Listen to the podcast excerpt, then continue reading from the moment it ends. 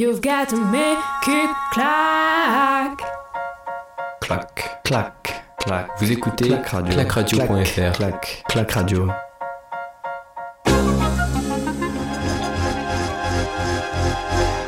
Ça roule fort, ça frotte, c'est le Coffee Ride. L'étape en direct.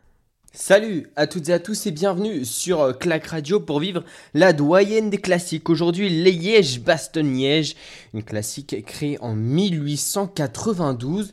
Ça fait un bail qu'elle existe, mais elle est toujours présente. C'est la 107e édition cette année, la 107e édition de la plus vieille classique du calendrier qui fait partie des 5 monuments cyclistes. Liège-Bastogne-Liège, elle est entourée, euh, bah voilà, de Milan-San Remo, remporté par... euh, par Jasper Stuyven cette année, du Tour des Flandres remporté par Casper Asgreen ou encore de Paris-Roubaix qui malheureusement cette année est reporté au 3 octobre prochain.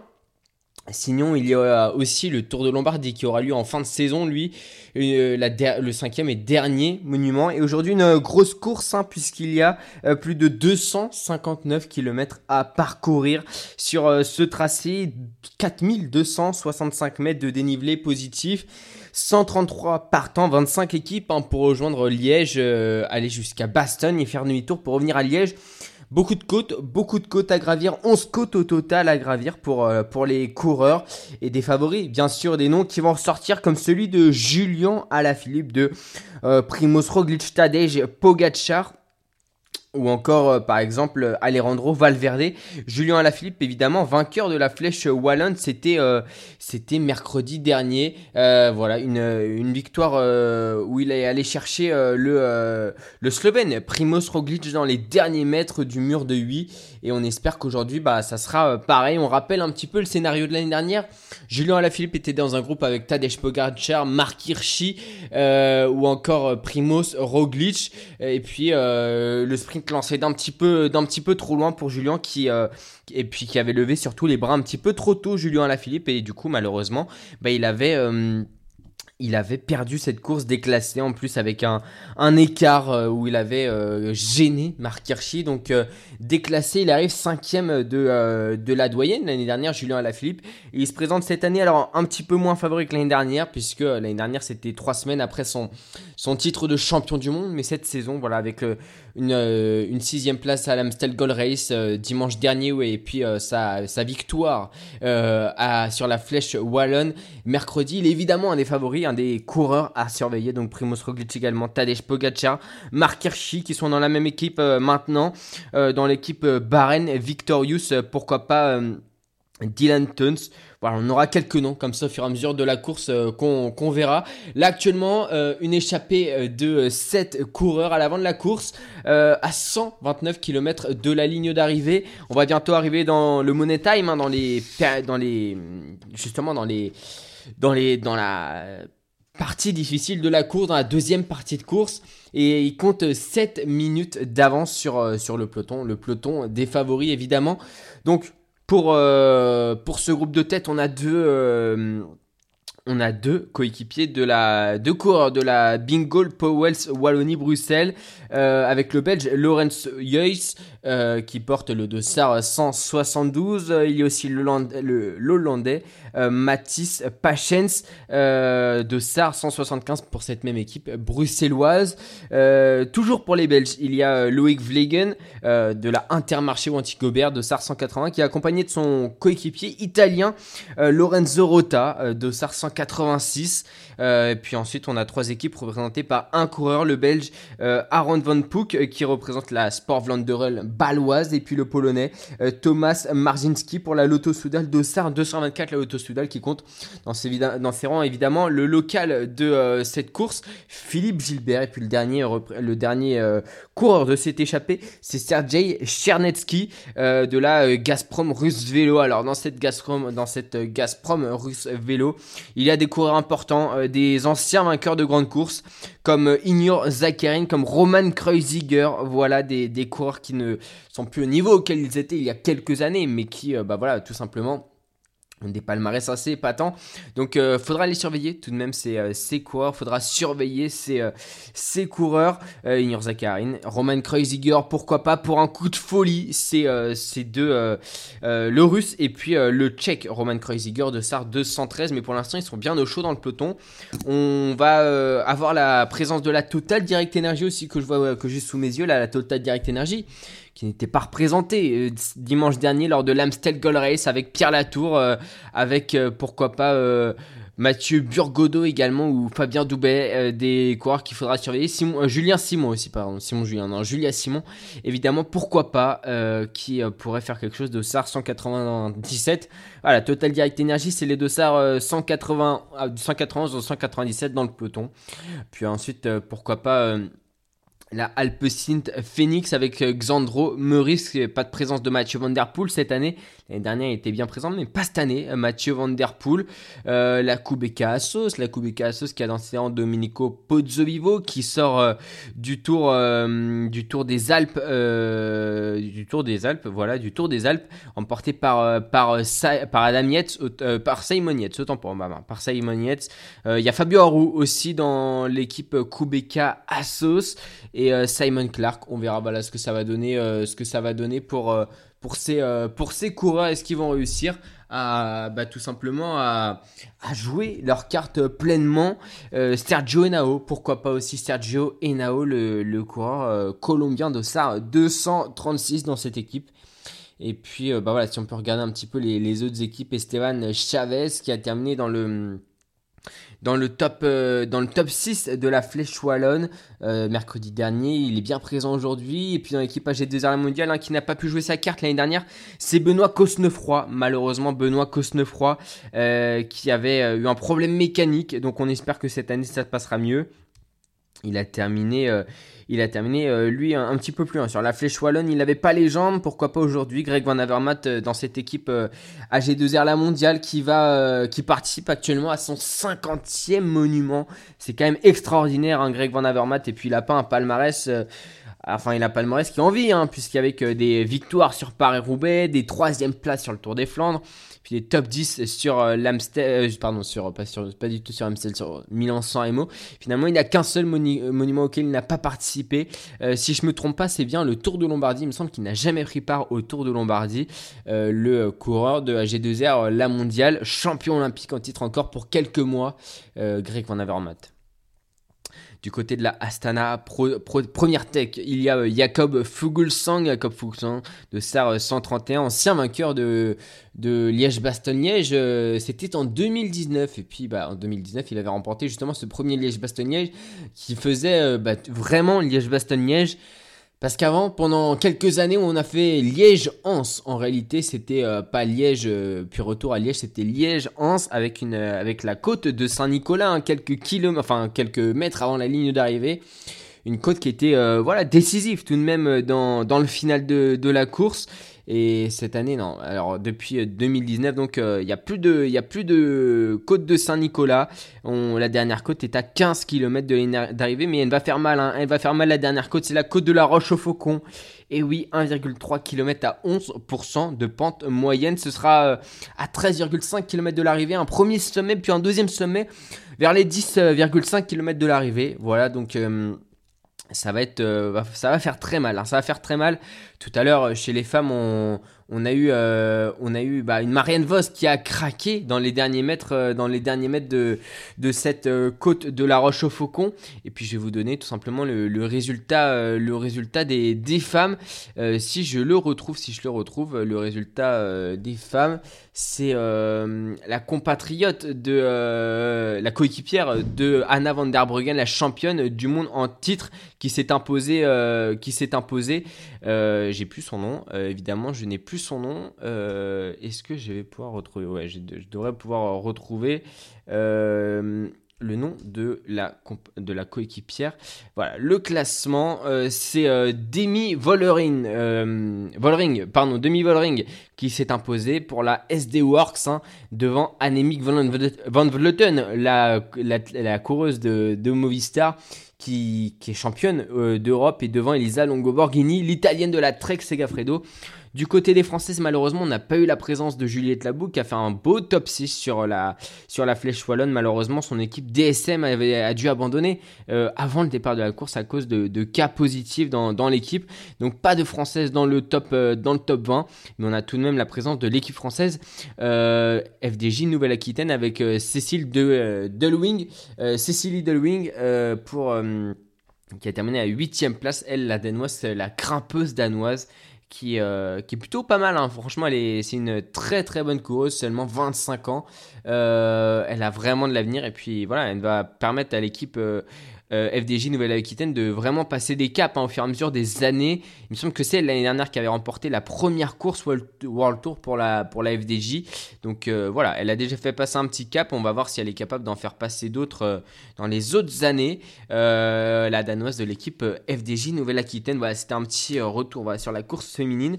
Et, et Marianne Voss, Marianne Voss qui qui donc était un peu euh, la favorite. S'il y avait un sprint, elle était allée chercher la huitième place, la huitième place, donc la première du deuxième groupe, derrière Anna van der Breggen. Euh, sinon, oui, parce que c'est un premier groupe de six athlètes qui s'est joué la victoire, euh, six coureurs qui s'est, coureuses qui s'est joué la victoire sur cette sur cette cinquième édition de la doyenne des classiques et qui fait partie du World Tour féminin. Voilà, donc c'était une, très très belle édition hein, pour les femmes vraiment, et on espère que que il y aura du suspense aussi pour les hommes, comme ça, comme ça a été le cas pour euh, la course féminine. Et 125 euh, km de l'arrivée, toujours 7 minutes d'avance pour euh, les 11 hommes de, les 7 hommes de tête, autant pour moi. les 7 hommes de tête, on le rappelle. Il y a deux Belges, 3, trois Belges, un Italien, un Hollandais, un Polonais, un Russe. des beaux dossards, mais pas de favoris. Pas du tout de favoris. Il y a tout de même des leaders hein, d'équipe hein, à l'avant comme euh, le Belge Loïc Vliegen de l'équipe Intermarché Wanty Gobert qui porte le dossard numéro 181. Bah voilà, le 1 à la fin du, dossard signifie qu'il est désigné un peu leader de son équipe et, euh, on va voir ce qu'il est capable de faire s'il a voulu anticiper, voilà, ou si euh, c'était juste pour montrer le maillot. On sait que c'est bah forcément des très beaux, un très beau moyen de faire de la publicité quand on va à l'avant, à l'avant d'une course parce qu'on est beaucoup filmé, on voit beaucoup les sponsors, etc mais peut-être que c'est une anticipation euh, ultra prématurée pour Loïc Vliegen. On verra ce que ça donnera pour le Belge de l'équipe Intermarché Montigobert qui est accompagné de son coéquipier italien Lorenzo Rota Dossard 186 alors que Tadej Pogacar s'est exprimé ce matin hein, au micro des, des différents euh, diffuseurs et il fait partie des favoris Tadej Pogacar qui n'a pas pu prendre part à la Flèche Wallonne. C'était euh, mercredi, on le rappelle, victoire de Julien Philippe devant euh, Primoz Roglic et devant Alejandro Valverde. Il n'a pas pu prendre part parce que dans l'équipe UAE, donc il y a eu deux cas euh, positifs au coronavirus. Et, mais il est revanchard. Il est revanchard avec Marc Hirschi évidemment. Deuxième et troisième l'année dernière de, de la doyenne des classiques et ils espèrent évidemment faire une très très belle performance aujourd'hui. Euh, Rui Costa est, dans cette équipe, David Formolo et euh, Brandon McNulty. Alors Brandon McNulty, euh, c'est quand même celui qui a fait perdre le tour du Pays Basque à, Tadej Pogacar parce que voilà, l'Américain qui a été leader du classement, on a préféré rouler pour lui. Euh, du classement général. On a préféré rouler pour lui et malheureusement, bah, il n'avait pas les jambes le jour de la dernière étape remportée par David Godu. Euh, malheureusement, il a fait perdre donc le Tour du Pays Basque à l'équipe UAE et David Godu, si on, comme on en parle, et bah oui, lui, il est présent aussi, leader de son équipe Groupama FDJ. Euh, David Godu aux côtés de Bruno Ramirez, son, bah, son coéquipier, vraiment, lui, Bruno Ramirez, c'est son, comment on appelle ça, c'est son incolite un petit peu. Il peut rouler les yeux fermés avec Bruno Ramirez et David Godu. Hein. les victoires sur la Vuelta, il les a avec Bruno Ramirez. Il est, quasiment, en fait, quand il gagne, il est tout le temps avec Bruno Ramirez. Puis David Godu, c'est quand même quelqu'un qui a fait quand même euh, deux ou trois fois top 10 sur euh, Liège-Bastogne-Liège. C'est voilà, c'est quand même c'est une course qu'il apprécie énormément. C'est bien sûr la plus belle course de l'année euh, pour lui. mais il est accompagné aussi de Valentin Madouas. Un petit peu en deçà hein, depuis quelques semaines. Valentin Madouas depuis à peu près le Tour des Flandres. Un peu compliqué pour le dossard 105 de la Groupama FDG. Puis le dossard 106 de Rudy Mollard évidemment. Rudy Mollard, le sudiste qui, euh, qui lui aussi a fait des très beaux résultats sur, euh, les courses euh, sur Liège-Bastogne-Liège. Alors j'ai pas en tête pour le coup pour Rudy Mollard, mais il y a eu des, des, beaux top 20, des beaux top 15 et même des top 10, il me semble, pour, pour le français. si on parle des français, il y a Guillaume Martin aussi qui est présent. Guillaume Martin, leader de son équipe Cofidis Solutions Crédit, de SAR 111. Il est accompagné de Simon Geschke, de Rezu Serrada et d'Anthony Perez. on va voir ce que ça va donner pour Guillaume Martin. Il n'avait pas été mauvais la semaine dernière sur l'Amstel, un petit peu plus dur pour la Flèche Wallonne. C'est pas trop le type de terrain qu'il apprécie. Voilà, les courses de côte comme ça. Enfin, une côte aussi courte, un kilomètre hein, euh, pour la flèche wallonne. Mais euh, pourquoi pas? Pourquoi pas? Il a déjà fait des très bons résultats l'année dernière euh, sur, Liège-Bastogne-Liège. Hein. Donc on, verra ce que ça donnera pour le Dossard 111 de, de la Cofidis Solution Crédit. Et puis pour finir avec les Français, le Dossard numéro 71, ancien champion de France, Warren Barguil. Pourquoi pas Warren Barguil faire un, bon coup aujourd'hui il est, emmené par, euh, par Laurent Pichon, par Kevin Le Danois, par Guy, euh, par euh, Thibaut Gernalek. On verra ce que ça donnera. Diego Rossa est aussi présent aux côtés de Warren Barguil pour le faire performer. Mais il y aura des adversaires de taille, hein, des adversaires de taille, hein, euh, comme euh, Richard Carapace, Tauge Gunnart ou Michal Katowski, Adamietz aussi pour l'équipe Ineos Grenadier. Rien que ça, un ancien, euh, vainqueur du Tour d'Italie, deuxième du Tour d'Espagne, Richard Carapace, un vainqueur bah, du Tour d'Italie également, Tauge Gunnart, et puis Adamietz, c'est pas n'importe qui, vainqueur du du maillot blanc sur le Tour de France en 2016. Et Michel Katowski, on ne le présente plus, ancien champion du monde, vainqueur de Milan-San Remo. Euh, voilà, Michel Katowski aussi. Donc une grosse, grosse équipe pour la Grenadier. Et puis si jamais il arrive à passer, qu'il y a une arrivée au sprint, Eddie Dunbar sera là, l'Irlandais, pour régler tous ses adversaires. Donc une équipe Ineos vraiment à surveiller. Et puis, et puis voilà, donc une équipe Ineos qui, qui, va, qui va faire mal aujourd'hui, je pense. Je pense qu'elle va peser sur la course. Elle va, on va voir ce que ça va donner en tout cas, mais euh, il y a moyen que ça pèse. Il y a moyen que ça pèse sur la course pour l'équipe Ineos Grenadier. Euh, donc il faudra les surveiller comme la Education First Nippo, Education Nippo. Autant pour moi avec Michael Valgren, avec euh, Sergio Higuita, avec Jonathan Casedo, le champion d'Équateur. Voilà, il y a pareil, là il y a des gros gros champions, Larson Craddock, Alex Owes, dans cette équipe, il y a trois champions nationaux avec le champion des États-Unis, le champion d'Équateur et le champion de Colombie. Donc des gros, des gros, peu de favoris finalement, puisqu'on a Primoz Roglic, on a Tadej Pogacar et Mark Hirschi avec Julien Alaphilippe, mais pas mal d'outsiders, vraiment pas mal d'outsiders. Pas de Romain Bardet en revanche qui prépare le Giro pour l'équipe DSM.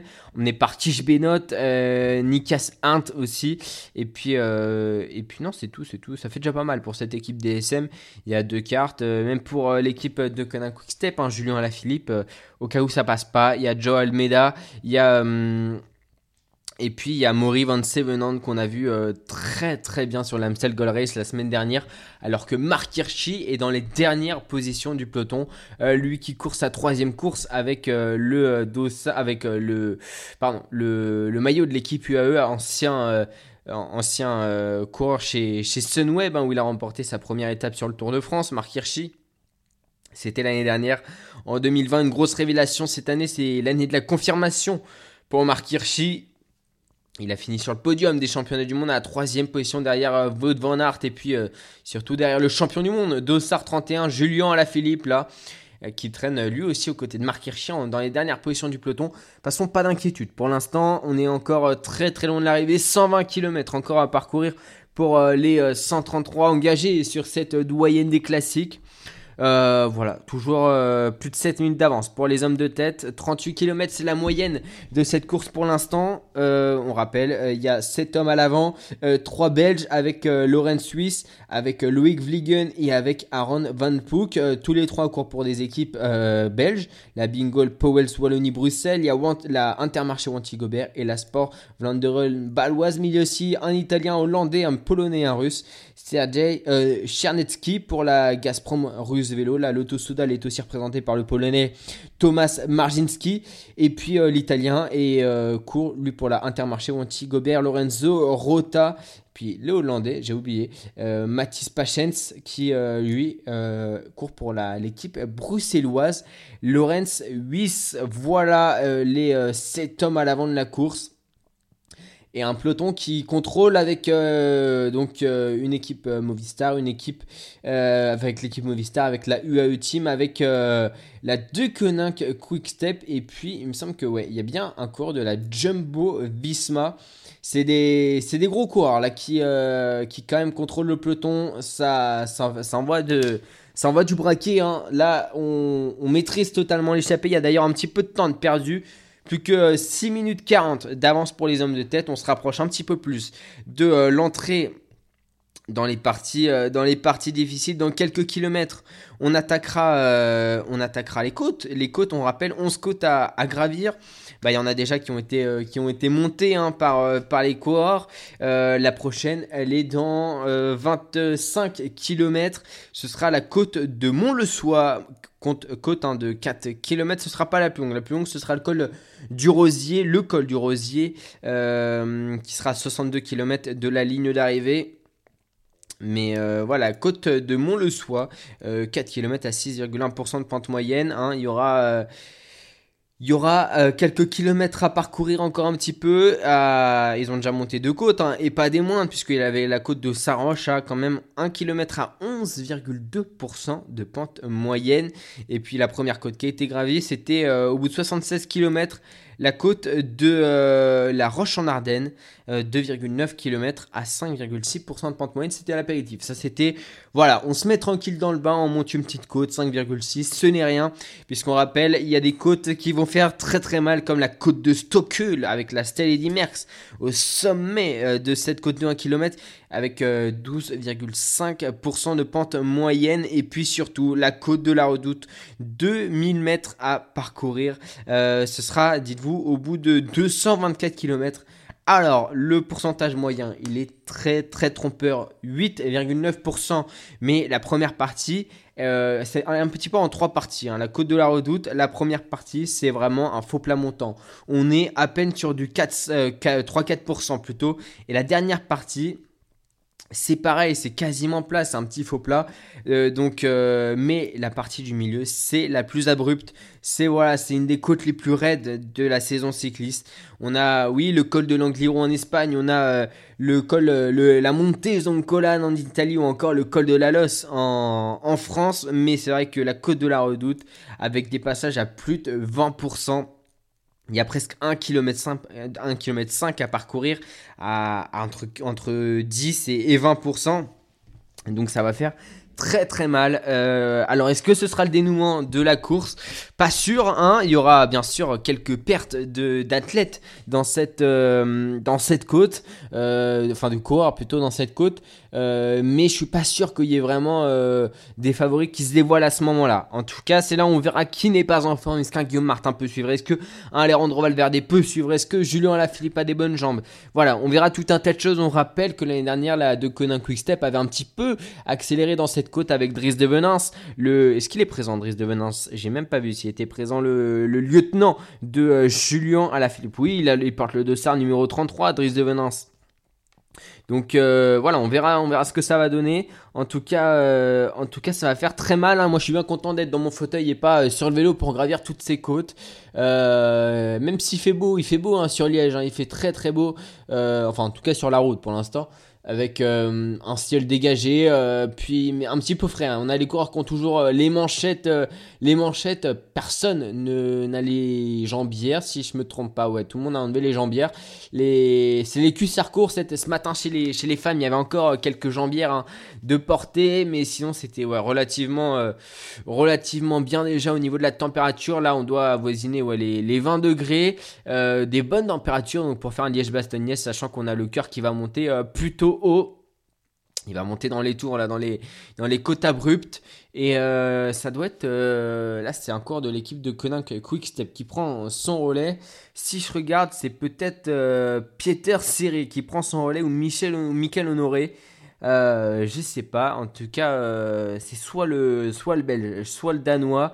Euh, en tout cas, voilà, c'est pour l'instant une, échappée contrôlée à 6 minutes 30, 35 d'avance sur, sur le peloton.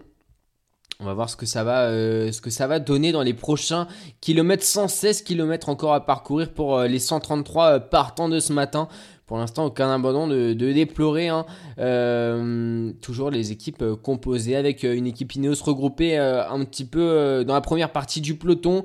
Pas de, évidemment pour l'équipe Ineos, pas de, pas de Tom Pitcock, pas de Tom Pitcock présent sur sur la flèche wallonne. Et puis donc là, on a euh, pardon, Philippe Gilbert, Philippe Gilbert qui est présent à l'arrière du peloton aux côtés du dossard euh, 14 de Davide Formolo, l'ancien champion d'Italie. Et Philippe Gilbert qui court sur ses terres, lui qui a déjà remporté Liège-Bastogne-Liège, c'était en 2011, lorsqu'il avait fait le triplé, euh, les trois classiques ardennaises, euh, les trois classiques ardennaises pour euh, Philippe Gilbert, l'Amstel, la Flèche, et puis Liège-Bastogne-Liège pour clôturer cette semaine ardennaise où il court chez lui, vraiment c'est lui qui vient de, de Liège, hein, Philippe Gilbert.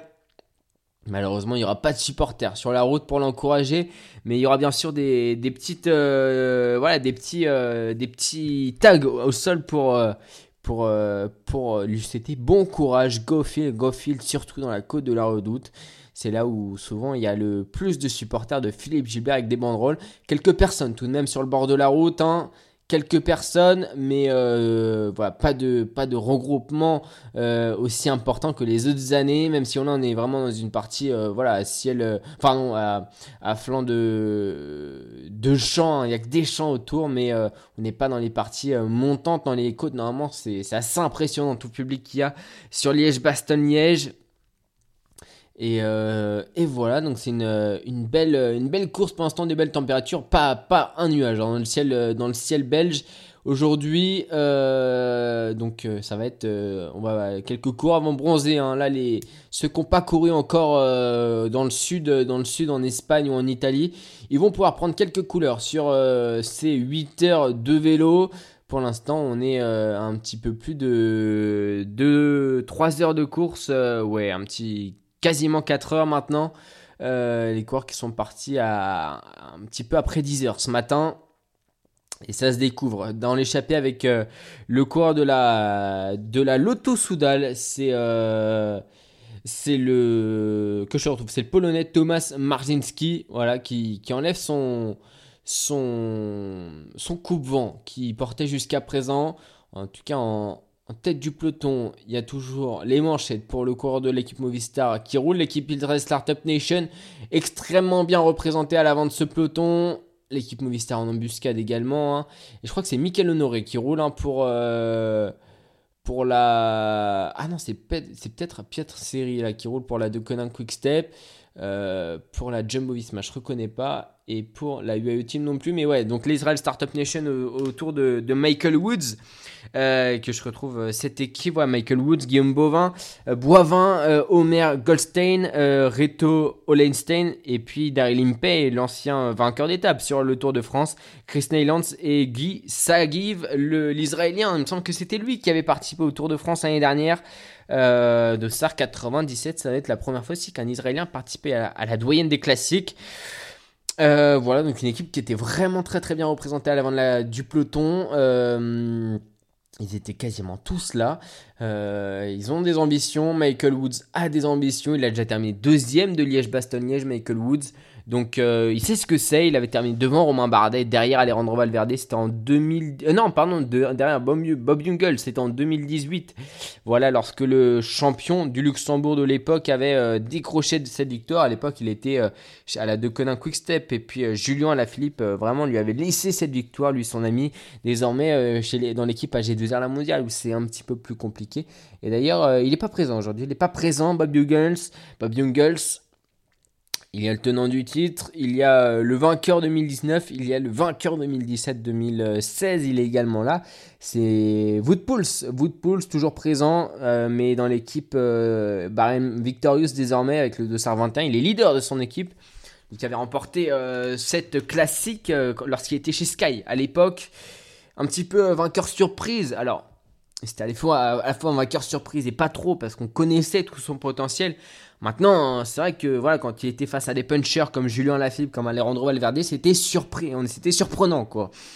Euh, dans cette équipe, il y a Matej Moric aussi qui avait terminé sixième l'année dernière, hein, Matej Moric ou quatrième, quatrième l'année dernière puisqu'il avait été, euh, puisque Julien Lafilippe a été déclassé. Euh, et puis, mais je pense que ce sera surtout une équipe euh, autour euh, de Dylan Tuns, hein, le, le coureur belge de cette équipe Bahn Victorious, pas de Michael Landa qui prépare le Giro. Il aurait pu peut-être venir ici. Il y a certains coureurs, je crois, qui préparent le Giro qui sont là, hein, comme Dominico Pozzovivo. il y en a certains qui préparent le Giro qui sont là, mais pas de. Et Joel Media, par exemple, qui, qui va encadrer euh, Remco Evenepoel pour l'équipe de Conan Quickstep. Alors, c'est un petit peu particulier parce que d'un côté, euh, on, se dit tous que c'est pour, euh, pour être autour de le lieutenant de, de Remco Evenepoel, Jael Media, le portugais qui a porté pendant beaucoup de jours l'année dernière le maillot rose de leader. Mais, euh, mais Ramco pour l'instant, il n'a pas couru hein, depuis sa, chute au, autour de Lombardie. C'était en, septembre dernier, en, en, ou même en août dernier. Il avait chuté gravement, on, s'en souvient, par-dessus un pont. Et, euh, et ça avait été. Euh, ça avait, il nous avait fait des frayeurs, hein, Ramco Evenepoel. Mais euh, il n'a pas repris pour l'instant, il n'a pas recouru.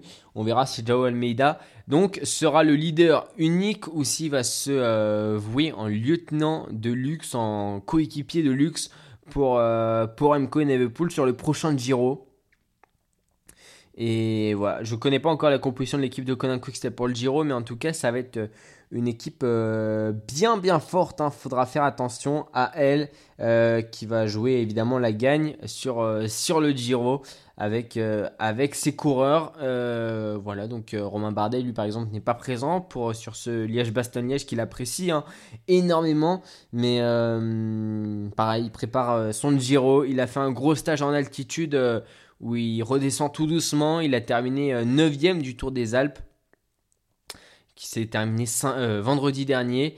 Donc, euh, donc voilà, donc euh, il, reprend tout doucement le, français. On le retrouvera, euh, nous, sûrement aux Jeux Olympiques. Romain Bardet, je suis pas sûr qu'on le voit avant. Je suis pas sûr que j'ai l'occasion de le commenter avant, Romain. Mais normalement, aux Jeux Olympiques, il sera là.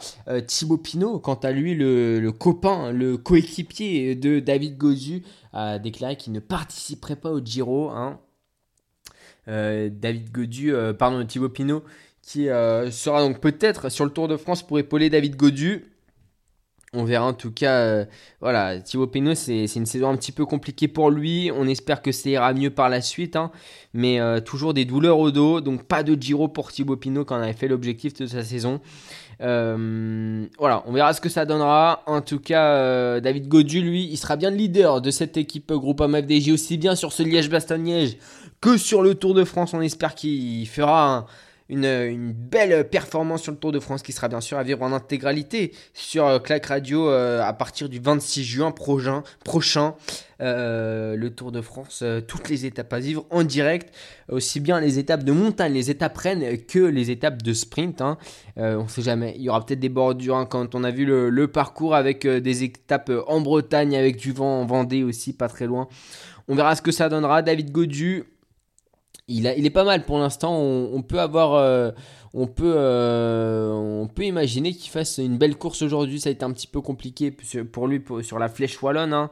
mais, euh, mais bon, voilà. Aujourd'hui, on a, on espère que ça passera. Et moi, je vous propose qu'on se fasse une petite pause là avant d'entamer les 110 derniers kilomètres. une petite pause avec j'ai du SCH qui a, qui a, sorti son dernier album il y a quelques, quelques semaines et avec euh, Jules, il est présent pour, euh, pour Mode Akimbo.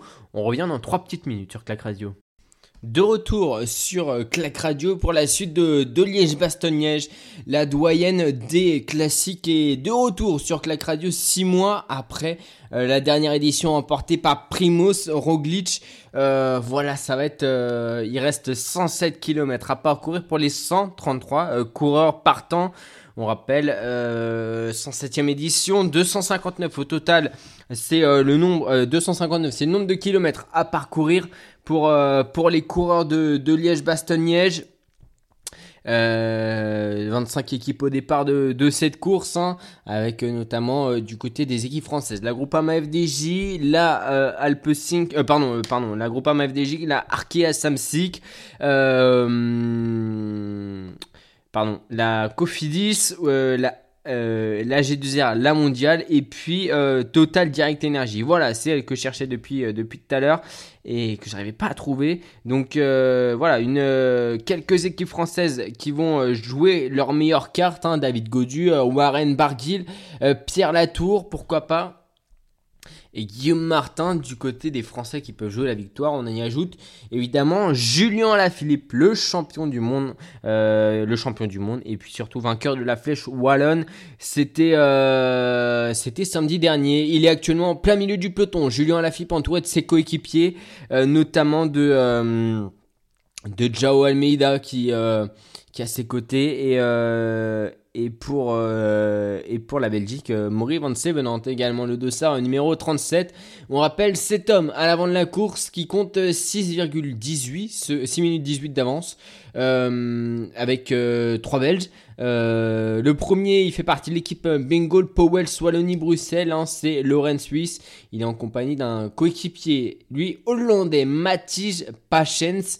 voilà, de SAR 172 et 175. Euh, pour les Belges, il y a Loïc, euh, Loïc Vliegen de l'Intermarché ou Gobert et l'Italien Lorenzo Rota, Dossard 180 et 186. Et puis le dernier belge, c'est euh, Aaron Van Poek de la Sport Vlaanderen baloise, Dossard 246. Puis aussi un Polonais, Thomas Marginski de la Lotto Soudal Dossard 224. Et puis le Russe Dossard 212, Sergei Chernetsky de la Gazprom Russe Vélo. Voilà les hommes représentés à l'avant qui comptent toujours presque 6 minutes 20 d'avance sur le peloton. 105 km euh, à, de l'arrivée.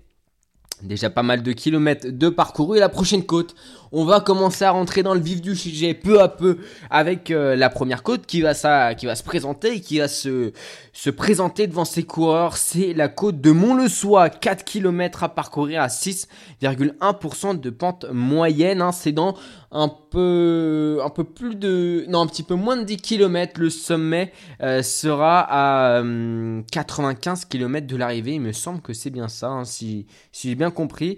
c'est bien ça, c'est bien ça ce sera, ce sera ça.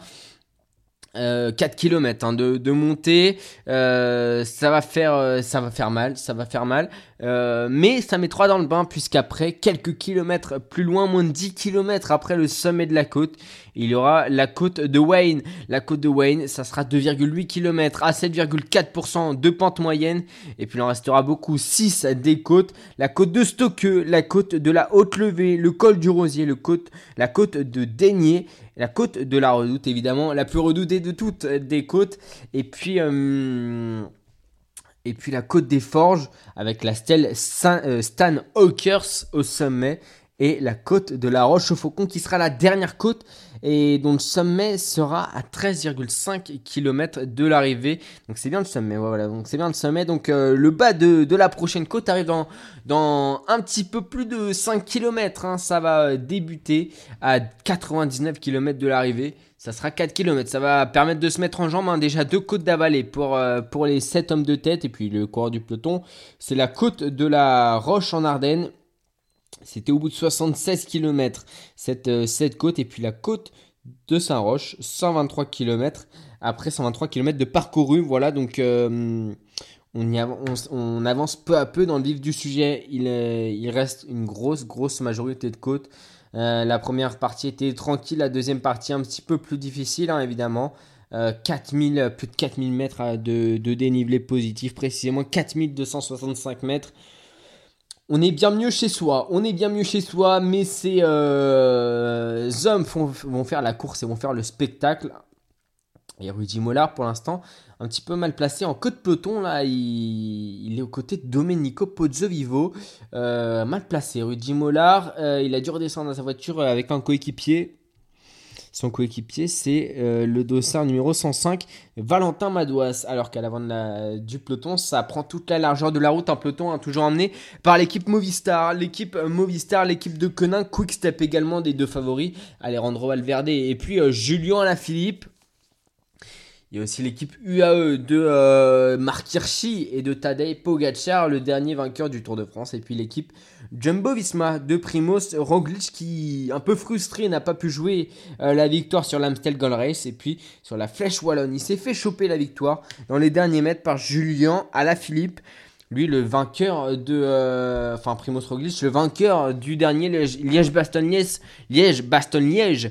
euh, au sprint, hein, c'était devant Julien Alaphilippe sur la route et puis sinon au niveau du classement c'était devant devant Tadej Pogacar. Euh, Marc Hirschi a pris la troisième place. Julien Alaphilippe euh, a pris une vague et puis après avoir levé les mains euh, trop tard, euh, trop tôt, euh, a terminé cinquième du groupe, un déclassé justement à cause de cette fameuse vague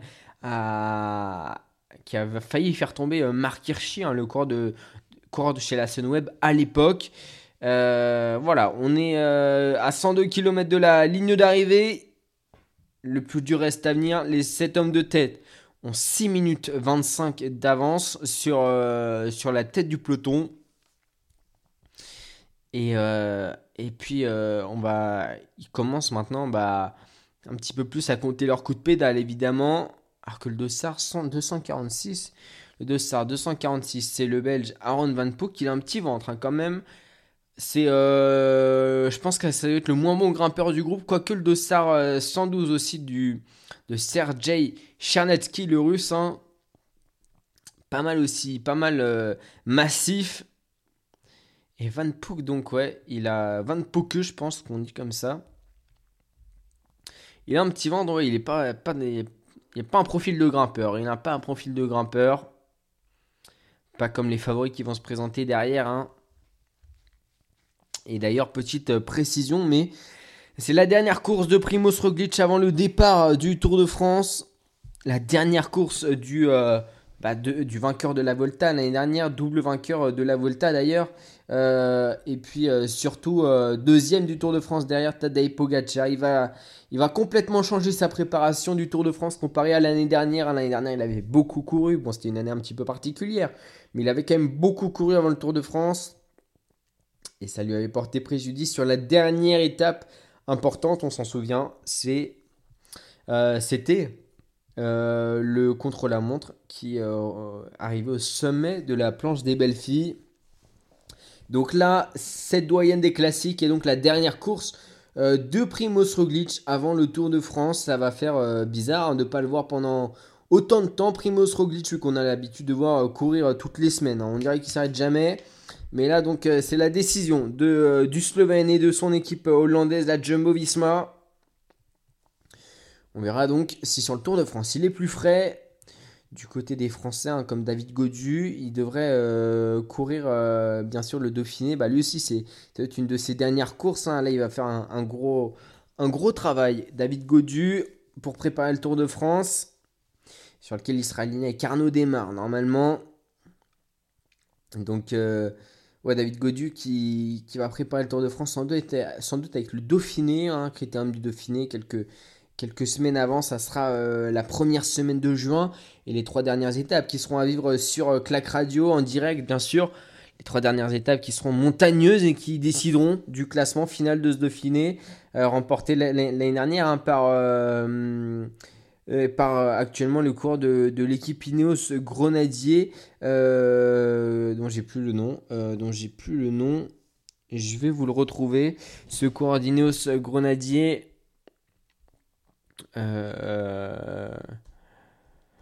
C'est le voilà, Critérium Dauphiné euh, 2000, euh, 2020. Daniel Martinez, voilà. Bah, Dites-vous que j'ai appris cette semaine hein, qu'il était dans l'équipe Ineos Grenadier. J'étais même pas au courant qu'il était, euh, bah, qu'il avait changé d'équipe. Euh, le, euh, le, le Colombien. Mais bon, bah, on espère que, que ça lui permettra d'aller remporter des grandes courses. hein. Voilà, hein. Daniel Martinez, qui était cette semaine aux côtés de Simon Yates pour aller euh, lui permettre. pardon, aux côtés de, euh, de Pavel Sivakov sur le tour. euh, sur euh, le Tour des Alpes, et malheureusement, il n'a pas réussi à conserver son titre. hein, Pavel Sivakov, attention, oula, un problème mécanique là pour un coureur de la Bike Exchange, j'ai l'impression. Et la Bike Exchange qui est normalement venue avec Michael Matthews. euh, que je retrouve la composition de la Bike Exchange que j'ai pas trouvé. Ah, c'est la Borans Gros, grosse crevaison. Donc pour, euh, pour encore de la Borans Gros là, de SAR 53. Crevaison donc de de SAR 153 c'est pour ça que je trouvais pas de Matteo Fabro. Et du coup ça l'a stoppé net hein. ça l'a stoppé net crevaison au roi arrière. Et je pense que ça a, il a dû péter son pneu là parce que il a fait vraiment euh, un arrêt direct et donc changement de euh, changement de roue arrière pour, euh, pour l'italien de de la Greux. Pas d'inquiétude, hein, pas d'inquiétude. Et est-ce que ça va pouvoir repartir? Oui, ça va pouvoir repartir sans problème. Pour, pour Matteo Favreau, c'est reparti. Ça y est, le changement. Euh, de roue, mais c'est vrai que ouais, ça l'a stoppé net dans son.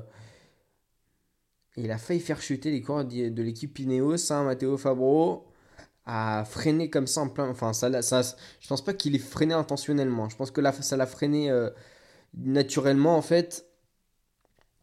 Et donc pour l'équipe Bikes Exchange, et non, pas de Michael Matthews. Ah si, Michael Matthews de SAR 166.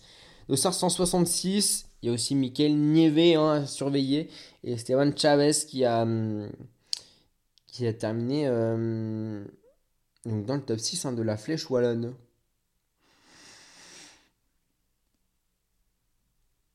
« 198 km de la ligne d'arrivée et bientôt euh, l'ascension de euh, l'ascension de la côte de que je retrouve elle est de la côte de Mont-le-Soie.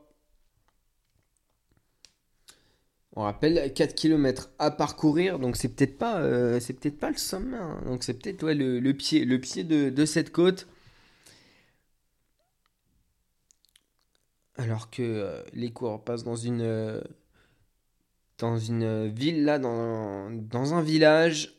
Attention donc au panneau aux panneaux, aux îlots directionnels, tout ça, tout ce qui peut bah, tout simplement être des obstacles pour, euh, pour les coureurs.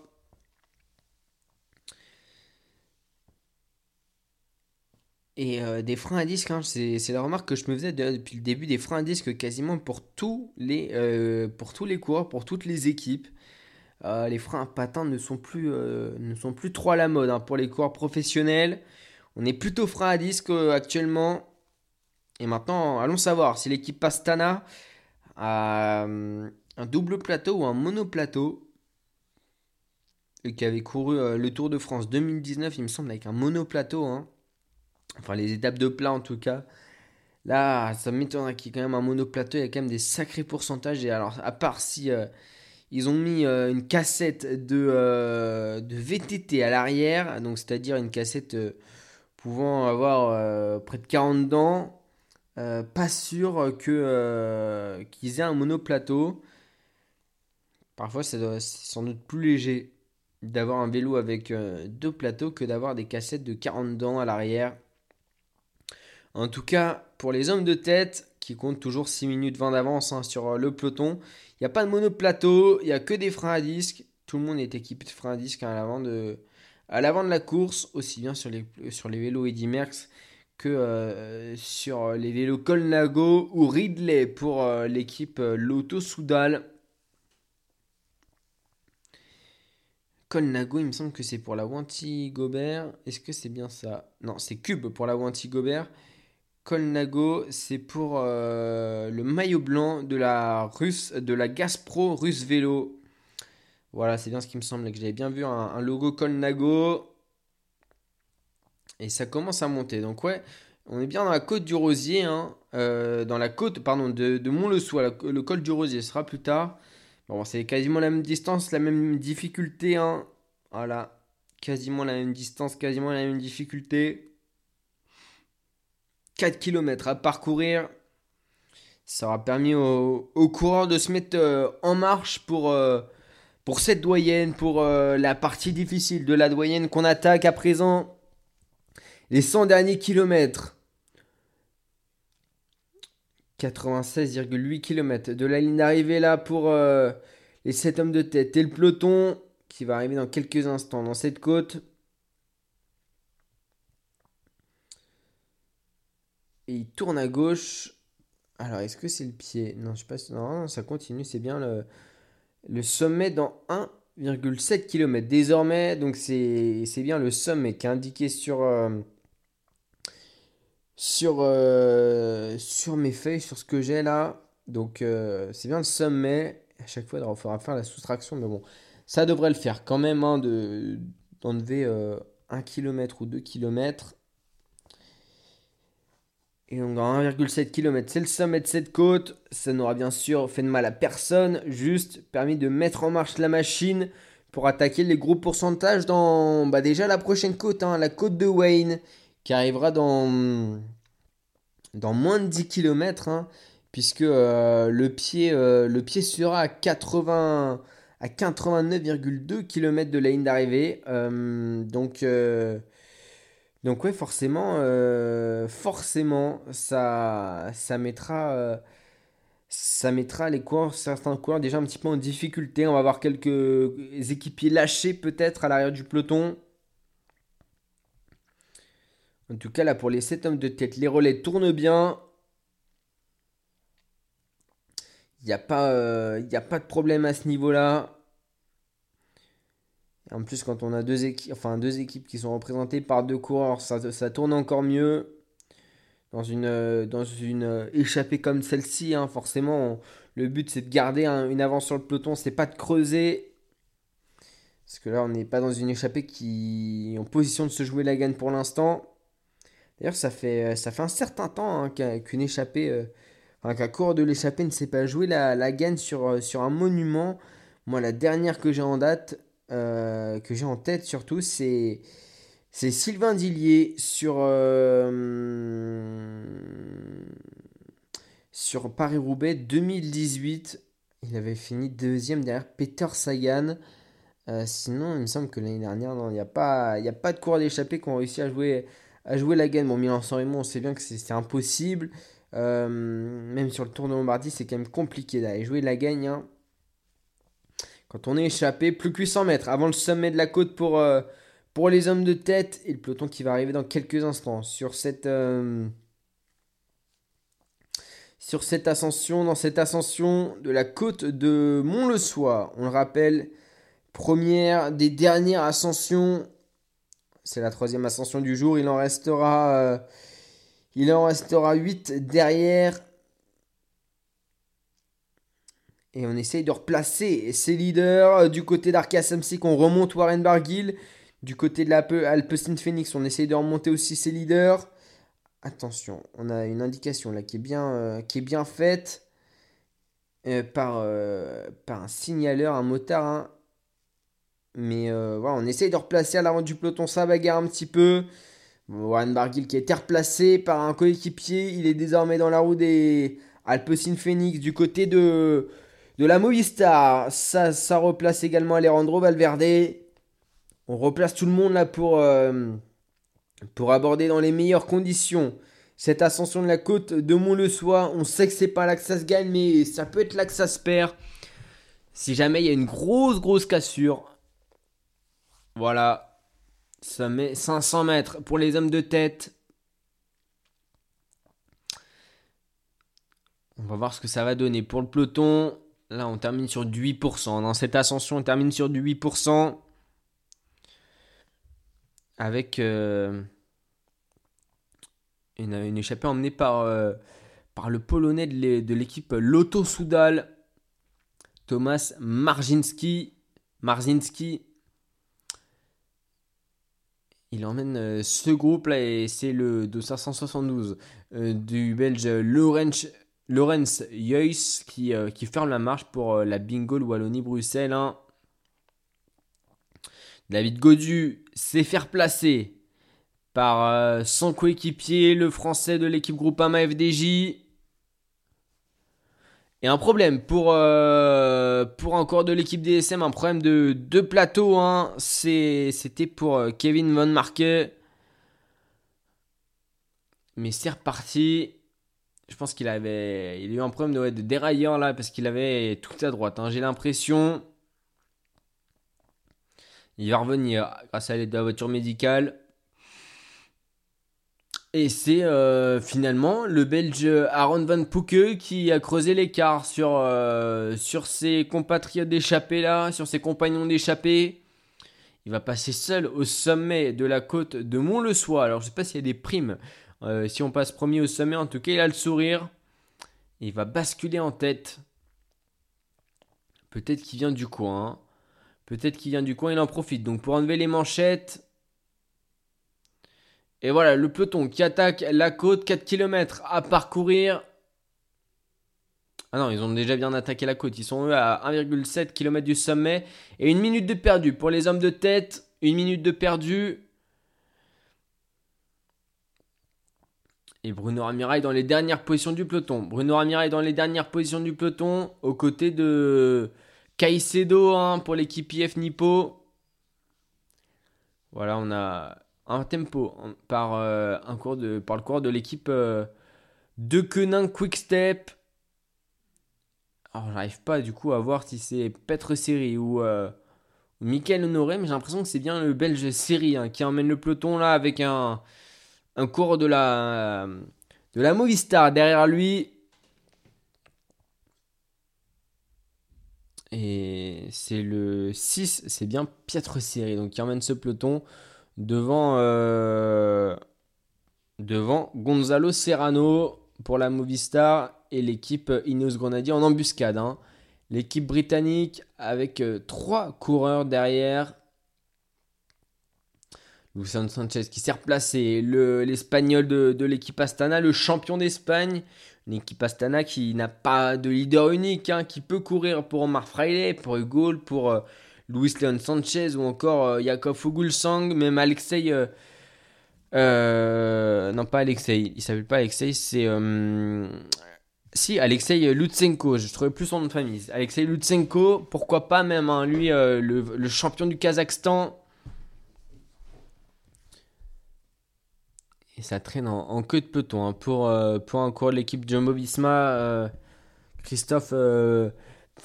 comment Feist, Feixten, ouais. L'allemand de l'équipe Jumbo Visma. Et Pietro Siri qui, qui, met un sacré tempo. Hein. Il met un sacré tempo. Alors, pas de craquage évidemment, mais ça permet qu'il n'y ait pas d'attaque. Et que, euh, et que surtout, bah, les coéquipiers s'épuisent. Hein. Que les coéquipiers s'épuisent. Parce qu'on sait que pour la De Quick Quickstep, on a le niveau pour emmener Julien Lafilippe très très loin. Mais dans d'autres équipes, ça va être un petit peu plus compliqué. Donc, euh, donc voilà, donc on préfère mettre un gros tempo. Comme ça, il y a des équipiers qui se fatiguent. À l'arrière du peloton, on a quand même pas mal de coureurs qui traînent. Du côté de l'Eneos Grenadier, aucun problème pour Lucro. Et, euh, et ça craque un petit peu en queue de peloton. Hein. Quelques, quelques coureurs qui sont mis en difficulté là par, euh, le tempo de la De Koninck, de la DSM avec Tish Benot qui s'est replacé. Matej Moric également à l'avant de ce peloton. C'est compliqué pour, euh, le cours de la Intermarché Wanty Gobert là. Intermarché Wanty Gobert euh, pour euh, Lugidge, Lugwidge des Winter. Voilà. Il est obligé de s'accrocher. Hein. Il s'arrache là à moins d'un kilomètre du sommet, à 500 mètres, mais les pentes sont à 9%. Quand on regarde l'avant du peloton, on se dit que ça, qu'il a pas du tout 9%. Hein. Mais quand on le voit lui, on, se reconnaît plus hein, dans ses pentes à, 9%. Euh, voilà, on, est à l'arraché en, train de. Il est à l'arraché en train de danseuse assis, danseuse assis, alors que à l'avant on est main euh, sur le cintre, sur le guidon, les, bras tendus, sans problème. Hein. Presque. presque en train de, faire euh, la patinette. Et lui, bah là, du peloton en train de s'arracher. David Godu qui va euh, en profiter, je pense, pour prendre un bidon. Il s'est replacé. Lui, tout à l'avant.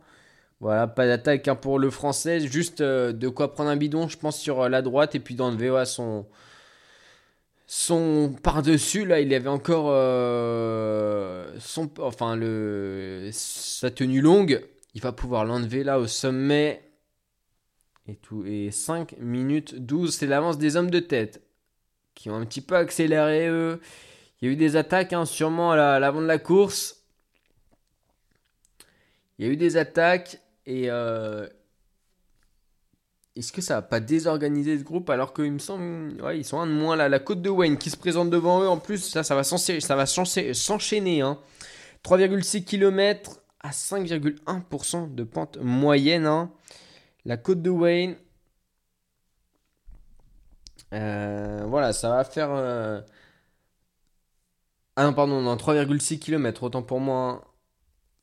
J'ai bien l'impression. Parce que j'ai pas du tout les mêmes indications qu'eux. Hein. En tout cas, euh, voilà, ça va, ça va regrimper là déjà. Ouais, non, c'est bien le pied, c'est bien le pied de la, de la côte de Wayne. Voilà, pour les hommes de tête et un peloton donc, qui, euh, qui contrôle hein, par euh, l'équipe euh, maintenant Israel Startup Nation pour Michael Woods. On rappelle deuxième en 2018 devant Romain Bardet et derrière Bob Jungels. Et il a réussi à s'accrocher. Le cours de la de l'Intermarché Montigobert et crevaison en roue arrière, il me semble, pour, pour Mikel Nieve de la Bike Exchange. Crevaison en arrière, hein, j'ai l'impression, non? En tout cas, il a été décroché du peloton. Ça m'étonnerait qu'avec de si mauvaises jambes, il soit déjà décroché euh, tout de même. Donc euh, je pense qu'il y a eu un petit problème mécanique là. Et euh, c'est le cours de la Bingo Wallonie-Bruxelles qui emmène. Le grand coureur, ça doit être le Belgien Loren Suisse. qui vient de prendre son relais qui vient de donner le relais au russe Sergei Cernetsky. Et donc celui qui a dû partir en éclaireur, c'est... Ah non ils, sont... non, ils sont tous là, ok. Van, euh, Van Poek a été repris. Van Poek a été repris par, euh, par ses compagnons d'échappée. Hein. Ils sont actuellement dans la descente pour, euh, pour rejoindre donc la partie montante de la côte de Wayne. Ça c'est en deux paliers. Hein. Ça doit être en deux paliers. C'est pour ça qu'il avait marqué, euh, avait marqué un pourcentage aussi faible. Mais voilà, à présent ça remonte pour les hommes de tête et c'est euh, et c'est le Polonais de l'équipe Lotto Soudal, hein, Thomas Marzinski, qui euh, qui prend son relais, qui le donne actuellement au cours de la Intermarché ou Antigobert de km avant le sommet pour les hommes de tête. Et là, ça grimpe beaucoup plus dur. C'est beaucoup plus dur pour tout le monde. Forcément, sur des pourcentages aussi, euh, aussi élevés, on est obligé de faire tomber le, petit plateau et puis, euh, et puis d'aller chercher, euh, d'aller chercher bah voilà, les, les, les cassettes, la, la, gauche de la cassette pour avoir un développement souple et un développement souple, quoi.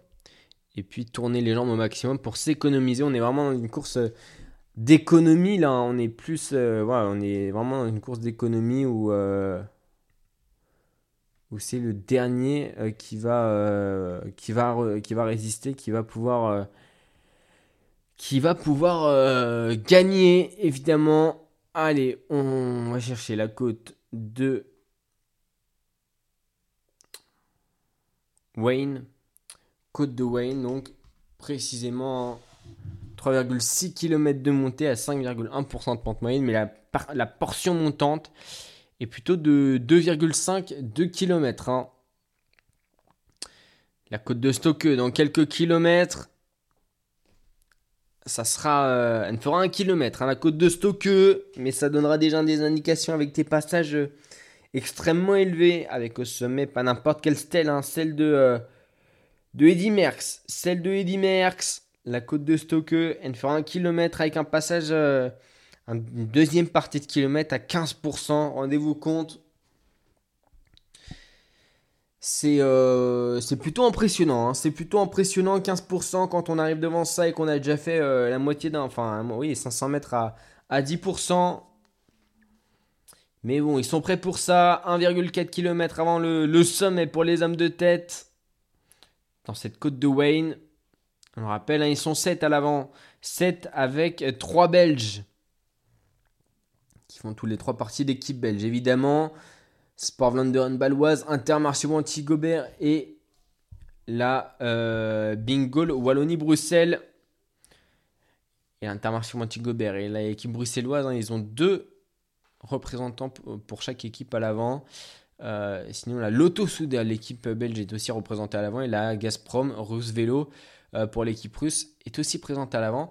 Avec euh, bah, justement le russe Sergei Chernetsky et le peloton. Ça y est, dans la côte de Wayne également. Plus que 5 minutes d'avance pour les hommes de tête.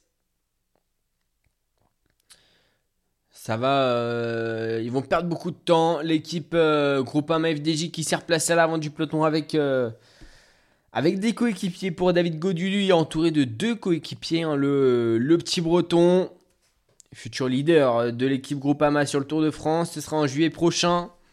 Pas sûr, en revanche, celui qui participe aux Jeux Olympiques, hein, il sortira du Tour de France, ça sera peut-être un peu compliqué. Mais pourquoi pas Les championnats du monde, si j'ai bien compris, ce sera un parcours euh, pour Puncher cette année. Euh, je pensais que c'était un parcours pour sprinter, mais vraisemblablement, ça sera un parcours pour puncher.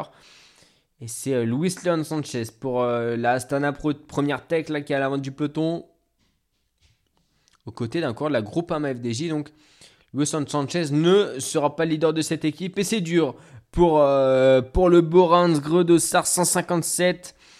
Pour Andreas Schillinger, c'est pareil pour euh, les euh, Israel Startup Nation, pour l'allemand de la, Jumbo Visma dont je ne prononcerai le nom, pour euh, l'Intermarché anti Gobert. C'est difficile pour Ludig Win des Winter qu'on avait déjà vu en difficulté. Et attention, là, c'est le dossard 142 de Tony Galopin en difficulté pour la, groupe, euh, pour la AG2R la mondiale. Étonnant de voir Tony Galopin enfin, lâcher dès, le, dès la côte de Wayne. Ça, c'est dommage pour euh, Cosnefroy. Et un peloton là qui s'est vraiment étiré et qui perd au fur et à mesure des, des unités. Étonnant, très étonnant de voir Tony Galopin lâcher à ce moment de la course là. Euh, enfin, j'ai envie de dire qu'il y a seulement 170 km qui ont été parcourus. Il en reste 87. Et normalement, Tony Galopin, il est censé aller beaucoup plus loin dans cette course pour épauler Benoît Cosnefroy. Mathieu Ladanius, il me semble que c'est lui pour l'équipe Groupama FDJ. Ou William Bonnet, qui. Je crois que c'est William Bonnet là, qui, euh, qui replace David Godu à l'avant du peloton. Quand on voit William Bonnet tenir dans ses côtes, on se dit que Tony Galopin aurait dû tenir le puncher français. Dans l'équipage des deux la mondiale hein, depuis euh, quelques années, depuis 2018, euh, il me semble que c'est cette année-là qu'il est rentré chez AG2R la mondiale, qu'il est arrivé chez AG2R la mondiale. À l'arrière du peloton, on voit des euh, coureurs traîner. Et Julien à la Philippe, lui, il se fait discret pour l'instant, contrairement à Primoz Roglic, qui est vraiment à l'avant de ce peloton. Julien Lafilippe, il est plus au milieu du peloton, j'ai l'impression. Ouais, euh, ouais, à la fin de la première partie du peloton. Julien, avec son maillot de la. Et un peloton qui a vraiment perdu beaucoup d'unités. Surprenant dans cette côte de Wayne qui a fait des dégâts. Je pensais pas que ça allait faire des dégâts si tôt. Hein. Plus que 250 mètres pour les hommes de tête avant le sommet de la côte. C'est rien, ça va faire. Euh, ça va passer tranquille, ils seront toujours 7 au sommet, mais avec plus que 4 minutes 50 d'avance sur les poursuivants. les poursuivants, c'est le peloton des favoris. Le peloton des favoris qui ne va pas hésiter, et bien sûr, à les reprendre d'ici quelques kilomètres. Et la prochaine côte pour, euh, les hommes de tête, ce sera la côte de Stoke. La côte de Stoke qui, euh, va arriver euh, rapidement. Hein. Elle va arriver rapidement puisque euh, elle arrivera à 160 à 180 km de l'arrivée. Euh, pardon, euh, autant pour moi, elle arrivera à 81 km de la ligne d'arrivée, donc dans 5 km à peine.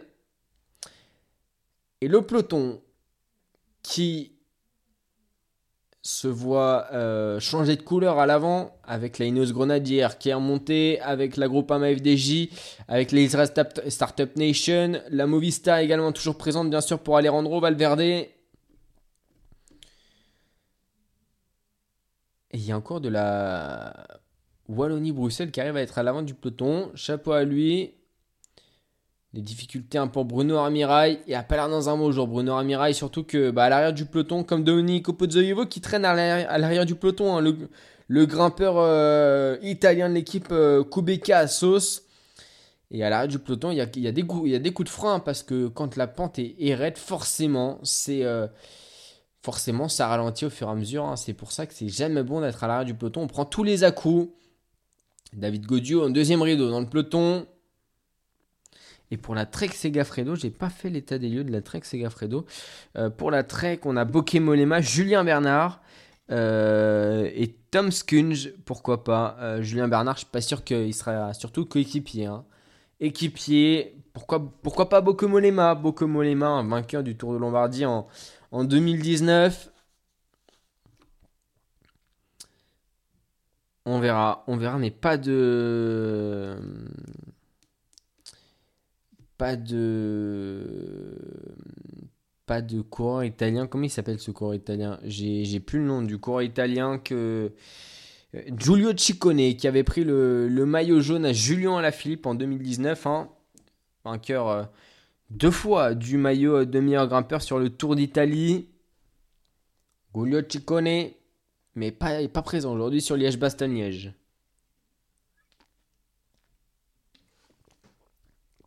Peut-être en préparation du Tour d'Italie, j'ai pas vu qui allait être présent sur, euh, les routes du Giro pour la Trek? les, enfin, les listes ne sont pas encore complètement tombées. Hein. En tout cas, la Ineos Grenadier, elle, elle a mis à l'avant euh, Michel Kiatowski. Elle a mis à l'avant Adam Yates aussi. Et Bruno Ramirez, ouais, des difficultés. J'ai l'impression à l'arrière du peloton comme euh, un coéquipier d'Alejandro Valverde. Le champion d'Israël. Le champion d'Israël, donc. Il y a deux Israéliens, hein, oui, il y a bien deux Israéliens dans, cette équipe. Euh, dans cette équipe Israel Startup Nation. Autant pour moi, Omer Goldstein, il est israélien aussi, champion d'Israël, lui, Dossard 93 dans le peloton. Actuellement à l'arrière, hein. Et Lucro qui parle à l'oreillette pour donner des indications à ses leaders. On rappelle trois leaders. Hein. Pourquoi pas chez Ineos Grenadier, Carapace, Kaktovski et Adam Yates pour Tao Gegenhardt. J'ai peur que ça soit un petit peu plus compliqué. Attaque, attaque à l'avant du peloton de, euh, de l'espagnol, de l'espagnol euh, Luisson Sanchez pour l'équipe Astana. Il est tout de suite suivi par Omar Fraile, son coéquipier évidemment, peut-être un coup à plusieurs. D'un de Conin Quickstep aussi. Et attaque un petit peu particulière parce que euh, Luisson Sanchez a attaqué au moment où Omar Fraile enlevait ses, euh, ses manchettes. Donc c'était pas très pratique pour, pour l'espagnol Fraile. Hein. Et du coup, euh, on a dans sa roue un coureur de la Ineos Grenadiers. je me demande si c'est pas Lucro justement dont je parlais. On a un coureur de la Movistar qui essaye de faire le jump. Et pareil, un coureur de l'équipe Israel Startup Nation. Ça a bougé, ça a bougé dans le peloton. Là, ça a bougé. Et il y en a qui veulent pas laisser sortir. Il y en a qui veulent pas laisser sortir. Et le peloton qui est pas loin. Il est vraiment pas loin. Il y a quasi, pas d'écart. Ça devrait rentrer pour le peloton, mais en tout cas, c'était une belle petite banderole la mise euh, par euh, par Sanchez. Et d'ailleurs, les hommes de tête qui vont euh, commencer la côte de Stoke dans quelques instants, alors que Bruno Ramirez a bien basculé avec le groupe des favoris au sommet de la côte de Wayne. En, compagnie et de Hideto Kanake. Nakate, Nakane, autant pour moi, le japonais. On répète, Hideto Nakate, Nakane. Voilà, on l'a. Hideto Nakane, voilà, c'est bon, on l'a. Le japonais de l'équipe euh, Education Nippo.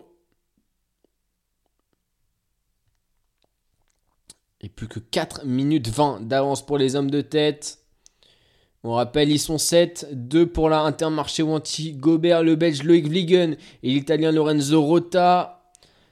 2 pour la Bingo Wallonie-Bruxelles, le Belge Lorenz Weiss et le Hollandais Mathis Pachens.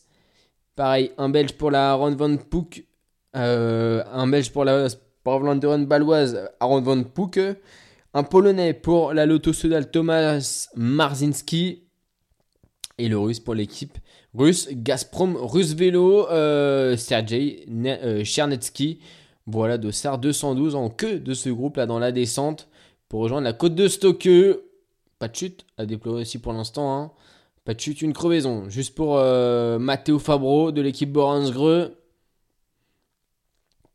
Ça a failli mener à la chute, mais pas de chute. Pas de chute. Et c'est pareil. Les hommes, le, les hommes du peloton, les favoris qui sont en direction de cette côte de Stoke qui va débuter dans quelques instants pour les hommes de tête. On le rappelle, la stèle euh, Eddie Merckx sommet, c'est 1 km à 2,5% de pente moyenne. Une première partie à 9,9% et une deuxième partie à 15%. Ça va faire très très mal. C'est pile poil au milieu que ça change au niveau du pourcentage. Voilà, on est, euh, on entre un peu plus dans le vif du sujet là et une accélération pour les Néos Grenadiers avec Lucro, avec euh, Michel Katowski et puis Tao Gegenhardt ou Adam. J'ai pas bien vu, en tout cas, il y a trois Inos Grenadiers qui ont réussi à faire un petit trou sur euh, le peloton. On va suivre ça avec intérêt. Ça y est, c'est parti pour la côte de Stoke. Sommet 1 km pour les hommes de tête, mais c'est là, ils vont perdre du temps sur Mike, l'accélération des Ineos Grenadiers. C'est le Polonais de la Lotto Soudal qui a fait le tempo dans quasiment toutes les côtes, qui est toujours à la manœuvre de ce groupe des deux têtes. Plus que 4 minutes 18. Ils sont toujours 7. Pas sûr qu'ils arrivent à 7 en haut. Hein. Pas sûr qu'ils arrivent à 7 en haut. Là, les, euh, les hommes à l'avant de cette course. 80 km encore à parcourir. Ça va être les 80 km les plus difficiles de ce début de saison. Sûrement pour eux. Va falloir s'accrocher Maintenant, allons savoir s'ils arriveront au bout. 10%, déjà 10% dans cette côte de Stoke. On a bientôt fini cette deuxième partie. Plus que 250 mètres à peine à parcourir avant d'attaquer les passages à, plus de 15%.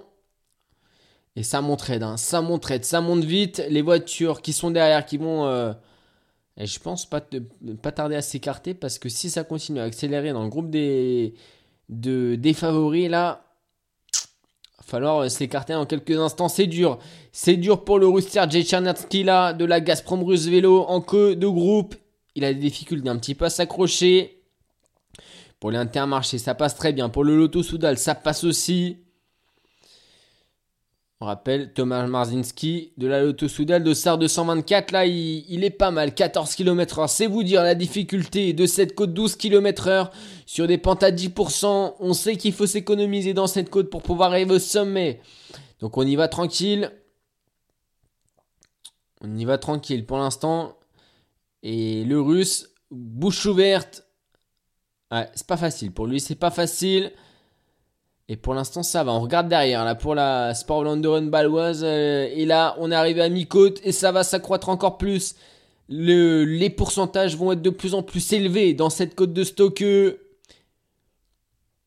on n'a pas mis n'importe quel champion au sommet, hein. Eddy Merckx.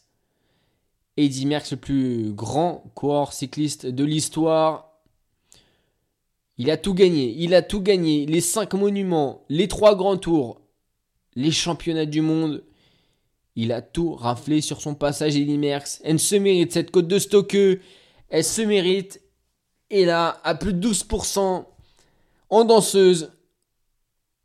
C'est comme ça qu'on arrive au sommet, les quatre hommes de tête, les 7 hommes de tête, et ça s'accroche. Pour le russe, ça s'accroche. Et là, on sent que c'est dur. On sent que c'est dur. Ça va dans tous les sens. Les vélos, les épaules, ça se désolade, euh, ça se casse un petit peu.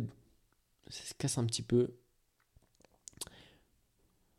250 mètres à parcourir et on va attaquer là les pentes les plus raides de cette côte de Stoke. Évidemment, pas d'attaque, ça va être compliqué d'attaquer. Et on le sent même à la caméra, hein, je peux avoir là que c'est vraiment raide. Est-ce que à l'arrière du, groupe, ça va, ça va tenir encore. Pour le russe, c'est un peu plus compliqué. Là, c'est compliqué. Il monte un peu plus en force que, euh, que le polonais de la Lotto Soudal. Il a remis un braquet plus souple. Il a remis un braquet plus souple. Sergej Chianatski là. 13%. 13%. Cette côte de 1 km est infernale. Elle est infernale, elle est, elle est éprouvante. Ils sont arrivés au sommet. Ils arrivent au sommet, là, les, sept hommes ensemble. Avant de tourner à gauche. Et la stèle Eddie Merckx. Qui est présente euh, au sommet de cette côte de Stoke. Virage à gauche. Encore quelques petites pentes parce que euh, on n'a pas, pas fini. Et voilà, juste euh, au moment où il tournait à gauche, sur la droite, il y avait cette stèle d'Eddie Merckx. Et ça bascule. Ça y est, ça bascule enfin pour les hommes de tête. Ça bascule. Et c'est le peloton. Maintenant, on a, j'ai eu d'image du peloton, mais ils attaquent euh, désormais à leur tour cette côte de Stoke avec, j'ai l'impression, toujours les Ineos Grenadiers hein, en, tête de peloton. Ouais, toujours les Ineos Grenadiers avec euh, Lucro, avec Tao Gegenhardt. Ça va monter vite. On remange dans le peloton. Là, ceux qui sont en dernière position, comme euh, William Bonnet, ça va être compliqué de s'accrocher, mais il a fait son taf. William Bonnet, attention David Godu et Caicedo qui a des problèmes. Caicedo, il a un petit problème. Le champion d'Équateur, il y a quand même du public hein, sur le bord de la route. Alors, pas autant que les autres années, évidemment. C'est surtout les gens qui habitent euh, dans la côte qui, qui profitent du spectacle. Et Tao Guigenort à l'avance du, peloton avec Pietro Seri. Et c'est compliqué. Voilà, c'était compliqué pour, euh, le coureur japonais de la IF Nippo qui est lâché du peloton. Ça s'accroche encore pour les coureurs de la groupe AMA FDJ. Pour Bruno Armirail, pour William Bonnet, David Godu. Il doit être bien placé. Oui, David Godu dans les premières positions du peloton. Il remonte sur la droite euh, de la route. Il est à l'avant du peloton. David, au côté d'un. J'ai l'impression que c'est Richard Carapace qui est euh, à côté de lui. Euh, Mathieu Ladanius, Mathieu Ladanius sûrement, Dossard 104, c'est ça qui s'est replacé aussi à l'avant du peloton pour protéger David Godu. Il s'est replacé sur la droite de la route. Mathieu Ladanius, il avait, il a traversé toute la route, de la gauche euh, à la droite. Et à tête de course, question une partie un petit peu pavée là, pour rejoindre euh, la prochaine côte qui va arriver dans quelques kilomètres la prochaine côte, c'est la côte de la haute levée, 2,2 km à 7,5% de pente moyenne. Elle arrivera dans, quelques kilomètres, la côte de la haute levée. Ça sera euh, à 76 km de la ligne d'arrivée, donc dans 2 km. Voilà, dans 2 km, euh, cette côte de la haute levée, hein, un petit peu plus de 2 km. 4 minutes 30 d'avance pour les 7 hommes de tête. On le rappelle, le Belge Lorenz Weiss avec le Hollandais Mathis Pechens. Eux, ils courent, pour la Bingle Wallonie-Bruxelles. Ensuite, il y a le Belge Loïc Vliegen et l'Italien Lorenzo Rota pour l'Intermarché Wanty-Gobert. La dernière équipe belge de deuxième division représentée à l'avant, c'est la Sport Vlaanderen Baloise par Aaron Van Pouke, Dossard 246. La quatrième équipe belge, c'est la Lotto Soudal, Tomasz Marzinski, le Polonais de SAR 224. Et le dernier représentant à l'avant, euh, le dernier coureur à l'avant, c'est le Russe Sergei Chenarski pour une équipe russe. 212, de SAR 212 pour, euh, pour ce coureur de cette équipe de deuxième division également, qui a tout de même dans ses rangs un certain Inur, Inur Zakharin et Roman Kreuziger. Voilà, rien que ça, c'est pour voilà, donner un petit peu le ton de l'équipe qui malgré le fait qu'elle soit une deuxième division, a de très très bons coureurs dans ses rangs. Voilà, donc euh, on va voir ce que ça va donner pour Roman Kreuziger, etc. Mais euh, peut-être compliqué de, s'accrocher. En tout cas, euh, c'est. Pourquoi pas Ignor Zakharine, hein, qui avait terminé, qui avait fait un, Tour de France l'année dernière où il avait abandonné en fin de, en fin d'édition, mais enfin en fin d'édition, non, en deuxième semaine, mais il avait tout de même fait un, bon un bon Dauphine, un, un, bon Tour de France. Donc euh, on va voir ce que ça va donner. En tout cas, les, le peloton maillot euh, le peloton des favoris, euh, le peloton des favoris toujours dans la côte de Stoke. Ils vont arriver au sommet dans quelques instants là. Ils sont à quoi? Ils sont arrivés au sommet. Voilà, ils sont arrivés au sommet. Et euh, c'est euh, le, groupe de tête qui est à 1,6 km du sommet de la côte de la haute levée. Une côte plutôt, euh, plutôt facile hein, comparée aux autres. Seulement le premier kilomètre était compliqué à 12% de pente moyenne et ça s'est accroché pour William Bonnet et Bruno Ramirail. Ils sont accrochés, les deux, euh, les deux Français de l'équipe Groupama FDJ qui est aujourd'hui une équipe euh, 100% française. hein. 100% française. Et Michel Katowski, on va voir si lui, il arrive à tirer son épingle du jeu, à, à garder ce rôle de leader dans son équipe euh, Ineos Grenadier. Il avait fait un très bon championnat du monde l'année dernière. Il avait gagné sa première étape sur le Tour de France. C'était un petit peu compliqué. Sur euh, Liège-Bastogne-Liège, je crois qu'il y avait pris part tout de même, un Kato. Mais on va voir. On va voir ce que ça va donner. On s'en souvient, il était d'ailleurs arrivé main dans la main avec euh, Richard Carapace sur le Tour de France. hein. Il avait devancé l'Équatorien sur la ligne d'arrivée. Attention à Kektowski, hein. attention à lui. Allez, 1 km 3 avant le sommet de, la côte de la haute volée. Et un dernier kilomètre plutôt euh, facile, hein, à, à 5,7% de pente moyenne. enfin facile pour des coureurs de, de leur niveau évidemment. Tout est relatif, hein. On va pas abuser, mais voilà, c'est... On va dire que c'est faisable, amplement faisable, où il n'y aura pas de craquage dans cette côte non plus, ni dans la suivante, ni dans le col du Rosier, 4 km, 5, hein. Ça devrait pas faire de gros gros dégâts. Euh, ça devrait pas faire de gros gros dégâts dans, cette, euh, dans le col du Rosier non plus. Et c'est le peloton maintenant qui attaque euh, cette côte de la haute volée. Il vire à droite là après le, secteur pavé. Enfin, c'est des pavés qui sont pas euh, dignes hein, de ceux euh, du Ronde van Vlaanderen. Mais bon, voilà, ça tape un petit peu quand même. Ça tape un petit peu pour ceux qui sont pas habitués. Comme euh, David Godu par exemple. Un poids léger comme ça, c'est très compliqué sur les pavés. Donc, euh, mais c'est passé. Pour le français, c'est passé dans les premières positions du peloton en plus. Et ça, ils sont dans cette côte de la haute volée. Et pour les hommes de tête, plus que 800 mètres et plus que 4,4 euh, minutes 2 d'avance. 4, euh, 4 minutes 22 d'avance. C'est le premier kilomètre qui est compliqué, hein, à près de 12% pour cette côte de la haute volée. Pour la euh, sixième côte du jour. Et c'est à partir de là que les choses sérieuses vont vraiment, vra- vraiment commencer. Et c'est compliqué pour euh, le coureur de la UAE, euh, Brandon McNulty. C'est compliqué pour Bruno Armirail, pour Mathieu Ladanius. C'est compliqué également pour euh, le dossard euh, 126 euh, de Michel Riz. C'est compliqué pour le dernier dossard de la Intermarché Wanty, Gobert, Kevin Van Melsen. Attention au dossard euh, numéro 16 qui peut craquer de euh, Vegard Stake Langen pour la UAE Team. Ça, c'est en plus embêtant. Il commence à perdre pas mal d'unités. Là, les UAE. Heureusement qu'il reste Rui Costa, David de la Cruz, David de la Cruz, pardon, et David Formolo.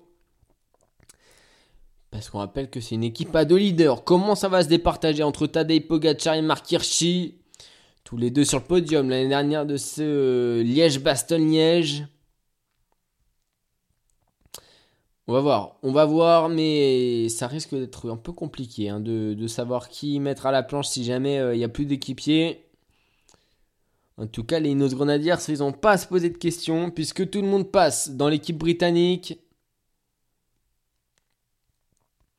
Tout le monde passe pour l'instant, comme les hommes de tête au sommet de cette côte euh, de la haute volée. Je pense qu'il y a des primes hein, au sommet des côtes, parce que là, on a vu le coureur de la l'auto-soudal accéléré pour passer au sommet en tête. Donc je pense qu'il y a des petites primes euh, au passage des, différentes côtes, des sommets de différentes côtes. Et on se croirait dans, un, dans une course euh, au saucisson le dimanche là, avec euh, les primes au sommet des côtes. Mais, voilà, et c'était compliqué là pour, pour les deux coureurs de la Groupama FDJ, pour le coureur, pour Brandon McNulty. De la UAE pour Bruno Ramirail devant, c'est compliqué également. Dommage, Bruno Ramirail qui avait pas les jambes aujourd'hui. hein. C'est un coureur qui aurait pu accompagner très loin David Godu, mais malheureusement aujourd'hui un petit peu, un petit peu court. Bruno Ramirail, Willem Bonnet, il a fait son travail aujourd'hui. Je pense que il a fait tout ce qu'il avait à faire. 75 km de la ligne d'arrivée. Et avant donc d'attaquer le, le col du Rosier dans quelques kilomètres, puisque euh, le col du Rosier, ce sera à, hum, à 66 km de la ligne d'arrivée. Je vous propose qu'on se fasse euh, de nouveau une petite pause. On se fait une petite pause, on se retrouve juste après. Juste après, on va écouter. Alors, qu'est-ce que j'ai à vous proposer Casanova, il me semble, oui, c'est ça, c'est Casanova euh, de Wervana. Voilà, on se retrouve juste après dans trois petites minutes pour, sur Clac Radio pour, pour continuer à suivre cette doyenne des classiques Liège-Bastogne-Liège. De retour sur Clac Radio pour la doyenne des classiques, le euh, Liège-Bastogne-Liège. Et au sommet de cette côte de la haute volée, levée, pardon, de la haute levée, euh, c'est euh, c'est un certain Philippe Gilbert hein, qui a attaqué avec une attaque aussi d'un corps de l'équipe Astana. Finalement, tout ça a été contrôlé par l'équipe de Conin Quickstep et l'équipe Movistar d'Alejandro Alverde. Euh, mais voilà, des petites attaques tout de même au sommet de cette côte. On va arriver dans quelques instants dans le col du Rosier, hein, la plus longue côte de ce euh, de cette doyenne des classiques. Euh, mais euh, voilà, on va. Ça va pas tarder là, 4,4 km à parcourir. Les hommes de tête euh, vont l'attaquer. Pardon, vont l'attaquer dans, dans 4 km. Un peu plus de 4 km. Et Waterpools, euh, qui a été vainqueur de Liège-Bastogne-Liège en, en, 2000, euh, 2016, euh, eh bien, est présent dans les dernières positions du peloton. On s'accorde de, l'équipe euh, de l'équipe Sky, enfin Ineos Grenadier, anciennement Sky, hein, c'était sous ce nom qu'il a remporté la doyenne des classiques, Waterpools. Et euh, 72,5 km à parcourir, ça attaque à l'avant du peloton, ça attaque avec euh, Greg Van Avermaet, Greg Van Avermaet qui attaque, lui qui avait chuté l'année dernière sur euh, cette doyenne des classiques, il est suivi par euh, un coureur de l'équipe euh, Lotto Soudal, le coureur de l'équipe Lotto Soudal qui le suit. Il me semble que c'est Philippe Gilbert. Il me semble que c'est Philippe Gilbert qui, a suivi Greg Van Avermaet. Ah, ça me paraît un peu fin quand même pour Philippe Gilbert. Non, c'est pas Philippe Gilbert, non. Je me suis trompé de, numéro de dossard. En tout cas, c'est Pietro Siri qui a pris, qui a pris les roues pour euh, la De Conin Quickstep et pour la Jumbo Visma. Ça contrôle et ça essaye de revenir sur le trio qui est sorti du, du peloton. Alors, Greg euh, Van Avermaet, Pietro Seri. Un- une attaque pour l'équipe IF Nippo. Le dossard 53. Dossard euh, 53 pour, euh, pour la Nippo, c'est Simon Carr. Et voilà, il n'y a plus d'a- il y a plus d'attaque, là, plus d'échappée. 4 minutes d'avance pour euh, les 7 hommes de tête, on le rappelle. hein. On le rappelle, les 7 hommes de tête qui, euh, qui, euh, qui comptent près de 4 minutes d'avance. Et ça avait attaqué fort avec Greg Van hein, sur la partie plate au sommet de la côte de la haute levée. Il était très très bien sorti. Hein. Au sprint, le puncher, le puncher belge, malheureusement, pas assez, euh, pas assez tranchant pour, euh, faire un, écart avec le peloton. Et de nouveau, le contrôle pour euh, la De Koning Quickstep, Michal Katowski dans les dernières positions du peloton, accompagné de, son coéquipier, hein, Michel Katowski. C'est Lucro, c'est Lucro qui le ramène à l'avant du peloton de SAR 86. Lucro qui, euh, qui est évidemment un équipier euh, de marque hein, pour euh, les Ineos Grenadiers. Alors qu'on passe tout près du circuit de Spa. On rappelle le circuit de Spa, circuit automobile de Formule 1. Il avait été emprunté hein, lors du Tour 2017. Un petit passage, voilà. Et c'est un cours de. Ah, le cours de l'équipe euh, Vlaanderen Baloise à 172. C'est compliqué pour lui. Pour euh, Lawrence Weiss, c'est compliqué de suivre ses compagnons d'échappée. Alors, est-ce qu'il a eu un problème mécanique Ou est-ce que euh, il a été distancé dans la descente? Euh, Le nom précis, hein, c'est. euh, C'est bien sûr Sport. pardon, c'est pas Sport, c'est Bingo Powell Sauce Wallonie-Bruxelles. Je dis Sport London, non, c'est c'est, euh, Bingo, c'est pardon, c'est la Bingo. À chaque fois, je me trompe sur, euh, sur les maillots. Mais c'est bien la Bingo, euh, Wallonie-Bruxelles. Pour le dossard 672 là. Ah, C'est compliqué de revenir dans les roues. Je pense qu'il a été lâché à la pédale. Ah, on est parti un petit peu de faux plat montant. Est-ce qu'il va réussir à rentrer quelques mètres, hein, une quinzaine, vingtaine de mètres? Il est au, sprint là. J'ai pas l'impression qu'il est chuté. Hein. Je vois pas de, de cuissard déchiré. Alors, on va voir, mais normalement, ouais, il va peut-être rentrer là. Oui, dans la descente, ça va lui permettre de rentrer. Il va pouvoir rentrer. Le coureur, euh, le coureur belge. Voilà, il est rentré. Son coéquipier qui prenait plus de relais. Et c'est bon, le retour de Lawrence Weiss euh, à l'avant de la course. Dans une descente pour rejoindre le col du Rosier, la plus longue ascension de cette course.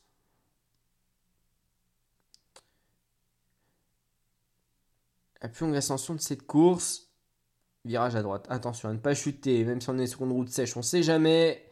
Les bonnes trajectoires, elles sont prises pour les 7 hommes de tête, 69 km de ligne d'arrivée. Ça va commencer à s'agiter dans le peloton, ça va commencer à s'agiter à l'avant de la course également. On, prend les derniers ravitaillements pour les leaders.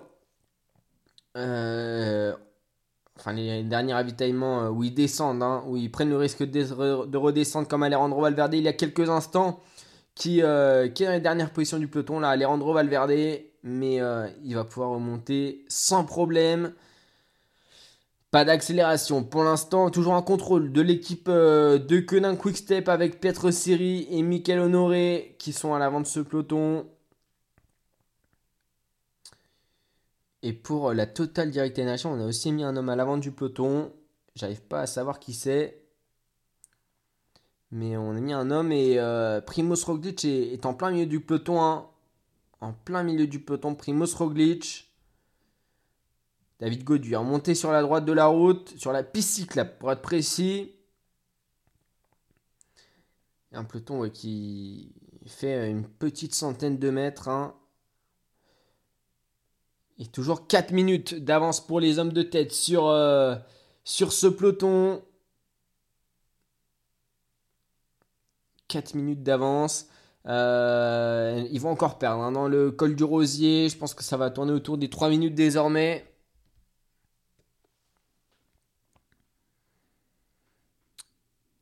Et là, de toute façon, on est dans une partie descendante. Donc, ils vont pas perdre spécialement de temps. C'est euh, de la descente là jusqu'à 66 km de l'arrivée où ce sera le pied du col du Rosier.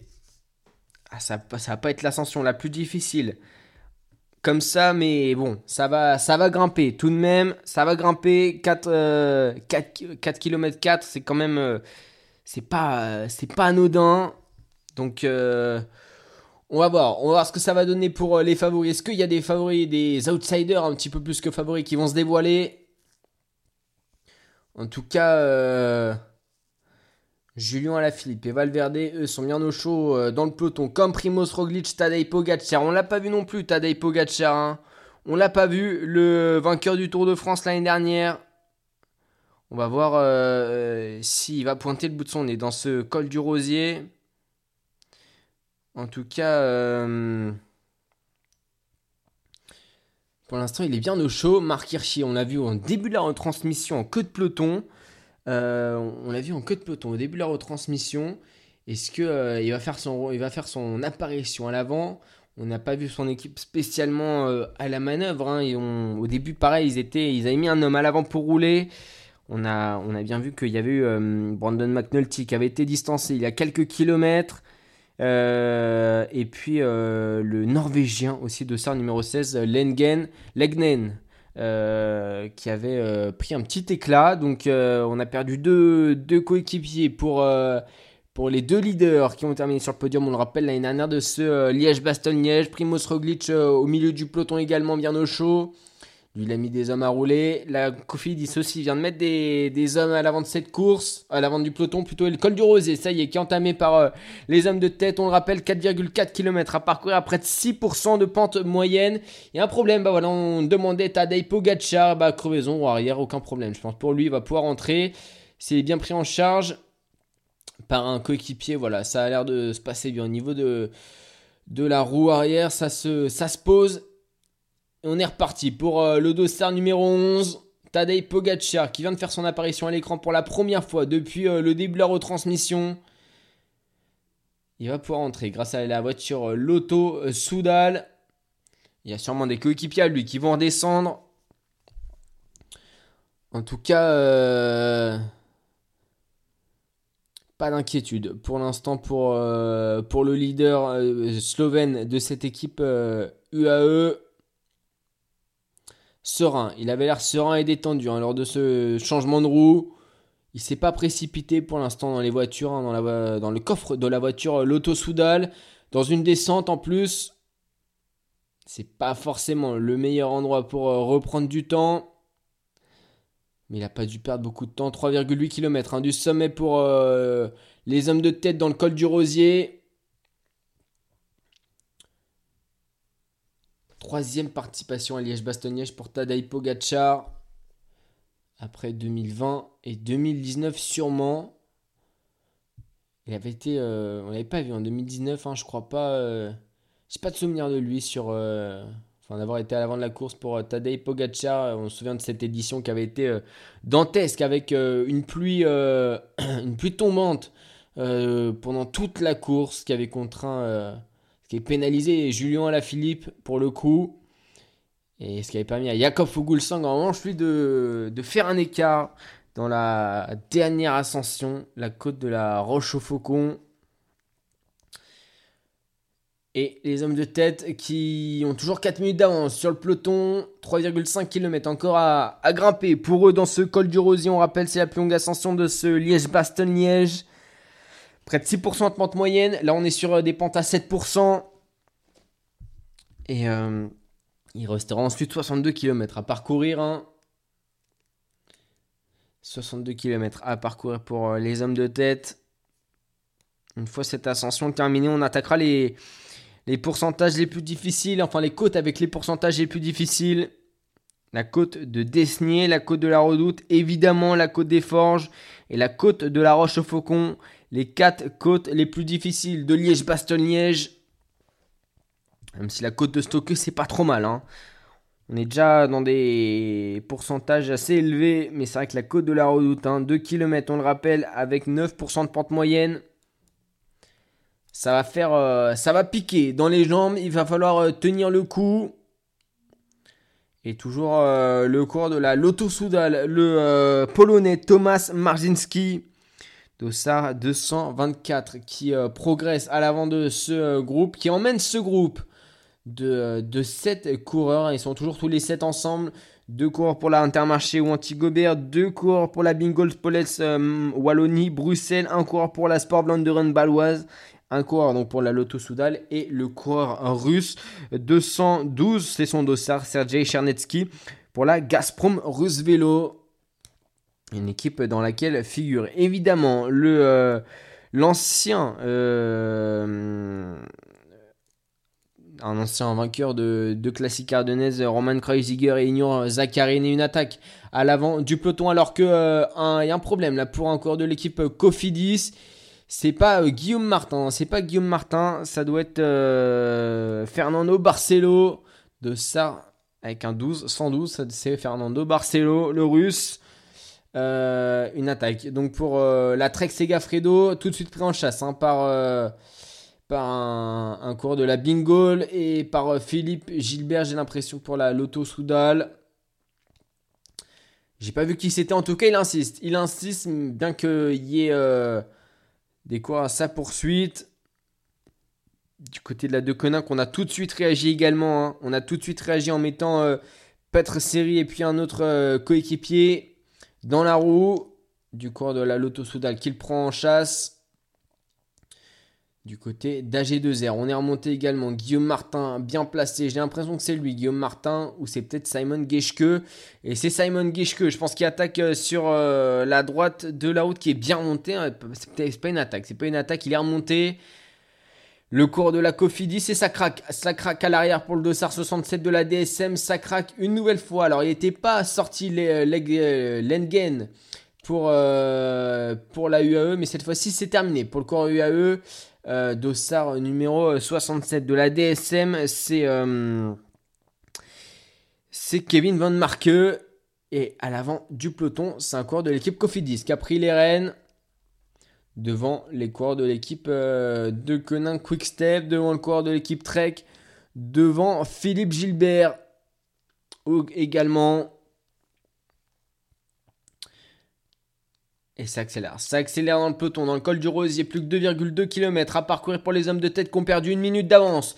Sur euh, le peloton, plus que 3 minutes 24. C'est euh, l'écart entre ce peloton des favoris et les hommes de tête. Et une nouvelle unité de perdu. Pour la Jumbo Visma Dossard, numéro 4, c'est Paul Martens. Il a fait son travail. Paul Martens, tout, toujours à l'avant du peloton, toujours à gérer l'écart avec les hommes de tête.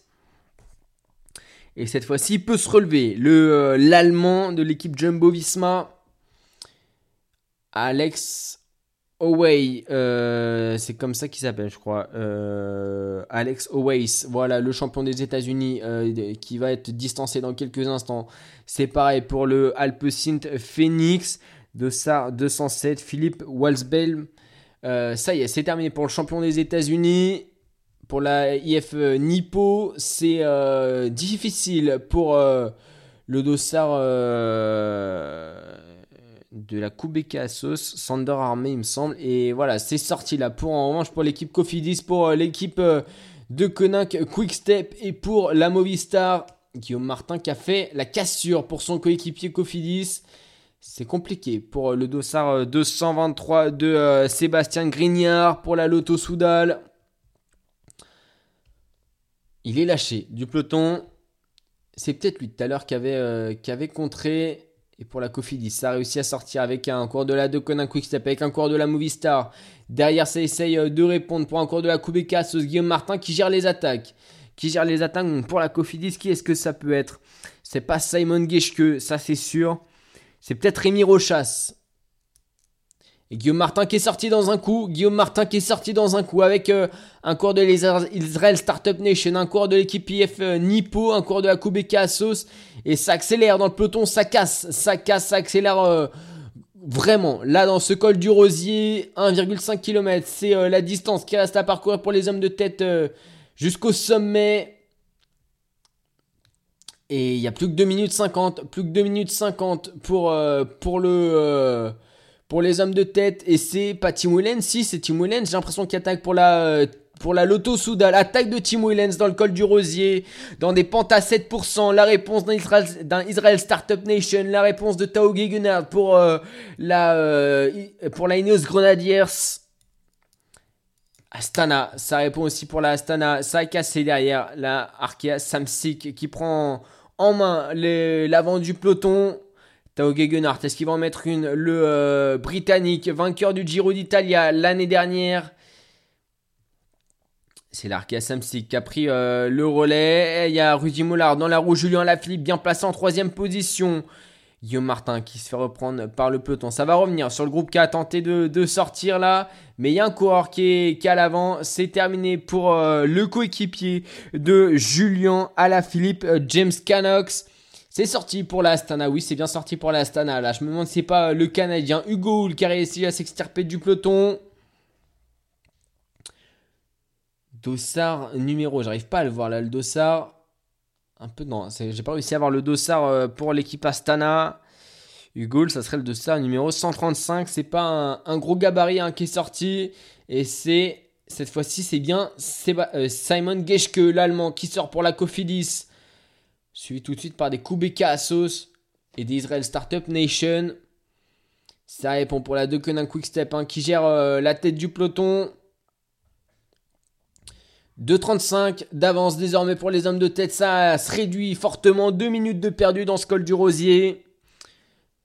Deux minutes de perdu. Simon Geschke qui est revenu sur le corps de la Astana. Et derrière, ça se regarde pour l'Israel Startup Nation qui n'ose pas euh, faire l'effort. C'est compliqué. À l'arrière pour euh, les. Euh, pour les Gas, Gas, Gazprom Vélo, Russe Vélo là. On a vu Dimitri Starkov un petit peu dans le mal.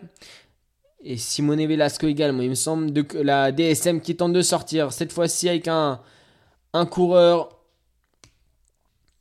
et à l'avant, on a Simon Geschke et un cours de l'équipe Astana. Simon Geschke, un cours de l'équipe Astana, qui sont à l'avant de ce euh, peloton, euh, enfin à l'avant de ce, oui, bien, bien devant le peloton quand même. Ils ont pris une petite cinquantaine de mètres, les deux hommes. Derrière, ça tente de répondre avec un Lotto Soudal. Un Lotto Soudal qui essaye de ramener un cours de l'équipe Inos Grenadiers, un cours de la Movistar et un cours de l'équipe DSM, Dossard 63, Dossard 54 également. Pour, euh, pour la DSM, c'est Marc Donovan. Pour la IF, c'est Lawson Craddock. On s'en souvient, Lawson Craddock, hein, avec son Tour de France 2017, euh, il me semble, que c'était là où il avait fait euh, le tour avec une fissure à la clavicule. Et au sommet du col du Rosier, c'est le euh, Polonais Thomas Marzinski qui passe en tête.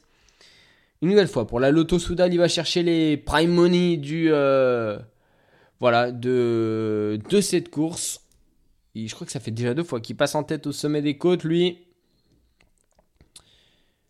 Et plus que 2,25 d'avance et 61 km,5 à parcourir pour les hommes de tête. ça va. Ils vont pas tarder à se faire reprendre. Hein. Je pense qu'ils vont résister encore, encore dans une côte et après ça va être fini. Et ils sont toujours tous les 7 ensemble. Normalement, pour l'instant, il n'y en a pas un cas craqué, pas un cas accéléré. Toujours tous les 7 ensemble. On rappelle, c'est 3 Belges. Un Hollandais, un Italien, un Polonais, un Russe. Et les Belges, ils courent tous dans des équipes euh, belges hein, pour euh, la bingo, pour l'Intermarché, pour euh, Sport Vlaanderen Baloise. Quatre représentations belges à l'avant, puisque quatre, quatre équipes belges à l'avant, puisqu'il y a aussi la Lotto Soudal qui est à l'avant de cette course. Et, et 60 km à parcourir, 2 minutes 20 d'avance. Donc pour les hommes de tête sur le peloton qui euh, est contrôlé toujours par l'équipe de Conan Quickstep pas présent dans la descente pour rejoindre la prochaine côte. Et la prochaine côte de cette euh, édition Liège-Bastogne-Liège, c'est la côte de Desnier. 1,6 km à 8,1% de pente moyenne. Il y a encore quelques kilomètres à parcourir. Hein. Puisqu'il reste euh, un peu plus de 10 km à parcourir pour arriver au, pied de cette côte. Et ça va ne faire que descendre après 70 km/h. C'est sorti à nouveau pour la Lotto Soudal. C'est sorti pour la DSM également. Et c'est très très bien sorti cette fois-ci. Ça sort pour la euh, Victorious avec euh, le dossard numéro 26 de cette euh, Victorious. C'est Mark Padden. Mark Padden qui sort, qui tente de sortir. Il est pas mal sorti aussi, Mark Padden. Il va essayer de rejoindre le cours de la Lotto Soudal et le cours de la DSM à l'avant de la course. Il passe désormais au sommet du col du Rosier, également, avec 2 minutes 16 de retard sur les hommes de tête. L'écart qui se réduit considérablement. 2 minutes de perdu pour les hommes de tête dans cette euh, ascension. On rappelle, derrière, il restera 4 ascensions encore. Et pas des moindres, hein, pas des moindres. Ça va être les pourcentages les plus euh, élevés de euh, cette course. Près de 20% dans la côte de la redoute qui arrivera dans un peu plus de 30 km. Ça va arriver très très vite. Hein. Pour ça va arriver très très vite. 59 km à parcourir dans Liège-Bastogne-Liège. Encore la doyenne des classiques. Hein. On, le dit, la 107e édition. Créée en 1892. Elle a bien évolué. Elle a bien évolué. du côté des Français, on a encore des chances. Hein. Bien sûr, évidemment, Guillaume Martin.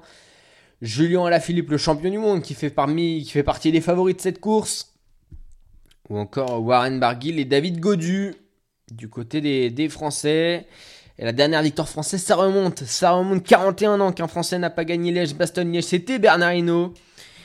Il remportait à ce moment-là sa deuxième victoire et on peut la connaît cette anecdote de Liège-Bastogne-Liège 1980 avec euh, la neige qui tombait abondamment sur euh, la course. Il y avait euh, seulement 21 arrivants à cette course, seulement 21 21 cours qui étaient qui avaient coupé la ligne d'arrivée. Et Bernard Hinault, il avait remporté cette édition 1980. Après euh, celle remportée euh, trois ans plus tôt en 1977 et sinon il fallait remonter à Jacques Anquetil 1966. Alors celui qui s'imposerait aujourd'hui deviendrait le, quatrième France, le, 3, le cinquième français à s'imposer pour euh, le cinquième français à s'imposer pour la cinquième victoire, la cinquième victoire française. La première c'était en 1908 par euh, André Trousselier. On est loin, on en est loin encore 57 km à parcourir avec un Domenico Pozzovivo dans les dernières positions euh, du peloton. Dans les dernières positions du peloton pour le petit grimpeur euh, italien qui a eu un accident, hein. c'était en, en, 2019 il me semble l'accident de Domenico Pozzovivo qu'il avait, il avait fait arrêter sa, carrière là-dessus, mais il avait réussi à se relever, à repartir à l'entraînement. Et puis, et puis un an, euh, c'est un peu compliqué hein, pour lui, c'est un peu compliqué. Il avait été renversé à l'entraînement. Mais bon, il est là. Il est là, il prépare sûrement aussi le Giro, lui. Avec sa nouvelle équipe Kubeka Assos. Ancien coureur d'AG2R La Mondiale. Il a fait des, très belles performances hein, durant, son passage dans l'équipe française. Côté de Romain Bardet, il a couru aux côtés de Romain Bardet, hein, Jean-Christophe Perrault également. Et l'équipe DSM qui est représentée à l'avant par euh, Donovan, l'équipe euh, Lotto Soudal qui est aussi présente à l'avant et l'équipe Bahn Victorious. Euh, enfin présente à l'avant, présente en chasse-patate de ce groupe de tête qui compte un peu plus de 2 minutes d'avance sur le peloton. Ils sont 7 à l'avant de la course. Et seulement une équipe World Tour, sinon c'est que des équipes de deuxième division invitées, évidemment l'Intermarché Montigobert, la Bingo Wallonie-Bruxelles et la Gazprom Russe Vélo à l'avant de cette course avec euh, deux représentants. Pour la Bingo Wallonie-Bruxelles, on le rappelle, le Belge Lorenz Weiss et le Hollandais Mathis Pachens. Pour l'Intermarché, c'est le Belge Loïc Vliegen et l'Italien Lorenzo Rota. De ça, 186 pour lui. Et ça tourne bien. En vrai, ça s'entend plutôt bien à l'avant. Donc je pense que c'est pour ça qu'il arrive à, garder cette cohésion tous les 7 et que pour l'instant aucun n'a été lâché. et surtout qui compte toujours ces deux minutes d'avance. Hein. On rappelle, plus le droit de, mettre euh, les fesses sur le cadre. Lorsqu'on descend, tout doit rester sur la selle. Pareil, hein, on n'a plus le droit de se mettre en position aérodynamique, euh, en position de, contre-la-montre lorsqu'on est euh, dans une course en ligne. C'est toujours les mains sur, le guidon des, règles hein, qui ont, fait polémique euh, dans le monde du vélo, surtout euh, pour celles des bidons qui n'ont plus le droit d'être euh, jetés en dehors des zones de collecte. Donc ça c'était ça fait disqualifier Michael Char, hein, Michael Char je me demande s'il n'est pas présent Michael Char là pour l'équipe AG2R la mondiale. C'est avec son dossard 146 Michael Char le Suisse qui lui s'était fait sortir du Tour des Flandres euh, il y a quelques week-ends de ça, lors euh, de. C'était le 4 avril dernier, donc il y, a, il y a 20 jours, 21 jours précisément. Il s'était fait exclure du Tour des Flandres. Et c'est Van Hoeke, donc pour euh, la Lotto Soudal, de ça 227. Pour, pour la Lotto Soudal, donc qui est représenté à l'avant. Et puis dans le contre, Arm, Van Hoeke, 3 minutes d'avance pour euh, les hommes de tête et un problème pour euh, le euh, cours de la Bahrain Victorious justement, qui a aussi euh, un cours intercalé dans ses, dans le groupe, euh, dans le groupe de chasse et Waterpulse qui a crevé. Alors de la roue avant, de la roue arrière. Je crois que c'est plutôt de la roue arrière. Pas mal de crevaisons, hein, mais euh, donc Waterpulse qui, qui va repartir, qui est reparti, hein, qui est reparti pour euh, rejoindre le peloton. Et euh, et donc euh, et donc on va voir s'il si, s'il peut rentrer dans dans le peloton d'ici quelques instants. Un peloton qui compte 3 minutes 14. C'est de retard hein, de, sur, euh, sur les hommes de tête. Et David Godu qui est à l'avant de ce peloton. Hein, aux côtés de Warren Barguil pour l'équipe Parka et surtout aux côtés de l'équipe Ineos qui est très très présente dans cette euh, édition Liège-Bastogne-Liège. L'équipe Ineos Grenadiers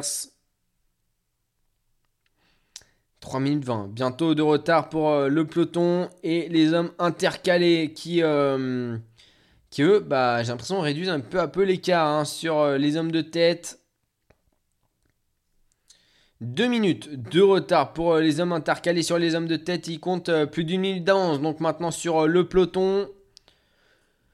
Alors, on va voir ce que va faire ce coup. hein. Est-ce qu'ils vont réussir à rentrer avant qu'il y ait des attaques dans le peloton? On rappelle, la prochaine côte, elle est pas, euh, c'est pas la côte la plus dure, mais c'est quand même un 1,6 km à 8,1% de pente moyenne. La côte qui va arriver dans 4 km désormais. Ça débutera à 49 km, euh, à 50 km de l'arrivée, donc dans 2 km 5. Dans 2 km 5, le début de cette côte de Deniès, de, de, plutôt. Desnier, 3.30, c'est le retard du peloton sur les hommes de tête. 2 minutes, c'est le retard des euh, poursuivants sur les hommes de tête.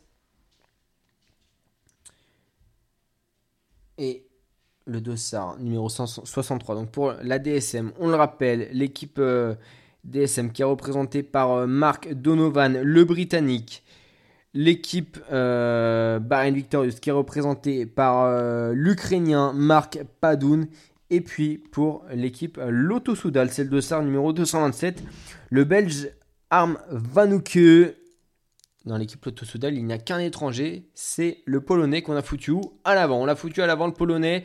Et problème pour euh, le dossard euh, numéro 152, Cesare Benedetti. Pour la Boransgreux, crevaison en arrière, beaucoup de crevaison en arrière. hein.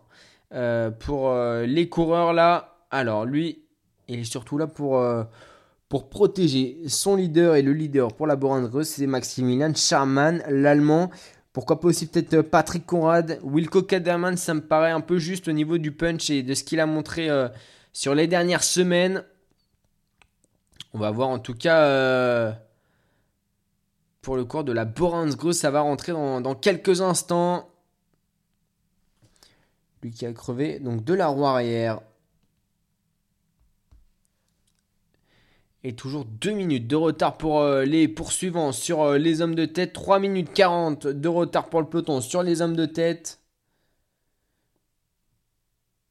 Et pour l'instant, on est dans la descente pour rejoindre la prochaine côte.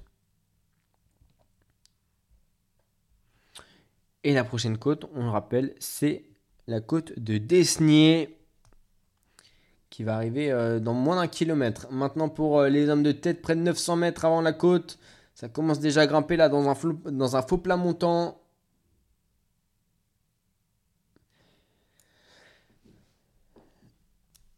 Et ils vont pas tarder, voilà, à taper la tête dedans. hein. Ils vont pas tarder à taper la tête dedans. Les 7 hommes de tête, on le rappelle, 3 Belges, un Italien, un Polonais, un Russe. Et les poursuivants, un Belge, un Britannique, un Ukrainien. 5h26 de course. Déjà, pour euh, les hommes du peloton. Enfin, pour, euh, tout le monde en fait. 2h26 de, cou- 5h26 de course. Et pas d'attaque du côté des favoris, évidemment, qui sont bien au chaud dans le peloton. Maximilian Charman, Julien Alaphilippe, Primoz Roglic et David Godu, qui, je trouve, vraiment depuis le début de la saison, court euh, comme un patron. hein. Il n'hésite pas à faire rouler ses hommes, à demander, voilà, qu'on roule, qu'on qu'on le remonte, etc. Il est euh, vraiment à l'aise. Et j'ai hâte de voir ce que ça va donner sur le Tour de France. On a vu que ça avait fait mouche hein, sur euh, des belles étapes, euh, qu'il était offensif, qu'il avait l'envie de gagner, de montrer qu'il était au niveau. Et ça y est, c'est le départ de la côte de Desnier pour euh, les hommes de tête. Avec un petit peu moins de 4 minutes d'avance sur le peloton. Mais ouais, donc David Godu, j'ai hâte de voir ce que ça va donner sur le Tour de France. En tout cas, dans la côte de Desnier, il va rester au chaud dans le peloton. euh, avec un passage au milieu qui sera à 10% de moyenne. hein. sinon, c'est 6% entre euh, autour. hein. Donc, euh, ça sera pas super difficile. Mais euh, puis pas de vent. hein. J'ai l'impression qu'il n'y a pas de vent sur, euh, dans cette côte. Pas de vent. Et juste après cette côte, on fera une petite pause. Et c'est pas long, surtout c'est pas long, c'est pas long, puisqu'on vivra en intégralité les derniers kilomètres de cette, de cette course. Les 35 derniers kilomètres de la course, hein, avec la côte de la Redoute, la côte des Forges, la côte de la Roche-au-Faucon. Les trois côtes décisives de Liège-Bastogne-Liège. Pourquoi pas des, atta- des attaques dans la côte de la Redoute, hein, pour un David Godu par exemple. Qui sait qui pourra avec les grands monosprint David Godu. Donc euh, on va voir. On rappelle aussi que c'est la dernière course de Primoz Roglic avant le Tour de France. Ouais, le Tour de France c'est dans un peu plus de deux mois. Bah, c'est dans deux mois pile d'ailleurs. hein. Deux mois pile. Il débutera le 26 juin prochain. Et Primoz Roglic sera donc à l'arrêt en train de euh, travailler son foncier, de repérer les étapes pour aller chercher son premier Tour de France. Et du côté des poursuivants, ça y est, l'entrée également dans cette côte de, euh, de Desnier. Plus qu'un kilomètre pour les hommes de tête. Voilà, ça y est, c'est l'entrée. Pour les, pour les poursuivants, ils comptent eux une minute, voire deux minutes d'avance sur euh, le peloton. On demande des informations du côté de Van Nouke pour la Loto Soudal. On demande des informations à l'oreillette on donne des indications hein, pour placer Philippe Gilbert ou pour placer Tim Wellens. Ils n'ont pas vraiment euh, voilà, de carte maîtresse, hein, la Loto Soudal. Tim Wellens, Philippe Gilbert, voilà, c'est vrai que c'est pas spécialement les favoris. Mais euh, on essaye quand même d'aller gagner euh, ce monument, les cinq grands monuments cyclistes. On le rappelle, hein, Milan-San Remo, le Tour des Flandres, Paris-Roubaix, Liège-Bastogne-Liège. Et puis en fin de saison, le Tour de Lombardie, qui sera également à suivre en direct sur Clac Radio. hein. Bon, c'est dans bien longtemps, mais ça sera à suivre en direct. Fin de saison au mois d'octobre. Remporté en 2018 par euh, Thibaut Pinot, en 2019 par Bokeh Molema et en 2020 par Jakob Fuglsang qui signait sa deuxième, son deuxième monument de sa carrière. Et c'est toujours Pietro Seri qui roule à l'avant du peloton pour la Deceuninck alors qu'on voit la Bora. On a vu on voit la Bora surplacée pour Maximilian Charman, pour Patrick Conrad également. David et Formoleta à l'avant. Marc Hirschi pointe le bout de son nez en cinquième position. Le troisième de l'an passé qui pointe le bout de son nez là. Alors qu'à l'arrière du peloton, on a euh, par exemple euh, Valentin Ferron pour la Total Direct Energy. Et toujours Domenico Pozzovivo. Allez, plus que 500 mètres avant le sommet pour les hommes de tête.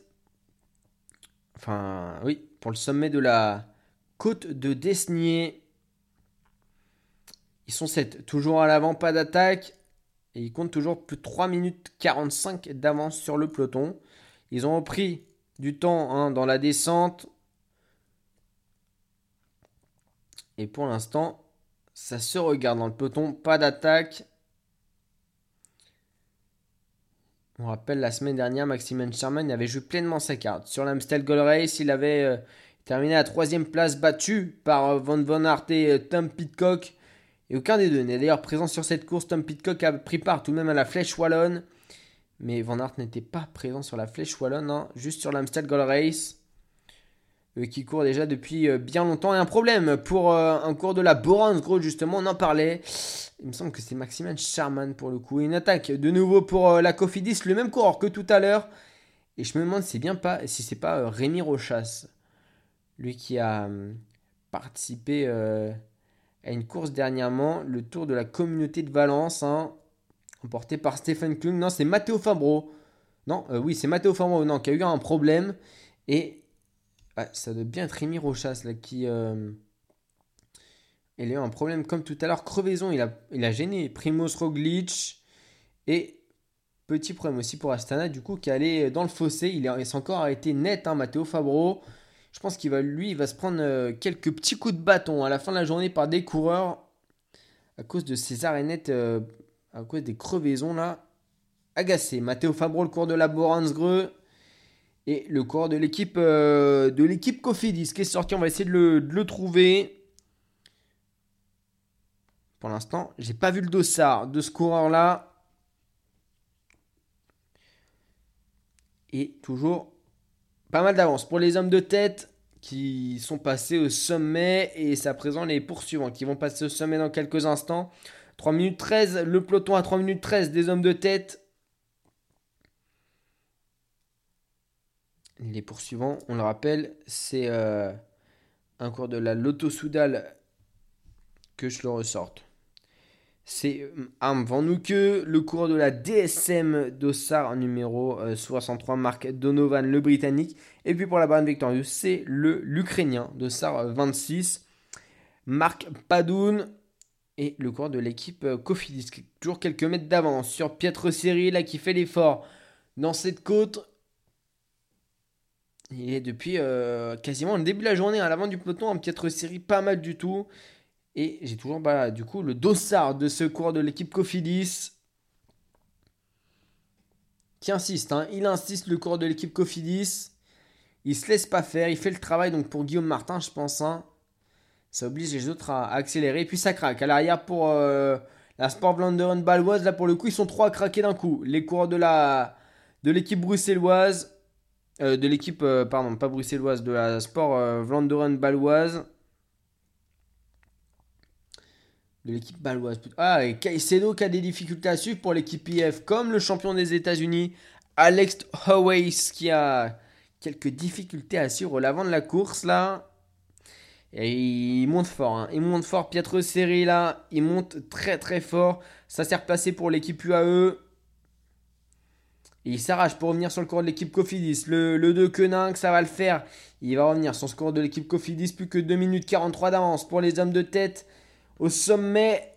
Et on va pas tarder à rejoindre la côte redoutée de la redoute. Voilà, dans quelques instants, elle sera à 35 km de ligne d'arrivée. On attend le passage au sommet du peloton dans quelques instants. Hein. On fera une petite pause, une dernière petite musique à passer avant de vivre en intégralité les derniers kilomètres de cette course.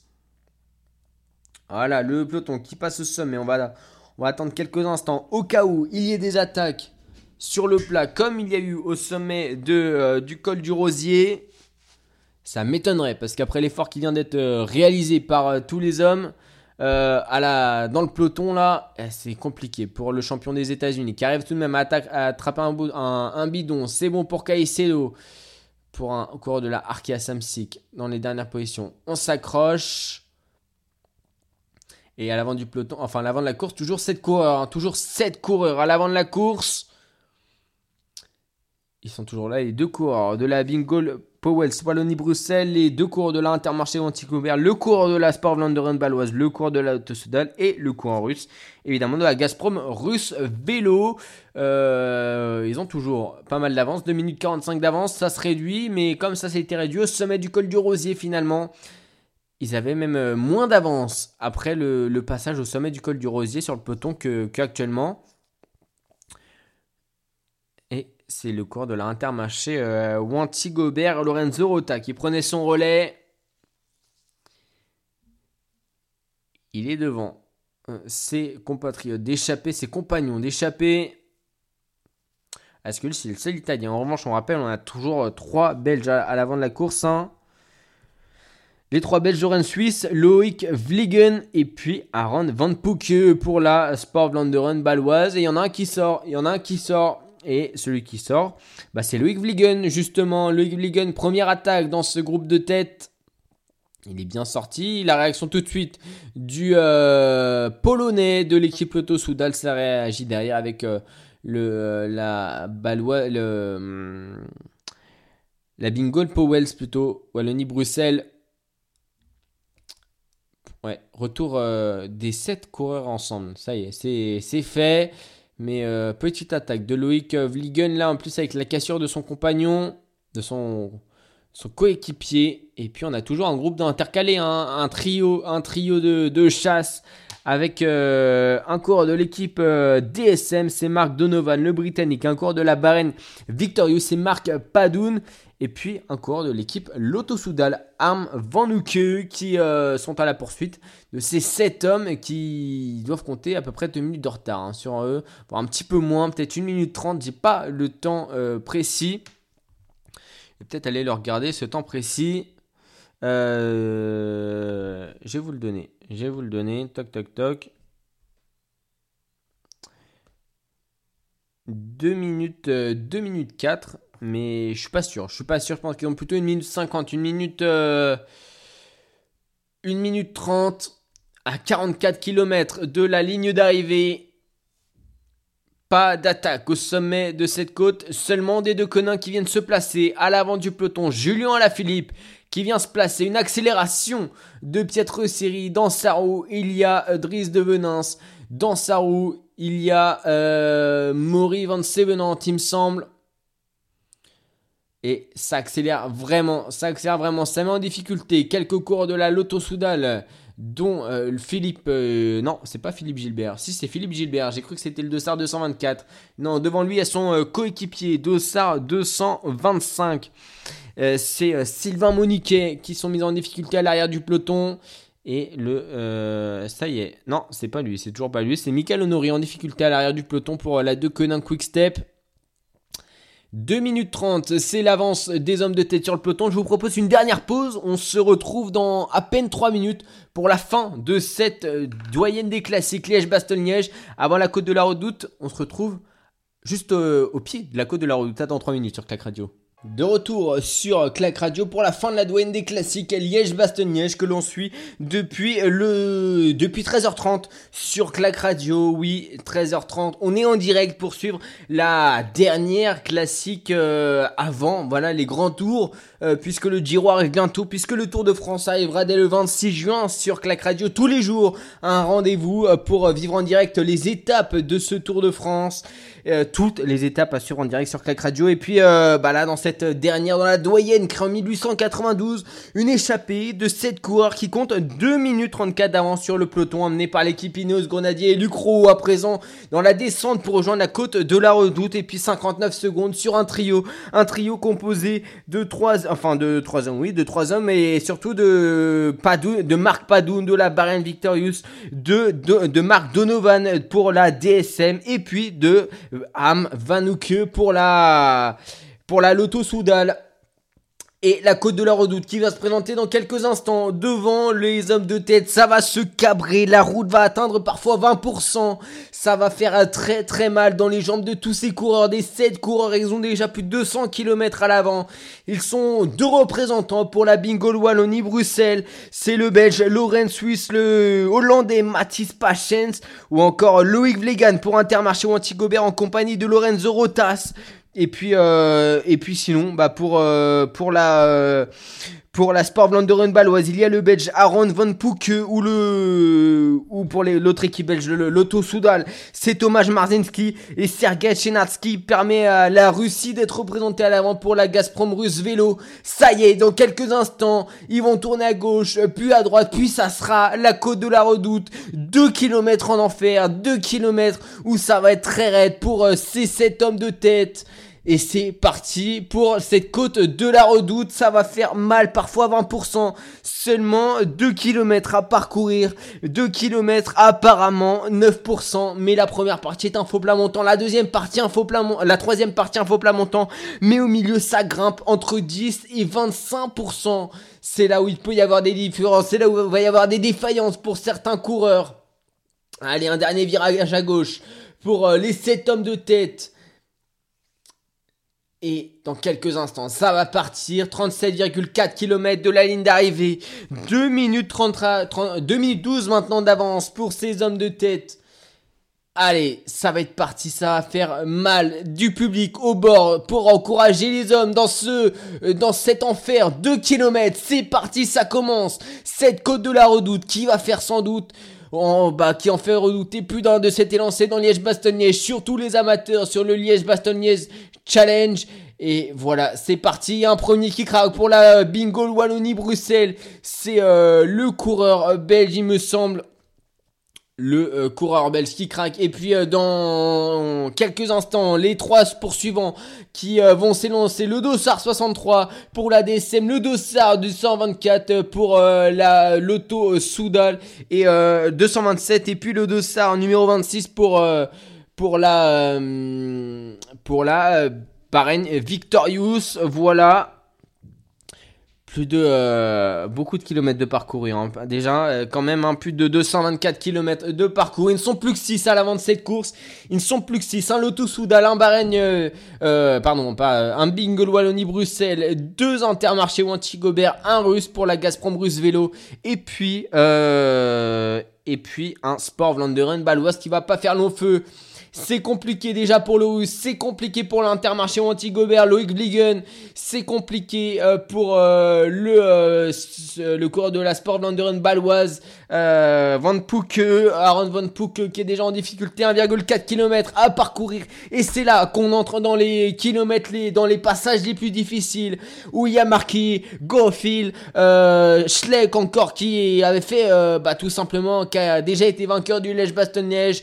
Et ça y est, c'est terminé pour euh, Chenatsky. Là, le, russe, c'est compliqué aussi pour Aaron Van Pook qui a tenté de, de rejoindre les quatre hommes qui sont devant lui, mais qui, euh, toujours à quelques encablures de, ne va pas rentrer, puisque là, on attaque les passages à plus de 10%. Si il se remet en danseuse pour essayer de les rejoindre, c'est bon, il a fait le jump quasiment, plus que 2 mètres à boucher, mais c'est peut-être les 2 mètres et qui vont le faire, euh, non, ça, il s'accroche, il s'accroche Aaron Van Pook là, à l'avant de la course pour rejoindre euh, la roue de Loïc euh, Vliegen.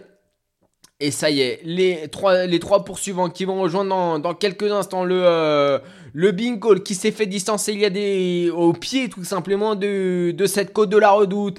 Un kilomètre encore à parcourir pour les hommes de tête dans cette côte, bah, tout simplement représentative hein, de Liège-Bastogne-Liège de la difficulté.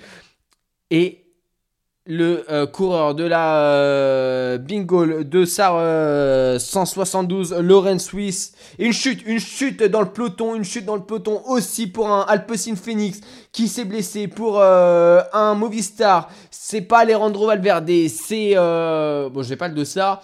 Un, pareil pour la Intermarché Wanty Gobert, dossard numéro 85, Maurice Lamertine qui est tombé et les hommes du peloton qui sont dans cette côte. Oui, parce que ça cale en bas de cette côte, ça cale, ça ralentit et parfois ça met pied à terre et c'est le cas. C'est le cas, c'est pareil à l'avant de la course pour, euh, pour l'italien Lorenzo Rota qui essaye de faire le jump pour l'Intermarché Wanty Gobert sur l'homme de tête, mais c'est compliqué. C'est très très compliqué. Ça monte à des pourcentages au-delà de 15% dans ces parties raides à 800 mètres du sommet. Et le bingo qui s'était fait distancer, Mathis Pachens le Hollandais, et lâché par les trois hommes à, la poursuite des hommes de tête. On rappelle, ils sont trois, ils sont trois des, ils sont pas des favoris, hein. c'est pas des favoris, aucun euh, souci. Julien Alaphilippe est au show en compagnie de Primoz Roglic, de Tadej Pogacar ou encore de euh, de Marc Hirschi et d'Alejandro Valverde et Lorenz Suisse et Lorenzo Rotas qui sont intercalés entre euh, ou même qui sont maintenant en train d'ouvrir la route. Ils sont peut-être en train d'ouvrir la route. Oui, je crois qu'ils sont en train d'ouvrir la route les deux. Et le peloton également dans cette côte de la redoute. Ça y est pour le peloton emmené par l'équipe Cofidis ça va être Simon Geschke qui fait le tempo là devant. Non, c'est pas Simon Geschke.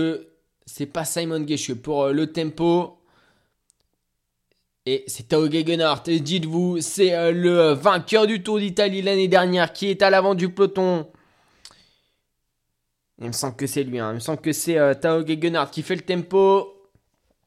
Et à l'avant de la course, on a un bingo Wallonie-Bruxelles, c'est euh, l'italien Lorenzo Rotas. Euh, pardon, c'est le, belge Lorenz Suisse. Et pour l'Intermarché Wanty-Gobert, c'est Lorenzo Rotas qui fait le tempo. Et le bingo, Mathis Pachen, ça y est, qui se fait reprendre par le peloton, par l'équipe Ineos Grenadiers. Avec Richard Carapace, avec Adam Yates, avec Tao Gegenhardt, avec... et bah, ça doit être Michal Katowski. Voilà, c'est Tao Gegenhardt qui fait le tempo dans cette côte. Tao Gegenhardt, vainqueur du Tour d'Italie, devant l'ancien champion du monde, devant le deuxième de la Vuelta 2020, devant euh, bah, aussi euh, vainqueur du Tour d'Italie 2019, et puis devant Adam. Ça y est, les hommes de tête qui sont arrivés sur la partie un peu plus facile. Là, il n'y aura vraisemblablement pas d'écart avec euh, les favoris. On va Benoît Cosnefroy qui est bien présent dans cette côte de la redoute. Maurice Van Sevenant également pour la Belgique. Maximilian Charman qui s'accroche, bouche ouverte, euh, langue pendue au vraiment au bout des lèvres. Ah là là, c'est dur. On sent aussi même pour euh, les poursuivants là qui le Belge qui est pourtant fin de la loto euh, Soudal Van Nook euh, qui euh, bah, tout simplement est en difficulté. Là il est il s'arrache dans ses pourcentages 300 à 500 mètres du sommet. Le poursuivant en compagnie du DSM Marc Donovan. C'est compliqué pour le Barren Victorious lui en revanche Marc Padouni va avoir des difficultés. Ça accélère considérablement dans le peloton avec Tao Gegenhardt devant Michal Katowski, ça casse même hein, au niveau d'Alejandro Valverde. Ça casse, ça accélère considérablement dans ses passages à plus de, de 10%. Catherine Eos à de, de la, du peloton devant Tadej Pogacar ou Mark Hirschi. C'est qui ça? C'est Tadej Pogacar ou Mark Hirschi? J'ai l'impression que c'est Tadej Pogacar. Au sprint, il est au sprint. Euh, Tao Gegenhardt, il a fait craquer pas mal de, de coureurs. Est-ce qu'on a des Français qui sont pressants? On a Morrison Van Sevenant pour la Belgique. On a, euh, on n'a pas de Français. Primoz Roglic, je suis pas sûr qu'il ait fait le jump. Pas sûr qu'il ait fait le jump. Ça a monté très très vite. Ça a monté très très vite à 35 km de la ligne d'arrivée là. Ça a monté à une vitesse. Euh, cette côte de la redoute. Alors, pas sûr que ça soit la l'ascension la plus rapide. En tout cas, les, les Ineos Grenadiers, ils ont voulu faire mal et ils font mal puisqu'ils vont revenir dans quelques instants, je pense, sur les poursuivants, les trois poursuivants qui étaient partis. Euh, il y a quelques kilomètres maintenant et il continue Tao Gegenhardt, il continue de faire mal. Oui, c'est un groupe de oh, d'une dizaine de coureurs qui est là. Il n'y a pas Julien Alaphilippe, il n'y a pas de Français, il n'y a pas euh, David Godud. Ils sont plus loin. Primoz Roglic s'est accroché pour la deux queue d'un quick step. On va pas rouler sur euh, sur euh, Maury Van Sevenant. Il a des bonnes jambes. Alejandro Valverde, il a David Godud n'a pas les jambes. C'est la Astana qui fait qui fait le tempo en, tête de bah de peloton, enfin de ce qui reste quoi. C'est la Astana et et Pokémonema n'est pas dans le coup non plus. Et Mark Hirschi non plus. David Godu dans la roue de Mark Hirschi. David Godu dans la roue de Mark Hirschi. C'est euh, c'est un cours d'équipe Astana qui fait le tempo. Julien Alaphilippe. Il est où Julien Alaphilippe? Il est dans ce groupe de poursuivants là. Il est dans le groupe, dans le deuxième peloton, dans lequel euh, bah, il y a d'autres euh, favoris. Hein. C'est pas le seul à s'être fait vraiment piéger. Et à l'avant de la course, on rappelle, il y a le Belge Lorenz Suisse et euh, l'Italien Lorenzo Rota, tous les deux faisant partie d'équipe belge pour la Wallonie, pour la Bingo Wallonie-Bruxelles et puis pour l'Intermarché Wanty Gobert. Ils sont pour l'instant, bah on n'a pas l'écart, on n'a pas l'écart, mais ils ouvrent la route. Ils sont en direction de la prochaine côte. La prochaine côte, elle va faire également mal puisque c'est la Côte des Forges, 1,5 km à 6,9% de pente moyenne, mais ça va grimper fort à certains moments, ça va arriver dans très peu de temps, dans moins de 10 km. Et on est surpris. On est surpris derrière de voir un groupe aussi, euh, aussi fin, puisque les poursuivants, enfin les poursuivants qui étaient bah en chasse-patate, euh, voient un groupe arriver avec 4 Ineos, mais pas beaucoup de coureurs, à peine une quinzaine de coureurs, hein, dans lequel il y a euh, dans lequel il y a Tadej Pogacar, Primoz Roglic, euh, enfin Richard Carapace et du coup ça a pris en main du côté là de Conan Quickstep pour amener Julien Alaphilippe dans le deuxième groupe des, favoris. Là il y a pareil un groupe euh, enfin un cours d'équipe Astana qui se met à rouler. Ça doit être euh, Omar Fraile qui doit rouler là pour l'équipe Astana je vois pas le, numéro d'Ossar, mais ou peut-être Alex Arambourou. C'est massif quand même. Il y a pas beaucoup. Il y a pas beaucoup. Il y a 100 mètres. Il doit y avoir une dizaine de secondes entre les deux, les deux groupes. Et pour euh, donc les hommes de tête, il y a 55 secondes d'avance. Et Tao Gegenhardt qui continue à faire le tempo là à l'avant de la course. À l'avant du peloton, est-ce que euh, ça va porter ses fruits? Michal Katowski est également présent, qui est euh, le leader de cette équipe sur cette course alors peut-être pas finalement le leader puisqu'il vient de prendre le relais. Euh, du côté de la Ineos Grenadier sont mises aussi sur Adam Yates et sur euh, Richard Carapace. 55 secondes d'avance pour les deux hommes de tête. On le rappelle, c'est le Belge Lorenz Huis et euh, l'Italien Lorenzo Rota qui sont à l'avant. Ils s'entendent bien. Pour l'instant, ils s'entendent bien. Ils regardent derrière quand même. Mais ils doivent pas voir grand monde puisqu'ils ont... Ils viennent de tourner. On va demander des informations et l'Ineos Grenadiers qui attaque, qui en met une là. Ils en remettent une, les Ineos Grenadiers avec Adam Yates. Et ils ressortent à 4. Ils ressortent à 3 même avec euh, et Katowski qui a fait la cassure pour, euh, pour et Richard Carapace qui ne sont plus que deux.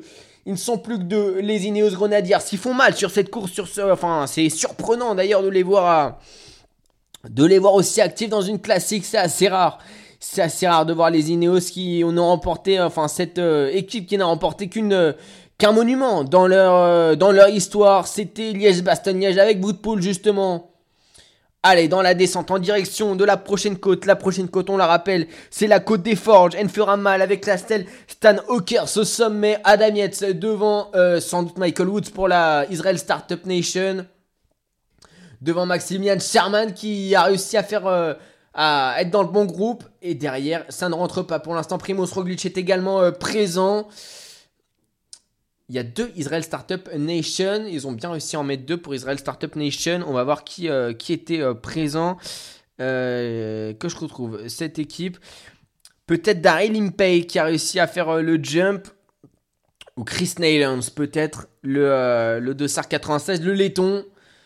43 secondes, c'est l'avance des hommes sur euh, le euh, groupe en Eparinos Grenadiers. Ils vont se faire rejoindre par euh, Loïc Vliegen qui, va, donner du renfort donc à son coéquipier italien Lorenzo Rotas pour la Intermarché Anti-Gobert.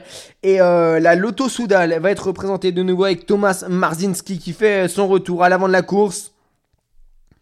Loïc Vliegen est bien là. 2 Intermarché Wanty Gobert, 1 Bingo Powells et puis un Lotto Soudal, les Belges qui sont de nouveau surreprésentés à l'avant et les Inos Grenadiers qui font justement eux bah euh, qui jouent la carte du surnombre en faisant attaquer leurs leur, euh, coureurs un à un, d'abord un Damiens, d'abord euh, ensuite un Richard Carapace et puis un Michael Katowski qui va pas tarder à attaquer même si ça doit être la dernière bah, le dernier étage de la fusée, Katowski, hein, vraiment celui qui a le plus de punch, c'est lui, même si Richard Carapace, c'est quand même euh, pas trop mal, on va pas se mentir. Allez, deux Belges, un Italien, un Polonais à l'avant de la course. Et Julien Lafille qui est pour l'instant pas revenu hein, sur euh, les hommes, euh, le groupe Katowski, on va l'appeler comme ça. 37 secondes, c'est l'avance. c'est l'avance des, des, hommes de tête sur le groupe Ineos. Enfin, on va l'appeler le groupe Ineos. On va l'appeler le groupe Ineos, ce sera mieux quand même. Donc, euh, donc voilà, donc euh, ouais, groupe Ineos avec euh, David et Formolo, David et Formolo, et ça va rentrer derrière. J'ai l'impression que ça rentre derrière, oui, ça rentre. Il y a Guillaume Martin aussi, j'ai l'impression qu'il est, dans le coup, dans le groupe à la Philippe. Il y a deux Boransgreux, il y a deux Boransgreux, c'est rentré, c'est rentré plus plus de problème. Euh, Julien à la Philippe est donc bien dans le groupe. Il va remonter d'ailleurs Julien. C'est euh, ce qu'il fait directement. Une fois que le groupe euh, s'est reformé, il est remonté. Il est remonté pour rejoindre l'avant du peloton et ne plus se faire piéger cette fois-ci. C'est donc un groupe d'une cinquantaine de coureurs à l'avant de... Enfin, en, embuscade là. Une cinquantaine de coureurs avec toujours Tao Gegenhardt qui fait le tempo. Donc dans cette partie montante, plus beaucoup de kilomètres avant la prochaine côte la côte des Forges, qui sera euh, à 25 km de la ligne d'arrivée. Le pied, en tout cas, le sommet sera à, 24, euh, 23,4. Aurélien Parépin très présent, une attaque pour, euh, le coureur de la Bingo, Wallonie-Bruxelles, Lorenz Ruiz qui, attaque et qui essaye de faire mal une nouvelle fois à ses compagnons d'échapper. Il y arrive, il y arrive, même si le Belge Loïc Vliegen essaye de faire revenir son coéquipier Lorenzo Rota pour l'Intermarché ou Anti-Gobert. Le peloton n'est plus très loin, il y a plus que 30 secondes. C'est, euh, il y a plus que 30 secondes entre les deux groupes. À 30 km de ligne d'arrivée, Julien à la Philippe dans la route, Primoz Roglic. Voilà, c'est beaucoup mieux. Là, pour Julien, il est encore loin. Il est encore loin de la tête, mais au moins il est dans une roue euh, sûre, euh, quasiment sûre, puisqu'on rappelle euh, Primoz Roglic est leader unique. Unique sur cette course, il n'y a pas de co-leader pour la Jumbo Visma. voilà, Jonas Vingegaard, j'ai pas l'impression qu'il soit, qu'il soit dans ce groupe. Donc euh, sûrement que Primoz Roglic est vraiment le leader unique qui va jouer sa carte à fond, lui qui défend son titre sur euh, cette classique. Et du côté euh, des échappés, c'est compliqué pour l'Intermarché ou Anti-Gobert, mais pour le Polonais Thomas Marzinski, il a réussi à rentrer sur le bingo Wallonie-Bruxelles. voilà, donc ils sont de nouveau 4 d'ailleurs à l'avant de la course. 40 secondes et Tao Gegenhardt qui va Maurice Van Sevenand qui va faire qui va donc gérer les attaques à présent c'est pas une inquiétude. Donc pour Julien Alaphilippe, c'est pas qu'il n'avait pas les jambes, c'est juste pour l'instant qu'il était mal placé. C'est vrai qu'il était mal placé dans le peloton, Julien Alaphilippe. C'est vrai qu'il était mal placé, hein, vraiment mal placé dans le peloton. Donc, euh, donc là, va falloir, euh, va falloir rester euh, concentré pour Julien Alaphilippe. Et, et vraiment, et vraiment voilà, savoir savoir rester dans la bonne roue. Marc Hirschier donc de retour. Tadej Pogacar et David Formolo pour la UAE euh, du côté de euh, l'Israel Startup Nation. Euh, c'est le dossard 96 de Chris Neylands. Oui, en compagnie de Michael Woods évidemment. Pour Valverde toujours là. David Godu aussi. Maximilian Sherman. Et Vingegaard avec Primoz Roglic ensemble avec une petite tape sur les, sur le, sur les fesses pour Vingegaard sur Primoz Roglic. Euh, Caicedo, toujours là. Domenico Pozzovivo, non, c'est pas l'impression que ce soit lui. Euh, Warren Barguil, évidemment. Et là, Guillaume Martin. Ah, j'ai pas vu Guillaume Martin, il y a un Cofidis en bas de. En dernière position du peloton, mais je suis pas sûr que ce soit lui. Du côté de l'équipe Cofidis, pourquoi pas un Resucerada, peut-être un ou Anthony Perez. Hein. Ils sont vraiment bons aussi, donc euh, ça peut être eux. Allez, 28,3 km avant l'arrivée de cette doyenne des classiques. 40 secondes, c'est l'avance des 4 hommes de tête sur le peloton des favoris. Un peloton, on le rappelle, qui a été coupé dans la côte de la redoute à la suite d'une accélération de l'équipe Ineos, mais qui est de nouveau, euh, est de nouveau composé avec tous les favoris. Le peloton, euh, ils avaient piégé. Hein. Julien Alaphilippe, ils avaient piégé tous les Français. D'ailleurs, les Français euh, qui peuvent potentiellement jouer la gagne. Du coup, euh, on s'était un peu inquiété, mais la De Quenin a fait l'effort pour revenir sur, euh, sur le groupe euh, sur le groupe Ineos. Donc c'est bien des Ineos, des Jumbo Visma, des Trek Segafredo, des DSM, des des De Quenin. Voilà, ils sont tous tous les favoris, au moins un coéquipier avec eux. Pour Primoz Roglic, c'est Jonas Vingegaard qui est avec lui. Et là, c'est l'équipe DSM qui, euh, qui roule en tête. L'équipe euh, DSM, c'est peut-être Nikias Hart hein, qui, euh, qui doit rouler l'allemand. Qui, pour moi, serait le plus à même d'être encore présent dans ce groupe. Et du côté de la Cofidis, c'est Rezu Serrada donc, qui, est, qui est présent. J'ai pas vu de Guillaume Martin. Euh, pas sûr qu'il soit là, hein, Guillaume Martin, euh, dans ce groupe. Hein. C'est pas une évidence. Et une attaque à l'avant, à l'avant, ça s'entend plus du tout. En revanche, pour les hommes de tête, c'est euh, Intermarché ou Antigobert qui a accéléré là. C'est Intermarché ou Antigobert. Et pour le bingo, c'est plié. Pour le bingo, c'est plié pour Lorenz Suisse. Il n'y a plus de Lorenz Suisse, à l'avant là. Il a décidé de mettre le clignotant. Et les Trek Segafredo qui courent, eux, les Trek qui courent pour Bokemolema et euh, peut-être Tom Skunge. Peut-être Tom Skunge. Nicolas Conci, ça me paraît un petit peu compliqué quand même. Mais euh, voilà, on va voir ce que ça va donner en tout cas euh, pour l'Intermarché Montigobert. Une nouvelle attaque. Et cette fois-ci, il me semble que c'est bien le Loïc Vliegen qui, ouais, c'est bien lui qui, qui a fait, qui a fait l'effort pour se détacher. Et le bingo, il est rentré. Il va rentrer dans la classe, hein, dans le peloton là. Il va rentrer dans le peloton. Donc, euh, déjà, le Vliegen, il compte 45 secondes d'avance sur euh, le peloton. Pas sûr que ça tienne longtemps dans la prochaine côte. Ça va, ça va arriver bien, bien vite la prochaine côte là. Donc, euh, je suis pas sûr que ça tienne très, très, très longtemps. Voilà, le passage sous. Euh, ça doit être une autoroute. En tout cas, c'est une grande, grande route. Et là, pour les coureurs, en revanche, c'est des petites routes. C'est des petites routes en direction de la prochaine côte. On le rappelle, la prochaine côte, c'est la côte des Forges. Ça fera 1,5 km. 1,5 km pour, euh, pour la prochaine côte à 7% de pente moyenne avec des passages assez abrupte, sans doute des accélérations. Dans cette côte, pourquoi pas Une équipe de Conin qui vient se placer à l'avant. Une équipe de Conin qui vient se placer à l'avant de la, de la course. Pourquoi pas à ce moment-là, c'est là où ça va accélérer l'année dernière, hein, quand même, avec Julien Lafilippe, etc. Là, et donc, ouais, c'est Guillaume Martin, doit être dans le peloton. J'ai l'impression que c'est lui qui, ferme la marche avec son coéquipier Rezo Serrada. Ça aurait été euh, quand même surprenant qu'il ne soit, soit pas dans le peloton, mais en tout cas, euh, voilà, c'est vrai que c'est, c'est des efforts qu'il aime, mais c'est pas pour autant qu'il est extrêmement, extrêmement fort là-dedans. En tout cas, euh, on a des Français qui sont bien représentés. David Godu, Julien Alaphilippe évidemment, donc Guillaume Martin, Warren Barguil et Benoît Cosnefroy. On l'espère, Benoît Cosnefroy. Je vois, non, ça doit être là, c'est Aurélien Paré-Pinte pour la AG2R la mondiale. Benoît Cosnefroy a dû être distancé. Hein. Là, je le vois pas, je vois pas de de dossard euh, de dossard d'AG2R la mondiale, dossard 141. Aurélien Parépinte, c'est le dossard 145. Non, il n'y a plus qu'un AG2R la mondiale dans le peloton. Et c'est le dossard 145 de Aurélien Paré-Peintre. Ouais, c'est bien lui, c'est bien Aurélien Paré-Peintre.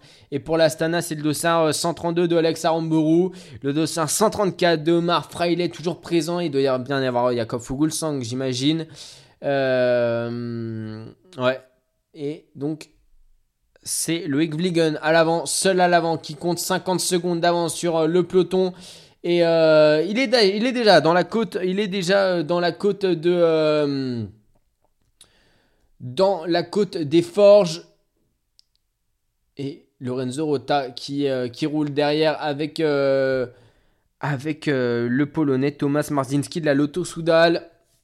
Il ne doit plus y avoir de, de Philippe Gilbert. En revanche, non, on n'est pas dans la côte, là, on est dans un faux plat, mais c'est un faux plat qui à chaque fois fait mal. Hein. L'année dernière, on, a vu, on avait vu des attaques. Je me suis complètement trompé, mais non, si on est dans la côte, on est. Ah, si on est dans la côte. Autant, bon, on est dans la côte, mais euh, ça part sur un faux plat hein, quand même, mais c'est un faux plat qui fait quand même extrêmement mal. Donc, euh, ouais, 900 mètres encore pour, euh, pour le Gligan et une nouvelle attaque. Une nouvelle attaque d'Ineos et cette fois-ci c'est euh, Tao Gegenhardt. Une nouvelle fois qui sort avec euh, Jonas Vingegaard.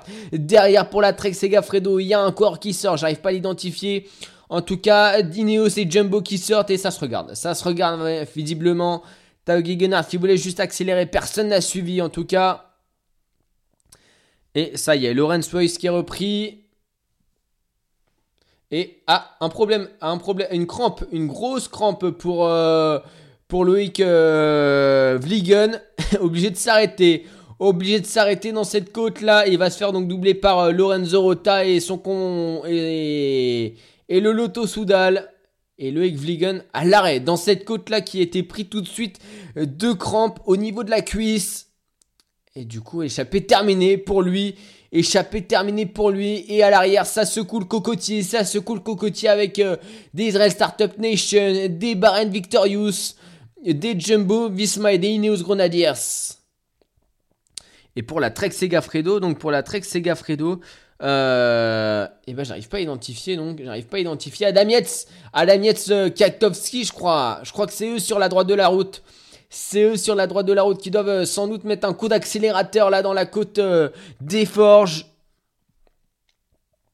Richard Carapace, Richard Carapace qui accélère avec Adam et euh, Vingegaard qui suit. Du côté des Français, il n'y a personne pour l'instant qui suit. C'est la Trek Segafredo qui va suivre. Et Aurélien Paré-Peintre, c'est compliqué pour Aurélien Paré-Peintre. C'est compliqué, il me semble, pour Maximilien. Non, c'est pas, pas Maximilien Charman, c'est Guillaume Martin en queue de peloton aux côtés de Rizou Serrada. Michael Matthews qui est toujours là. Michael Matthews qui est toujours, toujours là. Hein. Julien Alaphilippe un peu en difficulté. Warren Barguil qui met le clignotant. Il a rien dans les, il cannes Warren là aujourd'hui. Michael Woods un petit peu plus loin. On va voir ce que ça va donner pour le champion du monde. Et Adam Yates qui va revenir sur euh, les deux hommes de tête. Les deux hommes de tête, c'est l'échappé. Il est en compagnie de Jonas Vingegaard. Adam Yates. Et plus que quelques mètres pour faire le jump. Après, il y a un UAE. J'arrive pas à identifier l'UAE, mais j'ai peur que ce soit Mark Hirschi. Euh, j'ai peur que ce soit Mark Hirschi qui. Ça, met, enfin, ça serait étonnant quand même. Mais. Non, c'est Tadej Pogacar. C'est Tadej Pogacar avec Richard Carapace. Avec un Barry Victorious. Avec euh, le. Euh, je l'ai plus son nom. Avec Maurice Van Sevenant. Tadej Pogacar, Richard Carapace, Adam Yates, Jonas Vingegaard et un David Godu est là, David Godu est là, Caicedo aussi, Esteban Chavez. Et pour la barre et la Victorious, c'est Jack Egg qui est présent de SAR numéro 23. Allez, qu'est-ce que ça va Julien Lafilippe, j'ai pas l'impression qu'il soit dans le coup. David Godu qui s'arrache avec un avec ouais, un, petit rectus là de l'effort pour David. Julien Lafitte n'est pas dans le coup, mais David Godieu là, deux Ineos Grenadiers, Richard Carapace, Adam le vainqueur du dernier Tour de France. Et il n'y a pas de Primoz Roglic, pas de Primoz Roglic, puisque c'est euh, le Danois, qui est représenté à l'avant pour la De Koninck. C'est euh, Maurice Van Sevenant. C'est pas du tout une mauvaise carte pour la De Koninck en revanche. On arrive quasiment, on arrive au sommet de la côte, on arrive au sommet de la de l'avant-dernière côte. On est en direction maintenant de la côte de la Roche au Faucon pour, euh, pour le groupe des favoris.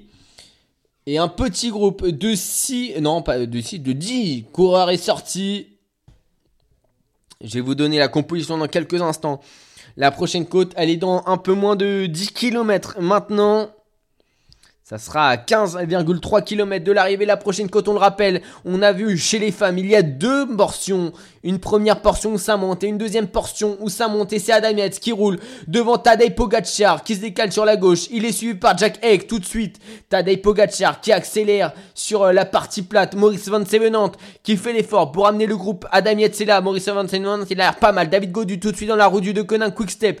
Avec euh, Richard Carapace dans la route Godu. Il y a euh, Esteban Chavez. Euh, il y a euh, un intermarché ou un Gobert, ça doit être celui qui était échappé. Driss Devenance, j'ai l'impression que c'est lui là, non C'est pas lui, c'est pas lui, Driss Devenance qui est qui est dans ce groupe là avec Julien Alaphilippe. et c'est les, ben oui, c'est les Movistars qui sont piégés là, c'est les Movistars qui sont piégés, les Movistars obligés de faire l'effort les Movistars obligés de faire l'effort avec et l'attaque de Richard Carapace, attaque de Richard Carapace j'ai l'impression que c'était Henrik Mas qui roulait. Attaque de Richard Carapace. Maurice Van Sevenant qui fait l'effort, mais c'est compliqué. Il est bien sorti là, Richard Carapace, le l'équatorien vainqueur du Giro en 2019. Et on, on le laisse sortir là pour l'instant. On parle à l'oreillette pour euh, Maurice Van Sevenant et on dit à Richard Carapace de continuer de forcer. C'est Adam qui lui a dit parce qu'il y a personne qui suit derrière. Ça se regarde, ça se regarde et personne ne veut rouler. Pas Tadej Pogacar ne veut pas rouler, mais il va bien sortir là. Il va bien sortir euh, Carapace. Il faut pas laisser partir. Hein. Excellent grimpeur, même s'il a 10 km à faire comme ça, seul, face au vent. Faudra pas le laisser sortir. Là, je pense que c'est une erreur stratégique qui est faite par beaucoup d'équipes. Et euh, bah, roule derrière. Évidemment, la Bora pour Maximilian Charman qui n'est pas dans le bon coup. Euh, les Astana qui roulent parce qu'Astana, ils n'ont pas de représentant à l'avant non plus. Là, ça a considérablement accéléré à 20 km de la ligne d'arrivée. David Godu dans la roue de Jack Egg. David Godu, c'est pas lui qui va permettre de rentrer. Je suis désolé, euh, je t'aime bien, mais là, euh, faut pas se mentir. Euh, c'est pas toi qui va aider à faire revenir sur Richard Carapace, qui est bien, qui est très très bien sorti. Richard Carapace, qui a 30 secondes d'avance sur le peloton des favoris, sur tout le peloton de Julien à la Philippe. Il est extrêmement bien sorti, Richard Carapace là. Et je crois que c'est c'est le sommet est passé, ouais. Le sommet passé, arrivé dans 20 km. Tadej Pogacar qui enclenche. Ça y est, Tadej Pogacar devant Jonas Vingegaard. Il aurait pu enclencher plus tôt. Le vainqueur du Tour de France 2020. Devant Vingegaard, devant Jack Egg, devant David Godu. Caissé dans la, dans la roue 2 de David Godu. Euh, avec son maillot distinctif de champion d'Équateur et ça revient pour le peloton. J'ai l'impression ça ça revient et puis ça va pas ça va pas freiner hein. ça va ça va pas freiner pour la Movistar qui a tout intérêt à continuer à rouler. Euh, Primoz Roglic dans la roue 2 d'un d'un Movistar. Attention, virage à droite, ne pas chuter, il y a pas de chute. Pour l'instant, ça se passe bien. David Godu toujours à l'avant du euh, Toujours à l'avant avec, euh, enfin à l'avant, dans un deuxième échelon avec euh, Jack Egg et Carapace qui fait euh, la descente à fond évidemment. Lui va rejoindre la, la côte des, de la Roche au Faucon avec un maximum d'avance. Il, il, a pour l'instant 20 secondes, ce sera pas forcément assez. Il faudra au moins arriver avec 30 secondes parce qu'un punch, un puncher pourrait, pourrait lui permettre, pourrait revenir sur, sur Richard Carapace la descente, elle est euh, pas si dangereuse que ça, mais attention tout de même. Des belles courbes pour, euh, pour l'ancien vainqueur du Giro. Il relance, belle relance, belle relance pour Richard Carapace sur des routes euh, étroites, mais entouré de sapins. Il est protégé du vent. Le l'équatorien là, Sarah 80, leader de cette équipe Ineos Grenadiers. T'as des Pogacar qui fait la descente derrière pour les UAE, j'ai l'impression.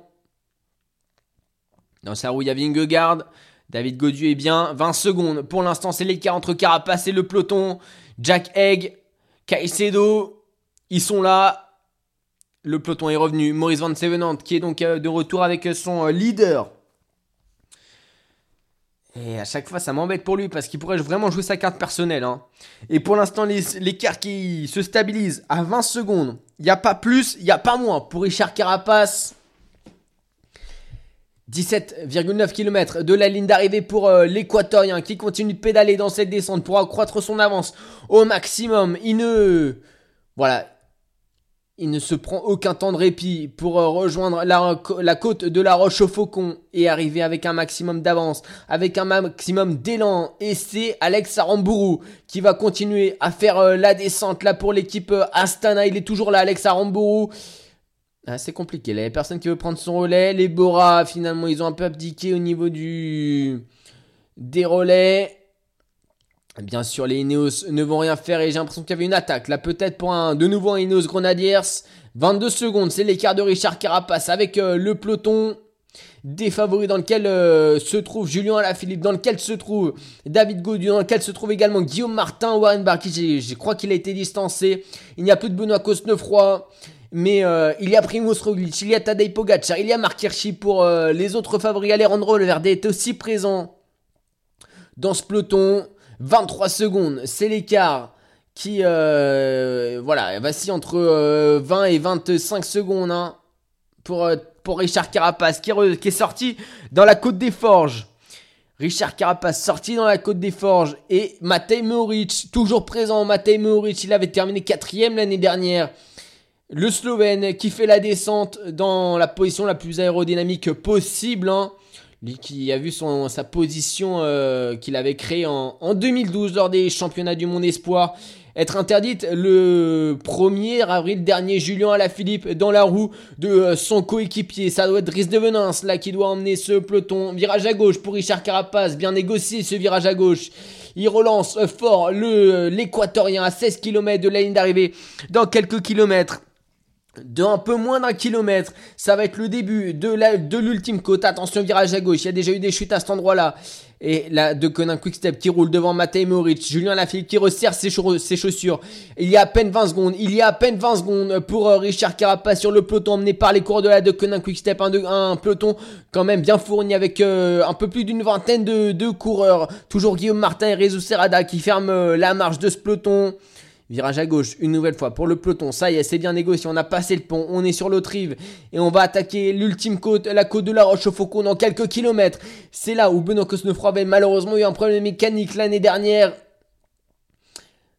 Allez, Richard Carapace, euh, plus que quelques mètres, quelques centaines de mètres avant le pied de cette côte de la Roche au Faucon, 1,3 km. Il y en a un premier euh, de, euh, voilà, il y a un premier passage où faut, faut grimper fort, répertorier, mais la deuxième partie, elle fait aussi extrêmement mal. Elle fait aussi extrêmement mal. La deuxième partie de la Roche au Faucon, on a vu tout à l'heure chez les familles de Marianne Vos qui avait réussi à revenir après la descente, mais dans la deuxième partie, elle avait complètement craqué. La championne hollandaise est-ce que ça sera euh, le même scénario pour les hommes? Est-ce que hein, quelqu'un arrivera à revenir sur, euh, sur Richard Carapace En tout cas, ça roule à l'avant pour l'équipe Movistar, pour Alejandro Valverde. Ça roule maintenant pour la Deceuninck Quick Step. Euh, pour la Deceuninck Quick Step, ça roule devant Julien Alaphilippe. C'est pareil pour les Intermarchés ou Antigobert. Et la virage à droite pour euh, Richard Carapace qui attaque la côte de la Roche au Faucon avec 20 secondes d'avance sur le groupe des favoris. Le Dossard 80 seul pour l'instant en tête. 11% c'est la moyenne de cette ascension avec un passage à plus de, de 15%. À un moment donné ça va faire mal. Le sommet est un peu plus facile mais on va voir ce que ça va donner pour Richard Carapace. L'écart qui se réduit. Le virage désormais pour euh, le peloton. David Godu au milieu de ce peloton. Guillaume Martin à la fin du, groupe. Euh, plus de Warren Barguil. Et ça y est, ça attaque fort, 18 secondes. C'est euh, le retard du peloton sur Richard Carapace. Julien Philippe en deuxième position. Euh, Adam Yates ou Cacto. Cacto en troisième position. Tadej Pogacar, Mark Hirschi bien présent également. Michael Woods. Primoz Roglic, David Godu également présent. Michael Woods qui remonte sur la droite là, qui passe à Alejandro Valverde présent. Euh, Maximilian Charman, Godu qui remonte sur la gauche pour se retrouver au niveau de Julien Alaphilippe. David Godu qui est pris euh, tout de suite par Marc Hirschi. Est-ce qu'il reste, euh, il reste euh, ouais, il reste des Ineos Grenadiers, il reste Guillaume Martin qui a remonté. Du côté des Astana, c'est un courant de l'équipe Kubeka, j'ai pas le nom là, comme ça, je sais pas. Maurice Van Sevenant, malheureusement, la dernière position du peloton, le Belge. Et ça accélère, ça accélère fort. Rezou Serrada qui va craquer dans quelques instants. Rezou Serrada qui va craquer dans quelques instants. 17 secondes, 600 mètres pour euh, Richard Carapace avant le sommet de la Roche au Faucon. Mais ce sera pas fini, il restera 13 km derrière. Encore de course pour revenir 15 secondes. Ça se réduit l'écart avec euh, le peloton. Le peloton qui est juste derrière, qui le distingue. Euh, qui distingue Richard Carapace. À quand une attaque? Est-ce que ce sera Primoz Roglic, le tenant du titre? Est-ce que ce sera Richard Carapace pour, euh, pour revenir, euh, pardon, est-ce que ce sera Tadej Pogacar, autant pour moi, Marc pour revenir sur Richard Carapace et pour l'instant, c'est toujours la De Quenin qui emmène David Godieu aux côtés de Julien Alaphilippe. David Godieu, est-ce qu'il va dégainer? Est-ce que c'est Julien Alaphilippe qui va sortir? Il n'y a plus beaucoup d'avance, 15 secondes, ils l'ont en ligne de mire. Je... Richard Carapace de l'équipe Ineos Grenadier qui, qui, donne tout là, il donne tout dans les derniers mètres, 13 secondes, il n'abdique pas Richard Carapace. Il a remporté un Giro d'Italie comme ça, donc pourquoi abdiquer euh, dans Liège-Bastogne-Liège, 350 mètres?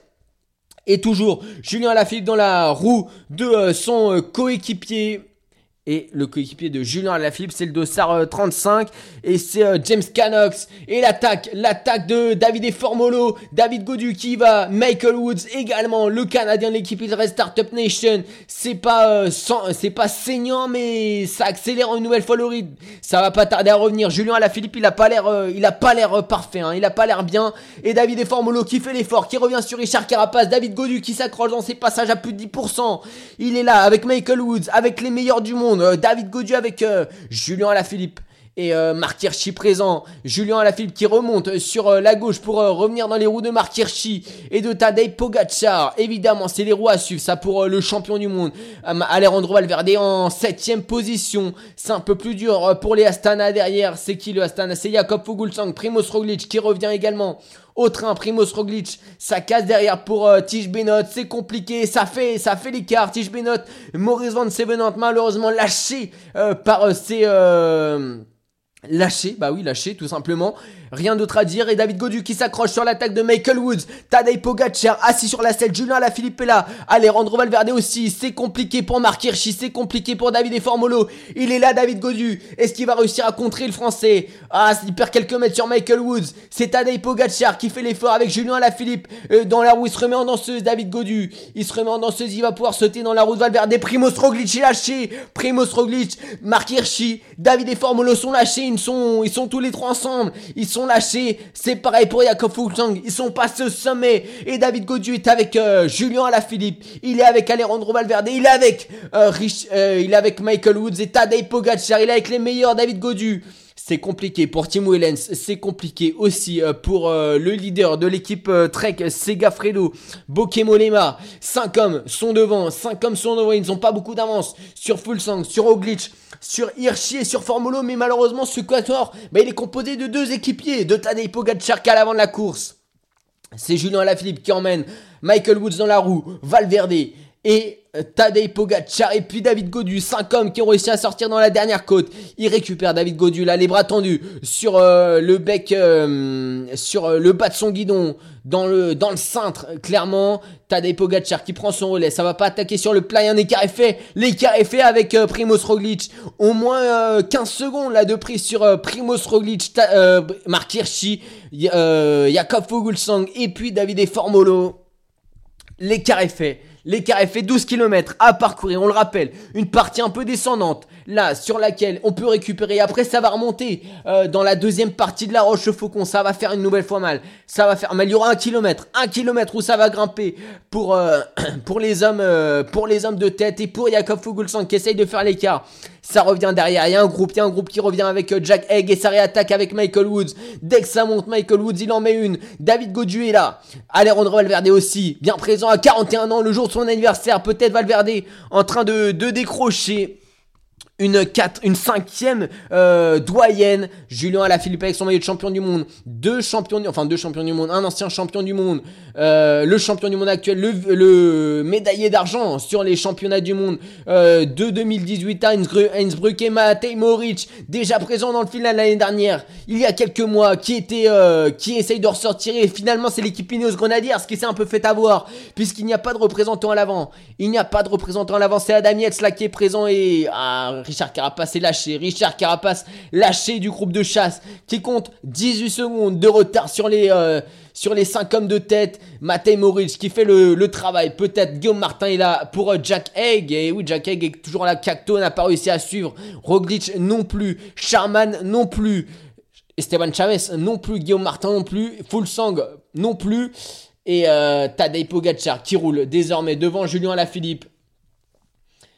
Allez, on a 5 hommes, 5 gros euh, grimpeurs, 5 légers, clairement. Et euh, c'est David Godu qui prend son relais à présent. David Godu dans les portions un petit peu euh, montantes. Devant Tadej Pogacar, devant Michael Woods, devant Alejandro Valverde, devant Julien Alaphilippe. Il n'y a pas beaucoup d'avance. Et Julien Alaphilippe ou Michael Woods. Non, c'est Michael Woods qui attaque sur la gauche de la route. Là, dans une portion un petit peu montante. Ça répond tout de suite pour, pour Tadej Pogacar. Il attaque fort. Euh, Michael Woods là, il attaque fort. C'est Adam C'est un Cacto. C'est Cacto qui sort derrière. C'est Cacto qui essaie de sortir. À 10 secondes. Cactoski qui essaye de sortir là. Mais c'est pas assez tranchant pour, euh, pour l'ancien champion du monde. Et Michael Woods qui a pris quelques mètres d'avance. Sur le groupe Tadej Pogacar. Sur le groupe euh, David Godu. Il y a toujours pas mal d'avance hein, pour ces 5 hommes. Sur, le groupe de poursuivants. Mais ça se regarde un petit peu. Julien Alaphilippe qui fait l'effort pour revenir sur Michael Woods. Primoz Roglic dans la roue de de Cacto. Julien Lafilippe qui fait le jump sur euh, Michael Woods. Ah, le Canadien qui va se reprendre par euh, le champion du monde, David Godu, qui fait l'effort derrière pour amener euh, Tadej Pogacar et, Alejandro Valverde sur le porte-bagages. Malheureusement, les cinq hommes qui sont de nouveau ensemble, ça va grimper en quelques secondes, dans quelques minutes, à 10 km de la ligne d'arrivée. Et on est sur une déroute étroite, hein, déroute étroite. On avait déjà un final un petit peu comme ça l'année dernière. Julien Alaphilippe qui parle à David Godu là pour euh, lui dire de bien prendre ses relais comme Tadej Pogacar qui va rouler dans quelques instants. Le lauréat du Tour de France 2020 deuxième l'année dernière derrière euh, son euh, compatriote Primoz Roglic. Michael Woods Troisième des championnats du monde en 2018 à Innsbruck. Et c'est Roglic qui en remet une derrière. Roglic qui essaye de sortir sur une partie un petit peu plus plate. 30 secondes de retard pour 25 secondes de retard pour ce groupe. Et Primoz Roglic qui accélère. Mais euh, il a bien vu qu'il était mis en difficulté hein, dans les portions montantes. Cacto arrive à le suivre sans problème. David et Formolo, Mark Hirschi également sont là dans la roue. Aucun souci pour eux poursuivre. David Formolo qui a retrouvé un excellent niveau. David Formolo qui a déjà terminé deuxième de Liège-Bastogne-Liège. C'était en 2017, 2018, autant, euh, pardon, 2019. 2019, c'était derrière Jakob Fuglsang. Michael Woods, il a l'air très très fort, hein. le, euh, le Canadien. Et là, on a quand même des sacrés, sacrés punchers. On a quand même des sacrés punchers, donc euh, ouais, on va voir ce que ça va donner. Mais euh, David Godieu, il va falloir qu'il sorte, euh, sorte dans une partie montante. S'il veut, s'il veut, jouer sa carte, Bokemolema est revenu dans le groupe de Sherman. Et Yakov Fuglsang s'est mis en dernière position de ce groupe avec Guillaume Martin toujours présent. Kaktovski Adam Yates, est-ce qu'il est là, Adam Yates il n'y a plus d'Adam Yates. Là, il n'y a plus d'Adam Yates. C'est que Kektovski qui est là. Tish Benot aussi, Jack Egg, Esteban Chavez, Primoz Roglic, Guillaume Martin. De nouveau présent dans un final de Liège-Bastogne-Liège, comme David Godu. Ils apprécient vraiment cette course. Et David Godu, je crois qu'il pour l'instant, il n'est jamais sorti du top 10 sur Liège-Bastogne-Liège. Hein. Et là, il va jouer la gagne. Ça va être un, autre niveau pour, euh, pour le petit grimpeur breton, futur leader sur le Tour de France.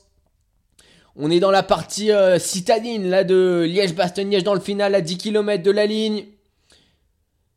Julien Alaphilippe qui prend son relais devant David Godu, devant Michael Woods, devant Tadej Pogacar, devant l'ancien champion du monde Alejandro Valverde. Michael Woods, il a déjà terminé deuxième de Liège-Bastogne-Liège comme Julien Alaphilippe. Là, on a vraiment des coureurs euh, qui ont euh, bah, soit remporté, soit terminé deuxième ils, ont, ils sont tous déjà arrivés deuxième de Liège-Bastogne, sauf David Gaudu. On va voir comment ça va se passer. 23 secondes, c'est l'écart avec le peloton. C'est l'écart enfin avec le peloton. Ce qu'il en reste, ce qu'il en reste, mais des sacrés noms quand même. Primoz Roglic, Kaktovski, Bokeh Molema, Esteban Chavez, euh, Matej Moric, quand même. Rien que ça, euh, Tish Benot, euh, ou encore... Euh, ou encore Jakob Fuglsang, lauréat en 2019. Jakob Fuglsang, Maximilian Charman, vainqueur euh, de Paris-Nice en 2020 et 2021. Qui est là, Marc Hirschi est là aussi. David et Formolo. Et le rond-point. Le rond-point pour euh, Tadej Pogacar qui vient de prendre son relais. Ben, il a bien joué. Il a bien joué Tadej Pogacar de prendre le relais pendant le rond-point parce que euh, ça fait genre j'ai beaucoup roulé. Et du coup, il passe à Valverde tout de suite derrière. Et David Godu il ménage pas ses efforts, hein. il ménage pas ses efforts, on est dans une saute de collecte, on peut lâcher le bidon, c'est ce qu'il fait le breton devant Julien Alaphilippe.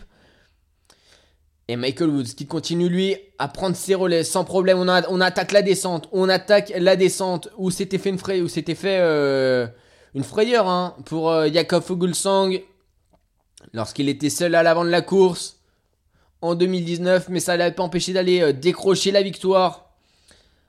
Allez, la descente pour euh, Julien Alaphilippe, pour euh, Tadej Pogacar, pour David Godu, pour Michael Luz, pour Alejandro Valverde. Ils sont 5 à 7,6 km de la ligne d'arrivée. Ils sont 5 pour une victoire, pour euh, soit aller chercher une cinquième victoire sur Liège-Bastogne-Liège pour Alejandro Valverde. Et c'est Jakob Fuglsang qui attaque la descente en tête. Et il attaque dans la descente. Jakob Fuglsang là. Il veut essayer de faire le jump lui, il sait qu'il descend très très bien Fuglsang. Guillaume Martin malheureusement n'arrive pas à suivre le, Danois. C'est un peu compliqué là pour euh, Guillaume Martin. Du coup c'est Charman qui s'y colle. Et tout de suite pris en chasse hein, par, euh, par euh, le, le Suisse. par le Suisse Mark Hirschi. Il y a quand même des écarts. Hein. Il y a plus de 30 secondes d'écart entre les deux groupes. Ça va être très compliqué pour Jakob Fuglsang qui vient de se faire reprendre en plus par le groupe. Donc finalement, ça n'aura pas changé grand-chose. Allez, 6,9 km de ligne d'arrivée. Donc, soit on a un cinquième vainqueur, enfin une cinquième victoire pour, euh, Alejandro Valverde, soit euh, bah, on a tout simplement... Euh, on a tout simplement une première victoire pour l'un d'eux. Pour l'un d'eux, c'est vrai que on a quand même des sacrés noms, mais seuls deux ont remporté des, monuments. Tadej Pogacar à présent devant Julien Alaphilippe pour prendre son relais. David Godus qui a cassé son relais, il est resté à l'arrière du peloton.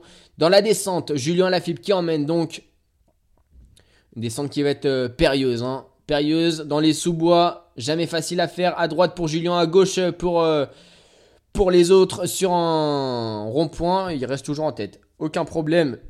Virage à droite, bien négocié. Donc pour, euh, les 5 hommes, à l'avant de cette course. Valverde, 41 ans aujourd'hui. David Godu, 20, 24 euh, ans. Tadej Pogacar, 22 ans. Julien Lafitte, 28 ans. Et Michael Woods, il doit avoir 28 ans aussi. Hein. Il doit avoir 28 ans. Michael Woods, du coup, sera le, le premier champion canadien, euh, le premier vainqueur canadien, peut-être hein, de, Liège-Bastogne-Liège. Et la Slovénie euh, pourrait compter son deuxième vainqueur en, deux ans, quoi. Donc euh, ça serait assez exceptionnel.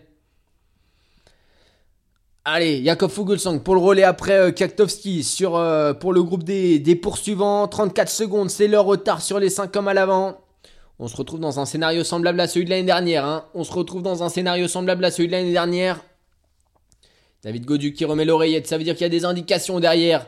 Ça veut dire qu'il y a des indications. Est-ce que Julien Alaphilippe va prendre le risque de, euh, de faire le sprint ou est-ce qu'il va tenter d'attaquer à la flamme rouge? Pourquoi pas? On verra. On verra ce qu'il va faire Julien Alaphilippe. David Godu en quatrième position à 5 km. On attaque vraiment la partie descendante là. La partie périlleuse de la descente. Ça va être en sous-bois. Va pas falloir partir à la faute. On sent la Philippe un petit peu nerveux, hein, comme l'année dernière. Il veut que ça avance. Il gigote un petit peu dans tous les sens, Julien Lafilippe, alors que Michael Woods, alors que euh, Tadej Pogacar sont beaucoup plus calmes. Alejandro Valverde, on n'en parle pas, hein, serein, serein, Alejandro Valverde. Il sait ce qu'il fait, il sait comment il faut jouer. Lui, c'est comme sur euh, la flèche wallonne, il connaît par cœur, il connaît par cœur le dénouement d'une du- d'une doyenne, il sait comment faut gagner quand même.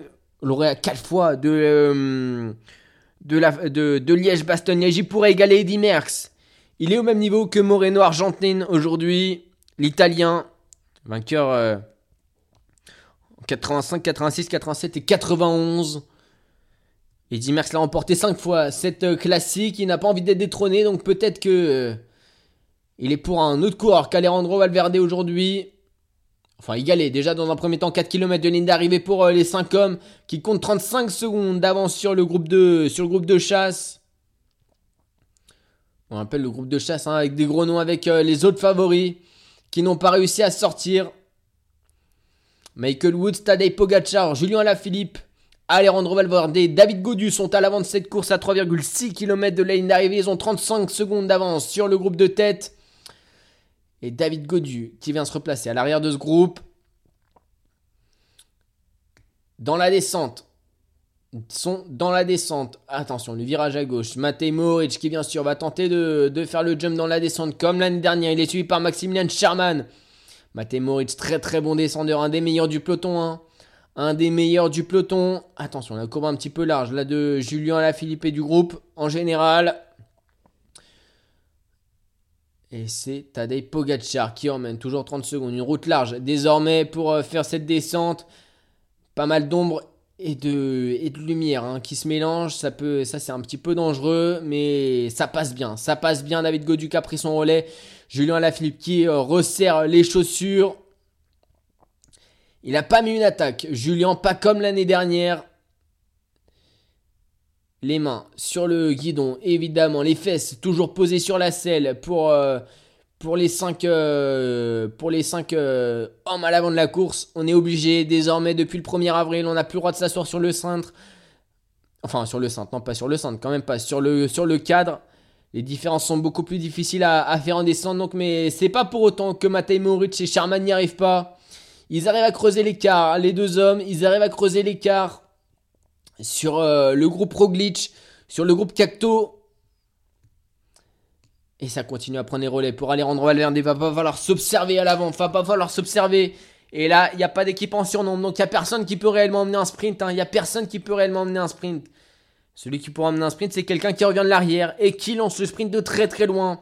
Comme Matej Moric l'année dernière. On sait définitivement que euh, il y a de fortes chances d'être battu. David Godu va jouer sa chance pleinement. On va voir ce que ça va donner sur un sprint pour David Godu. On va voir ce que ça va donner. Mais c'est vrai que face à Alejandro Valverde ou face à Julien Alaphilippe, ça va être très dur. Michael Woods qui en a remis une là, à la sortie d'un. sous un tunnel là, enfin un tunnel, sous, sous un petit pont quoi. Il en a remis une le Canadien, lui aussi, hein, il est pas. Il se sent peut-être pas. euh, ah, il se sent peut-être pas aussi fort que, que ça. Il y a qu'il a été battu par euh, Valverde hein, au mondiaux, largement, et par Romain Bardet aussi d'ailleurs. Et ça commence à se regarder un kilomètre. Un kilomètre de la ligne d'arrivée, ça commence à se regarder. Le virage à droite. À Philippe devant. À Philippe devant. David Godu sur la gauche. Ils sont tous les quatre regroupés. David Godu qui va peut-être lancer son sprint de très très loin. C'est peut-être le meilleur moyen pour lui de de gagner. Ils sont tous les quatre quasiment à l'arrêt. On se croira sur la piste. Le virage à droite dans quelques instants pour le dernier kilomètre. David Godu à la Philippe. Valverde, Michael Woods ou Tadej Pogacar. Deux sont montés. Enfin, un est monté sur le podium l'année dernière. Un est monté sur le podium en, 2000, euh, en 2018. Et il y en a un qui a remporté quatre fois. Il y en a un qui l'a remporté 4 fois. On va voir ce que ça va donner. Valverde devant. Valverde devant pour assumer son statut de 4 fois vainqueur de Liège-Bastogne. Julien Alaphilippe en quatrième position. David Godu qui a serré les chaussures. Julien Alaphilippe à son tour. C'est Matej Mohoric. Euh, non, c'est euh, j'ai l'impression, derrière qui est ressorti. Peut-être pour emmener le sprint 500 mètres désormais à la ligne d'arrivée. Valverde toujours devant, devant Michael Woods, devant David Godu, devant Julien Alaphilippe qui va lancer le sprint. Tadej Pogacar en dernière position. Ça se regarde derrière David Godu, qui est un petit peu enfermé là dans la roue de Michael Woods. C'est Michael Woods peut-être qui va déboîter en premier. Qui? David Godu ou, Michael Woods ou Julien Lafilippe? Tadej Pogacar, non c'est Valverde qui lance. Valverde qui lance à 250 mètres de la ligne. David Godu, juste derrière Michael Woods. David Godu, Michael Woods qui déborde euh, Valverde. Alain Philippe qui déborde. Alain Philippe devant. Alain Philippe devant. Tadej Pogacar qui revient. Tadej Pogacar ou Julien Philippe? C'est Tadej Pogacar devant. Julien Philippe et David Godu sur la troisième place. David Godu qui euh, décroche cette troisième place. Julien Philippe une nouvelle fois. Deuxième derrière Tadej Pogacar qui décroche son premier monument. Le deuxième Slovène en deux ans a décroché Liège-Bastogne-Liège sur un fil, sur un fil, sur un fil, ça s'est joué cette, euh, cette victoire de Liège-Bastogne-Liège. Quelle victoire de Tadej Pogacar au dernier moment qui arrive à passer Julien à. Il était dans son... Vraiment, il a déboîté au meilleur moment. Il était en cinquième position. Tadej Pogacar. Julien à était juste devant lui. Et David Godu qui n'était pas très très loin. Valverde est dans le top 5. Julien à sur le podium une nouvelle fois de la douane des classiques. Et c'est toujours pas pour cette année. Il est félicité par Marc Hirschi. Tadej Pogacar et, euh, et quelle, victoire, quelle victoire de Tadej Pogacar sur, euh, sur, la, sur Liège-Bastogne-Liège qui était revanchard après justement euh, que son équipe n'ait pas pu jouer euh, la flèche wallonne. Et bah il a réussi à renverser la balance. Ça se bat désormais pour euh, une place autour du top 15. Alex Aramburu face à Michael Woods. On va voir ce que ça va donner. Caicedo qui sprint également, mais Michael Woods qui va aller faire euh, le sprint pour signer, je pense, un, un beau top 15. J'ai pas compté les places, mais ça doit être ça. Attention, ouais, c'est Michael Woods qui va, euh, qui va terminer premier de ce euh, troisième groupe. En tout cas, quelle course Quelle course de, prime, de, de Tadej Pogacar. Et sur le sprint, Tadej Pogacar en cinquième position. C'est Valverde qui lance devant Woods, devant David Godu et Julien Alaphilippe. Vraiment bien calé dans, la roue de, David Godu. Juste à l'aspiration, il arrive à déboîter euh, David Godu. Tadej Pogacar toujours dans la roue de Julien Alaphilippe. Pourtant à une vitesse hallucinante qui déborde au dernier moment. Et ça s'est joué au lancer de vélo. Hein. Tadej voilà, sur, euh, sur un fil. Il a une demi-roue d'avance à peine sur Alaphilippe. David Godu qui décroche une magnifique troisième place. Ça s'est joué vraiment dans les 25 derniers mètres. Ils étaient au coude à coude à la Philippe et, et Pogacar. Ils ont fait un sprint très, très court en revanche. Parce qu'ils ont lancé... Euh, enfin, ils ont lancé loin, mais en soi, c'est euh, très tard qu'ils ont déboîté et qu'ils ont réussi à, à vraiment passer tout le monde. Ils ont passé Valverde Woods à une vitesse hallucinante. Et euh, David Godu, malheureusement, qui a emmené un petit peu trop gros. Il a emmené un petit peu trop gros dans ce sprint, pas assez véloce, David Godu. Donc euh, c'est ça qui l'a empêché, je pense, de, de pouvoir euh, se battre pour la victoire. Mais sinon, euh, il a fait un très très beau sprint, le Breton, assez surpris. Hein. Je le voyais au bout d'un moment déborder sur la gauche. Je me suis dit, bah, il va le faire, il va le faire, il va le faire. Mais un petit peu trop gros. Le braquet de David Godu, malheureusement. En tout cas, très beau podium. Et à la Philippe qui échoue une nouvelle fois sur, sur Liège-Bastogne-Liège. À 22 ans, donc Tadej Pogacar qui remporte son premier monument après le Tour de France l'année dernière. En tout cas, des sourires sur les visages, peut-être un petit peu plus, euh, un visage un petit peu plus fermé pour Ala Philippe.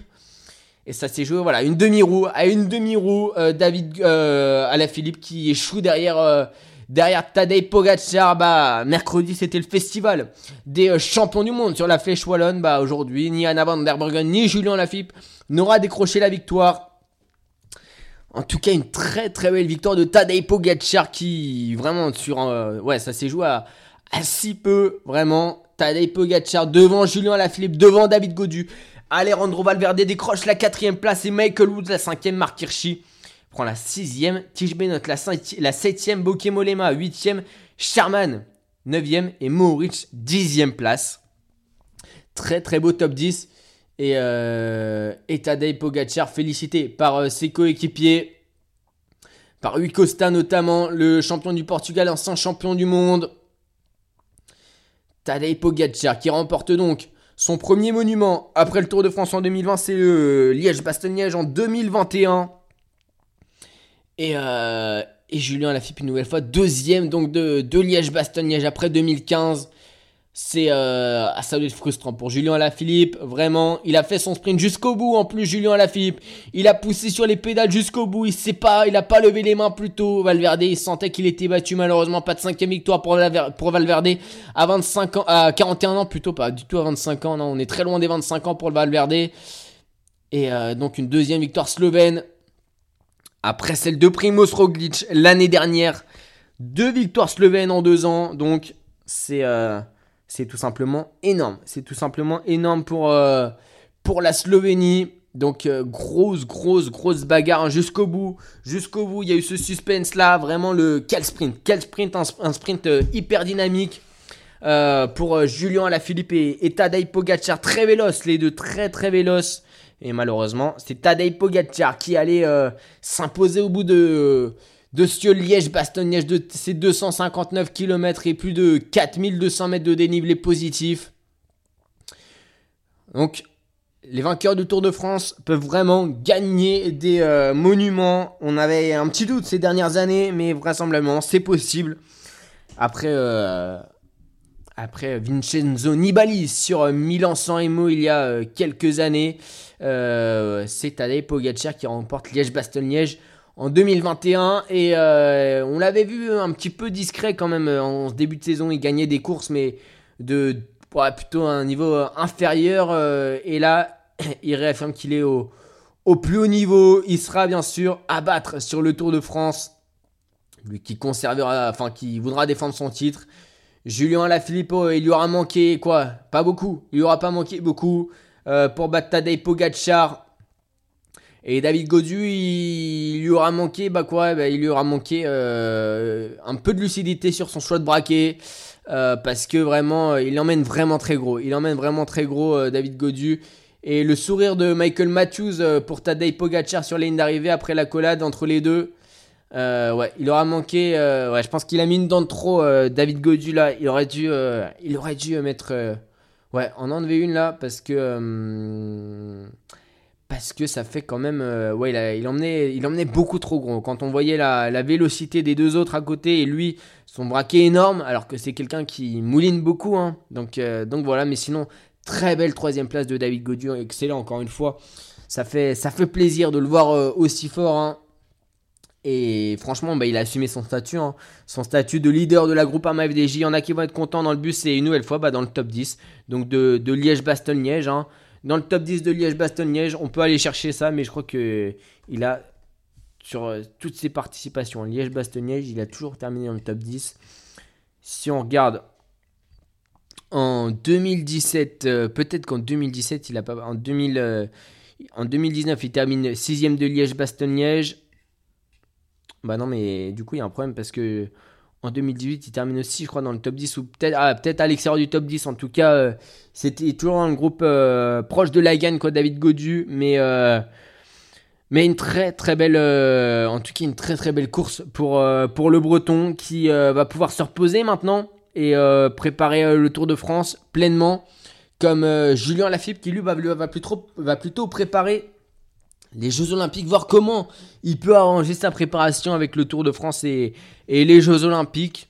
Et puis, euh, et puis du coup, pour Tadej Pogacar, et bah, c'est pareil, préparation Tour de France. Quant à Primoz Roglic, lui, c'est terminé, c'est sûr et certain, on ne le revoit plus. Jusqu'au Tour de France, jusqu'au 26 juin prochain. On le retrouvera nous sur Clac Radio. Euh, entre temps, en vélo, bah, nous, c'était notre dernière course de vélo avant euh, les, euh, les trois dernières étapes du, Dauphiné. du Dauphiné qui seront à vivre en direct et en intégralité sur Clac Radio. Hein. on reprendra les bonnes habitudes des courses à étapes. Ça nous a un petit, un petit peu manqué depuis septembre dernier. Donc ce sera le retour des courses à étapes avant d'attaquer avec le Tour de France 3 semaines de folie, on l'espère. Euh, et, des Français qui joueront les étapes. Évidemment, David Godu, euh, pourquoi pas des Nance Peters également. Euh, en tout cas, ça, a, ça a été un grand Liège-Bastogne-Liège avec jusqu'au bout, on y a cru. Pour la victoire française, on y a cru. malheureusement un petit peu trop court. Julien Alaphilippe sur, euh, sur cette fin de course. Il a manqué une petite roue, bah c'est pas grave. On reviendra l'année prochaine pour essayer de battre euh, Tadej Pogacar et Primoz Roglic. Et puis euh, cette fois-ci, on n'a pas levé les bras trop tôt, donc euh, donc c'est bien. C'est bien au moins, euh, il reprend des habitudes de coureur normaux. Quoi, Julien Lafilippe a, levé les bras après la ligne, a fait un sprint jusqu'au bout. En tout cas, une très belle flèche wallonne, hein, qui a été qui a été gagnée hein, par par le champion du monde. Une semaine qui se conclut par un podium, c'est pas pas mal non plus. hein, c'est pas mal non plus. Et puis on le reverra, on le reverra sur les courses d'un jour évidemment. Julien Lafilippe, bien sûr, il y aura il y aura les Jeux Olympiques, il y aura peut-être les Mondiaux euh, où il sera aligné sûrement, et puis et puis bien sûr euh, et puis bien sûr le Tour de Lombardie, je pense en fin de saison, lui qui avait terminé deuxième du Tour de Lombardie derrière Vincenzo Nibali en 2017, il aura à cœur d'aller chercher euh, une victoire cette fois-ci.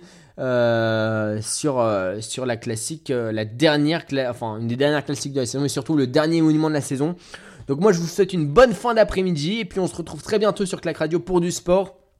Et le sport qu'il y aura euh, sur Clac Radio dans les, euh, prochaines euh, semaines, ça sera du triathlon. Voilà, on va découvrir le triathlon ensemble.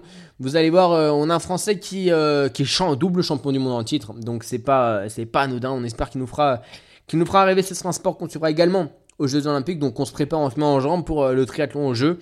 Et puis bah sinon le vélo revient donc début juin, le 3, 4 et 5 juin, il me semble, sur, sur Clac Radio. Je vais vous donner les dates exactes de, de, du retour du vélo sur, euh, Clac Radio. Comme ça, on les aura. Mais euh, c'est autour voilà, du, du 4-5 juin. Euh, je vais vous les donner. Les dates donc pour le critérium du Dauphiné, ce sera le 4, 5 et 6 juin prochain. Trois dernières étapes du Dauphiné. Puis pour le triathlon, donc ce sera rendez-vous le 15 et 16 euh, mai pour euh, à Yokohama, voilà, au Japon. Euh, normalement, c'est maintenu. Normalement, c'est maintenu. Donc euh, il y a intérêt à ce que ça soit maintenu. Mais et puis après, on aura Hambourg avant le Tour de France. Mais sinon, voilà, ce sera pour le cyclisme, ce sera le 4, 5 et 6 juin prochain. Trois belles étapes du Dauphiné. Euh, et puis, il y aura de quoi euh, Il y aura des choses à dire sur ces trois dernières étapes du Dauphiné, puisque il y aura des étapes du Tour de France qui passeront par là. Allez, je vous souhaite une très belle fin d'après-midi. Et puis, on se retrouve donc le 15 et 16 mai prochain pour du triathlon. clac, clac. Bagneux sur écoute. Retrouvez toutes nos émissions sur clacradio.fr.